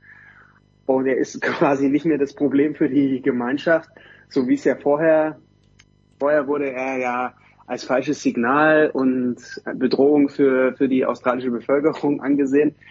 Es war ein Wahnsinns-Schauspiel. Ich glaube, so wird es auf keinen Fall wieder passieren. Also da wird auch Djokovic sich hüten und Craig Tiley sowieso. Jetzt ist noch ein bisschen Zeit bis dahin. Gleichzeitig ist es natürlich jetzt rein sportlich gesehen auch für einen, einen Djokovic, so wie er sich präsentiert, total frisch, kann man sich wirklich noch vorstellen, dass der fünf, sechs Jahre sogar auf diesem Level spielt. Trotzdem wird es natürlich nicht leichter mit seiner Rekordjagd, aber so wie er jetzt in Astana drauf war, er wäre in Australien auf jeden Fall der Topfavorit, gerade als neunmaliger Champion. Er wäre letztes Jahr der Topfavorit gewesen, hätte sicherlich sehr gute Chancen gehabt, dort zum zehnten Mal zu gewinnen. Und er wäre auch in, bei den US Open in New York wahrscheinlich der, der Man to Beat gewesen. Aber so ist es. Und ich freue mich irgendwie auf dieses Duell Alcaraz Djokovic, auf das Duell Sinner Djokovic sehr in den nächsten Jahren. Aber das wird echt spannend zu sein, wo, wo die alle stattfinden, ja. Jörg. Ja, ich glaube, du hast völlig recht, Paul. Also äh, äh, das war in der Tat ja die finale Begründung, äh, dass, dass er also als Symbol symbolhafte Bedrohung sozusagen für die australische Bevölkerung angesehen wurde. Und die, die besteht nicht mehr. Nein, das ist, das ist Punkt eins und Punkt zwei ist, äh, als, als äh, Anführer einer Parallelgewerkschaft im Tennis muss Novak Djokovic das sich trotzdem jeden Morgen von Spiegel stellen und sagen, sorry, 99 meiner Top 100 oder vielleicht weiß ich jetzt nicht, ob es jetzt noch die 99 sind, äh, von den 100 sind geimpft und ich nicht. Äh, was ist jetzt los? Also fahre ich auf der richtigen Richtung oder die 99? Hm. Was mir halt aufgefallen ist, äh, Paul, auch wie sehr, es sind 500 in Astana, es ist ein super besetztes Turnier gewesen. Also obwohl Alcaraz erste Runde rausfliegt, haben wir ein Halbfinale gehabt. Tsitsipas Rublev und auf der anderen Seite Djokovic Medvedev. Auch komisch übrigens, wie Medvedev ja, wenn er diesen Volley macht zum 6-5 im Tiebreak, dann Matchball ja. hat, dann, dann kann er das Ding auch gewinnen und, und eineinhalb Minuten später hört er auf. Aber für mich schon erstaunlich, also Djokovic, diese Freude, diesen Biss, den er auch hat, äh, den er beim 250er ganz sicher nicht hat, außer es findet in Belgrad statt. Äh, und mhm. beim 500, das hat mich schon auch nicht erstaunt, aber ich hab's hab's irgendwie, ähm, ich habe es jetzt nicht so erwartet. Jetzt sage ich, es hat mir nicht erstaunt, auf der anderen Seite nicht so erwartet. Hast du das auch so gesehen, Paul? Dass du wirklich, dass, es raus musste aus ja. ihm teilweise. Ja, ja, wirklich erstaunlich, weil man denkt ja, ein Spieler wie Djokovic, dem müsste es doch jetzt nur noch um die wirklich um die ganz großen Kirschen gehen, um so einen Titel bei den ATP Finals und natürlich die Grand Slams und vielleicht ein bisschen Motivation noch bei den Masters. Aber nee, der wirkte komplett hungrig und er hat es dann auch begründet und hat gesagt, ja, ich hatte jetzt eine dreimonatige Spielpause. Für ihn war das quasi wie so ein Saison-Neustart. Die Saison beginnt wieder von vorne. Er hat jetzt natürlich deshalb auch einen gewaltigen Vorteil gegenüber den anderen Spielern, die, die Platz sind. Am Ende haben wir schon so häufig erlebt. Jetzt kommen Wien, Basel, Paris und so viele Spieler sind wirklich auf, auf dem Zahnfleisch, kommen die daher und freuen sich, wenn die Saison dann zu Ende geht. Djokovic im Gegenteil, der ist richtig heiß auf diese Turniere. Er hat jetzt aber auch wieder nicht gemeldet für Wien oder Basel, sondern nur für Paris und dann eben für die Finals. Für die Finals ist er jetzt sicher ja. qualifiziert als Grand Slam-Sieger Wimbledon und sicher in den Top 20. Ich glaube, natürlich hat er vor allem diese Rekordjagd im Kopf. Er will, also ich, so wie Djokovic tickt, hat er die 109 von Jimmy Connors, die hat er ja. ganz klar, ganz klar vor Augen und sagt, da ist mir auch jedes 250er ist mir recht, sammle ich gerne ein, hol mir, hol mir da diese Titel. Und wenn man ihn so spielen sieht, dann ist das wirklich, ich meine, jetzt ist er bei 90, das sind noch 19 Turniersiege, aber das kann der in fünf Jahren, wenn er noch fünf Jahre spielt, natürlich locker, locker schaffen. Und ja, dieser, dieser Hunger, ich hatte auch das Gefühl, dritter Satz Medvedev, er hätte es dann, er hätte es dann schon gewonnen wahrscheinlich. Er war der aktivere Spieler. Medvedev trotzdem beeindruckend, wie er es immer wieder schafft, gegen Djokovic, ihn da quasi Djokovic zu, zu spiegeln mhm. und zu sagen, okay, ich lasse mal Djokovic kommen und ich kann die Punkte genauso lang gehen wie Djokovic. Ich sitz, ich sitz den Djokovic aus. Und das hat, das wäre fast gut gegangen. Gleichzeitig noch natürlich die, die Aufgabe total kurios. Er hat irgendwas Adduktoren gespürt und sich gedacht, wenn ich jetzt weiterspiele, dann wird es wahrscheinlich schlimmer.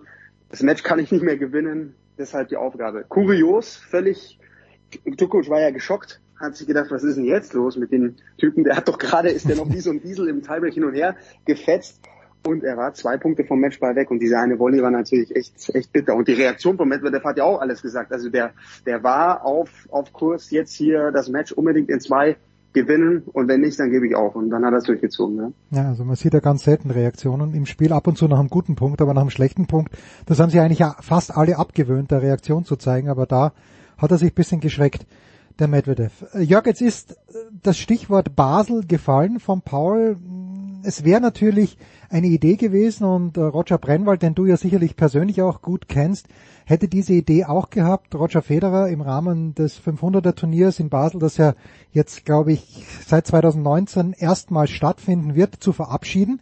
Federer selbst hat gesagt, äh, sorry, das ist jetzt noch viel zu frisch nach dem Lever Cup, äh, lass es uns ein anderes Mal machen. Ist das aus deiner Sicht für alle Seiten die beste Lösung? Nee, okay, okay.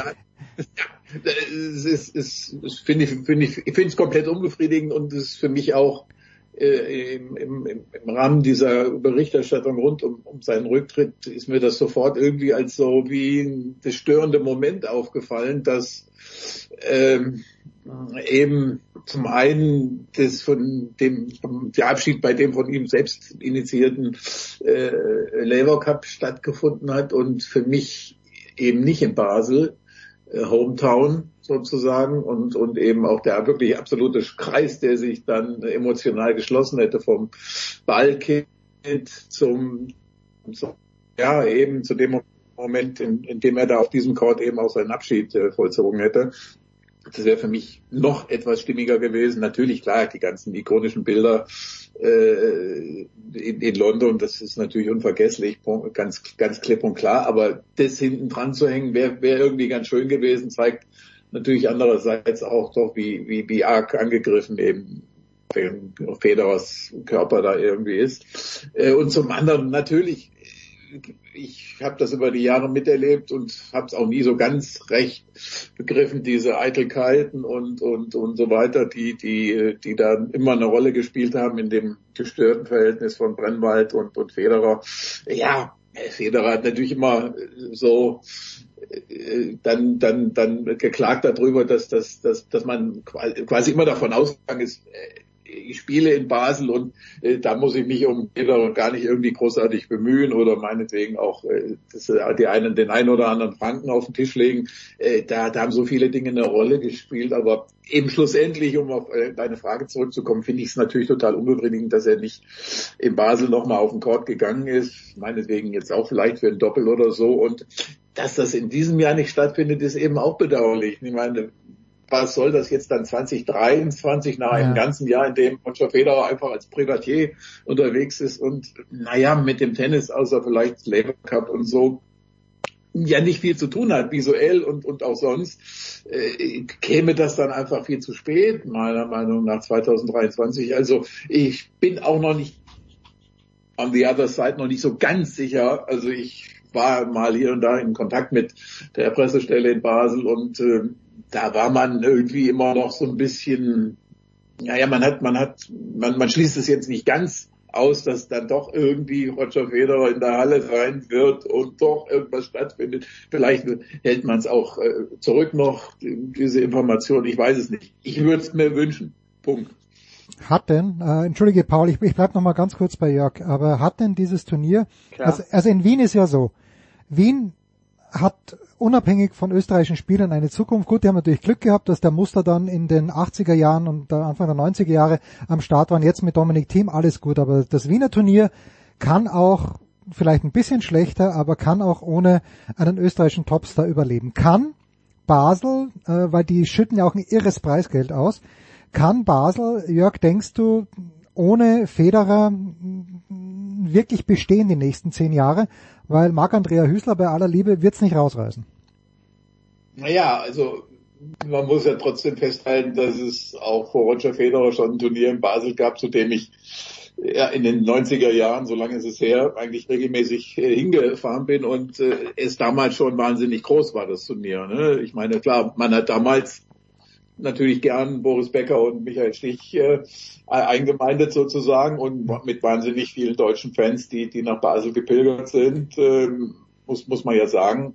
Äh, dann kam natürlich Federer, das Verhältnis war nie einfach. Ähm, äh, also ich glaube, da, da, das, da, da hängen noch viele andere Dinge dran. Ne? Das, da, da, da müssen wir jetzt wirklich über größere gesellschaftliche oder wirtschaftliche Zusammenhänge reden. Also werden die großen Sponsoren die in Basel am Start. Ich meine, Basel ist eine, ist eine reiche Stadt mit, mit, mit, mit Industrie und Versicherung und, und was weiß ich nicht alles, die natürlich immer gerne Leute eingeladen haben zum Turnier. Also es ist die, die VIP-Dichte oder die, die, diese ganzen ja, äh, hochpreisigen Tickets, die verkauft worden sind und diese Bewirtung dieser Edelfans und so weiter, das, das hat, hat natürlich für Brennwald schon einen Großteil seines Budgets ausgemacht. Also wird das alles noch so weitergehen? Da, da, reden, da, da kommen wir, kämen wir jetzt auf Deutschland zurück, ne? also auch mit Tirjaks großen Tennisveranstaltungen, die dann nicht mehr en vogue waren natürlich und er ist, er ist woanders hingezogen.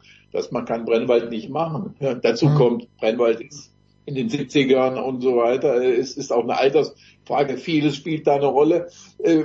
Ich, ich, ich neige dazu, dass ja in der Tat auch deine Frage hat ja einen skeptischen Unterton gehabt und das ich klar, es, das wird es wird sehr schwierig, wird sehr herausfordernd, äh, ist auch eine Nachfolgefrage von Brennwald, die da im Raum steht sicherlich und, und er könnte ja auch sagen irgendwie, bevor ich da jetzt noch die lange Jahre irgendwie großartig ins Risiko gehe, verkaufe ich meine Lizenz. Auch ja, möglich. Ja, ja. Ja, und das war vor gar nicht allzu langer Zeit, gab es ja die Idee, vielleicht eine 57er Kategorie einzuschieben ja, und da wäre Basel ein Kandidat eins, gewesen. Ja, bitte.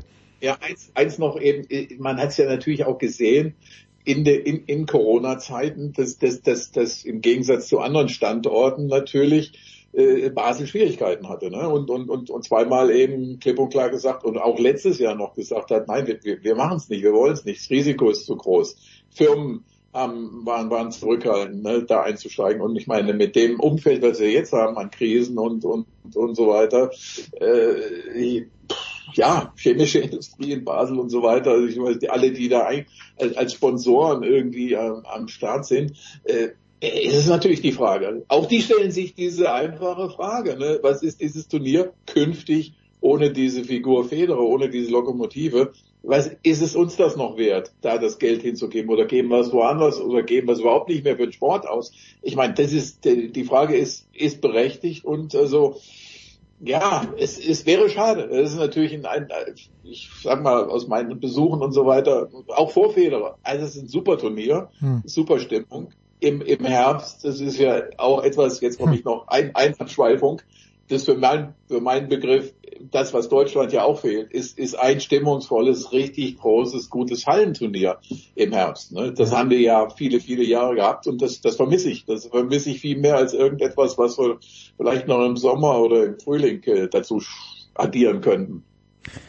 Ja, da darf ich nur meine bescheidene Ansicht ist, ich fahre überall gerne hin, ich bin gerne in Paris, das Münchner Turnier ist super, ich war heuer wieder in Wimbledon, fantastisch, äh, US Open sowieso, aber dieses Wiener Turnier, ja. dieses Hallenturnier in Kombination mit der Stadt im Herbst, das ist so grandios, es ist einfach nur fantastisch. Und sag mal, selbst, selbst wirklich jetzt noch was, der viel kritisierte Grand Slam Cup, ich meine, klar, ne, ist eine reine Kommerzveranstaltung, also geht, aber es hatte natürlich in, in Münchner, in der, Vorweihnacht. Eine so grandiose, eine so tolle Stimmung, obwohl das Turnier nichts wert war. Mhm. Nichts, nichts, nichts, nichts wert war. Aber die Leute sind hingekommen, sie haben, sie sind über den Weihnachtsmarkt gegangen, sie haben dies und das in München einfach ne, gemacht. Und, und, und natürlich, klar, Wien, Basel, es ist, es ist eben was Besonderes. Du musst ja überlegen, der, der Tenniszirkus zieht das ganze Jahr dahin, wo, wo tolles Wetter ist und, und ne, immer der Sonne nach. Und dann gibt's ja irgendwann auch mal das Bedürfnis, irgendwie diese na, wohlige Stimmung, ne, diese Anführungszeichen Gemütlichkeit in der Halle, eben mal das ganz andere Ambiente zu haben. Und wie gesagt, das fehlt in Deutschland komplett inzwischen. Und äh, ja, Wien, Basel, super Veranstaltung. Ja, keine Frage. Paul, die, ja, mich bitte, Paul. Ganz kurz, Compact, Compact Grand Slam Cup damals. Ich habe da auch wunderschöne Erinnerungen noch dran. Das waren so meine ersten Tenniserfahrungen vor dem TV und dann natürlich auch im Olympia, in der Olympiahalle. Aber das Preisgeld, das hat doch da seinesgleichen gesucht, oder? Das sechs Millionen Dollar waren es, glaube ich, oder? Jörg, waren es nicht sechs Millionen ja. Dollar? Naja, und wenn ich mich richtig entsinne, war ja, war ja der, war ja der, äh, der große, war das nicht wie war das denn jetzt? Das, das war irgendwie gekoppelt an Grand Slam Erfolge, glaube ich, wo dann. Genau, die besten, also die, die Grand Slam Ergebnisse. Ja, aber du, du, du konntest den ganz großen Scheck, glaube ich, nur abholen, wenn du selber einen Grand Slam gewonnen hast und dann dort gewonnen. Also irgendwas gab es da, glaube ich, eine Kopplung, wenn ah. ich mich richtig erinnere. Der Verlierer hat nichts gekriegt. Ne, ein bisschen was, ein kleines Preisgeld. Der Verlierer hat meiner Meinung nach nichts gekriegt. Ich hab, ich muss gestehen, ich habe zwar einige Jahre da auch gearbeitet äh, mit äh, dem Kollegen Robert Lüben noch zusammen bei dem Turnier. äh, aber wie gesagt, ich, ich kann es jetzt, ich weiß es jetzt nicht mehr, aber nach meiner Meinung war das All or Nothing irgendwie äh, der, der Modus im Endspiel oder so. Ich, ich weiß es nicht mehr ganz genau. Wir werden das recherchieren, aber es war natürlich toll. Ich weiß noch echt, da, da, da haben auch die Frauen gespielt und dann bist du einfach mal an einem Mittwochnachmittag bei Scheißwetter in die Olympiahalle gegangen und einfach, ja. einfach lässig, einfach lässig. Das, und zack, Peter Korda gegen Michael Stich und solche Sachen. Einfach, und, ja, Boris mega. Becker gegen David Wheaton, wo es wirklich heiß hergegangen ist, ja, warum auch immer. Schön. Paul, was ist dein nächster Auftrag im Tennis? Wird es Basel sein? Wie, wie ist die Übertragungslage bei Sky? Ja, ich habe jetzt gerade nochmal gecheckt, weil ihr drüber gesprochen habt. Also die Besetzung Wien gegenüber Basel, ey, das ist echt, finde ich, gleich auf. Also ja, klar es, ja. hat Wien äh, einen wieder aufstrebenden Dominik Team. Das sieht ja richtig gut aus, was der in Gijon hier auch die Woche so leistet. Medvedev, Tsitsipas, Taylor Fritz, Andrei Rublev, dann noch Hurkacz, Sinner, Berrettini, Tiafoe auch am Start als Vorjahresfinalist. Also schon richtig gut besetzt. Wien, aber jetzt kommt Basel. Basel mit Alcaraz, Ruth, Roger Aliassim und Nick Kyrgios zum Beispiel noch. Und natürlich Dan Wawrinka noch so und Andy Murray. Ähm, also das, das hat schon was. Beide Turniere haben ihren Reiz und wir wollen bei Sky dann auch so eine Konferenz machen. Okay. Ja. Ja, und ich habe gelesen, Herwig Stracker hm, hat sein Telefon nie auf lautlos, weil der irgendwie die Hoffnung schon noch besteht, dass vielleicht Nadal sich überlegt, möchte ich noch okay. was spielen, äh, aber mhm. halte ich persönlich für ausgeschlossen, der hat jetzt ganz andere Sorgen, schöne Sorgen, wie ich hoffe, ja. gerade Papa geworden. Ja. Paul, Jörg, ich bedanke mich ganz, ganz herzlich Jörg bei euch. Noch was sagen. Jörg wollte noch was sagen, Jörg. Ich wollte nur, ich wollte eigentlich nur mal die Frage stellen, warum, warum eigentlich nicht Wien, ist mal vielleicht erst recht, wenn Basel äh, vielleicht gar nicht mehr in Europa oder irgendwie äh, stattfinden würde, Wien, Wien äh, eigentlich einen Masterstatus kriegen könnte im, im, im Herbst. Ich meine, es ist sowieso nie für mich ersichtlich gewesen, warum Paris im Herbst noch, außer, der, außer den Macht, rein Machtverhältnissen natürlich ja. im sportlich ist es und, und so weiter und auch vom Marketing in jeder Beziehung äh, kompletter Unsinn gewesen, äh, mal Wien, Wien eigentlich einen Tausenderstatus kriegen sollte. Ja, also ich glaube, du, du musst ja bestimmte Voraussetzungen erfüllen, was die Court, ja. Courts angeht. In Wien wird er wieder bei dem Eislaufplatz gespielt, was ich letztes Jahr eigentlich ganz lässig fand, dieses Tennis to go. Ähm, mhm. Die Facilities. Am Heumarkt, ja. Am Heumarkt, ja. Mhm. Äh, und es ist auf der anderen Seite, äh, glaube ich, eben Gespräch, dass ein zehntes Masters-Turnier kommt, aber nach allem, was ich gehört habe, es wird nicht in der Rasensaison sein, sondern wenn eins käme, dann eher sogar zu Saisonbeginn vor den Australian Open und dann eben auch in Australien. Das ist das. Das hast du viele gute Quellen schon. Ja, ich, ich werde, ich kann euch off-air meine, her? off-air meine Quellen sagen, on-air verrate ich sie nicht. Das war's nämlich in der Big Show. Das Big Show. Klarer Fall von Profi. Ja, Big Show das ist- 581. So, das war's. Danke Jörg, danke Paul. Das war die Big Show auf sportradio360.de. Folgen Sie uns auf Twitter, klicken Sie den Gefällt mir Button auf unserer Facebook-Seite und abonnieren Sie uns via RSS-Feed oder auf iTunes. Die nächste Ausgabe der Big Show gibt es am kommenden Donnerstag. Bis dahin sollten Sie die Zeit nutzen und die weiteren Angebote auf sportradio360.de wahrnehmen. Play Ball! Da ist gar nichts toll.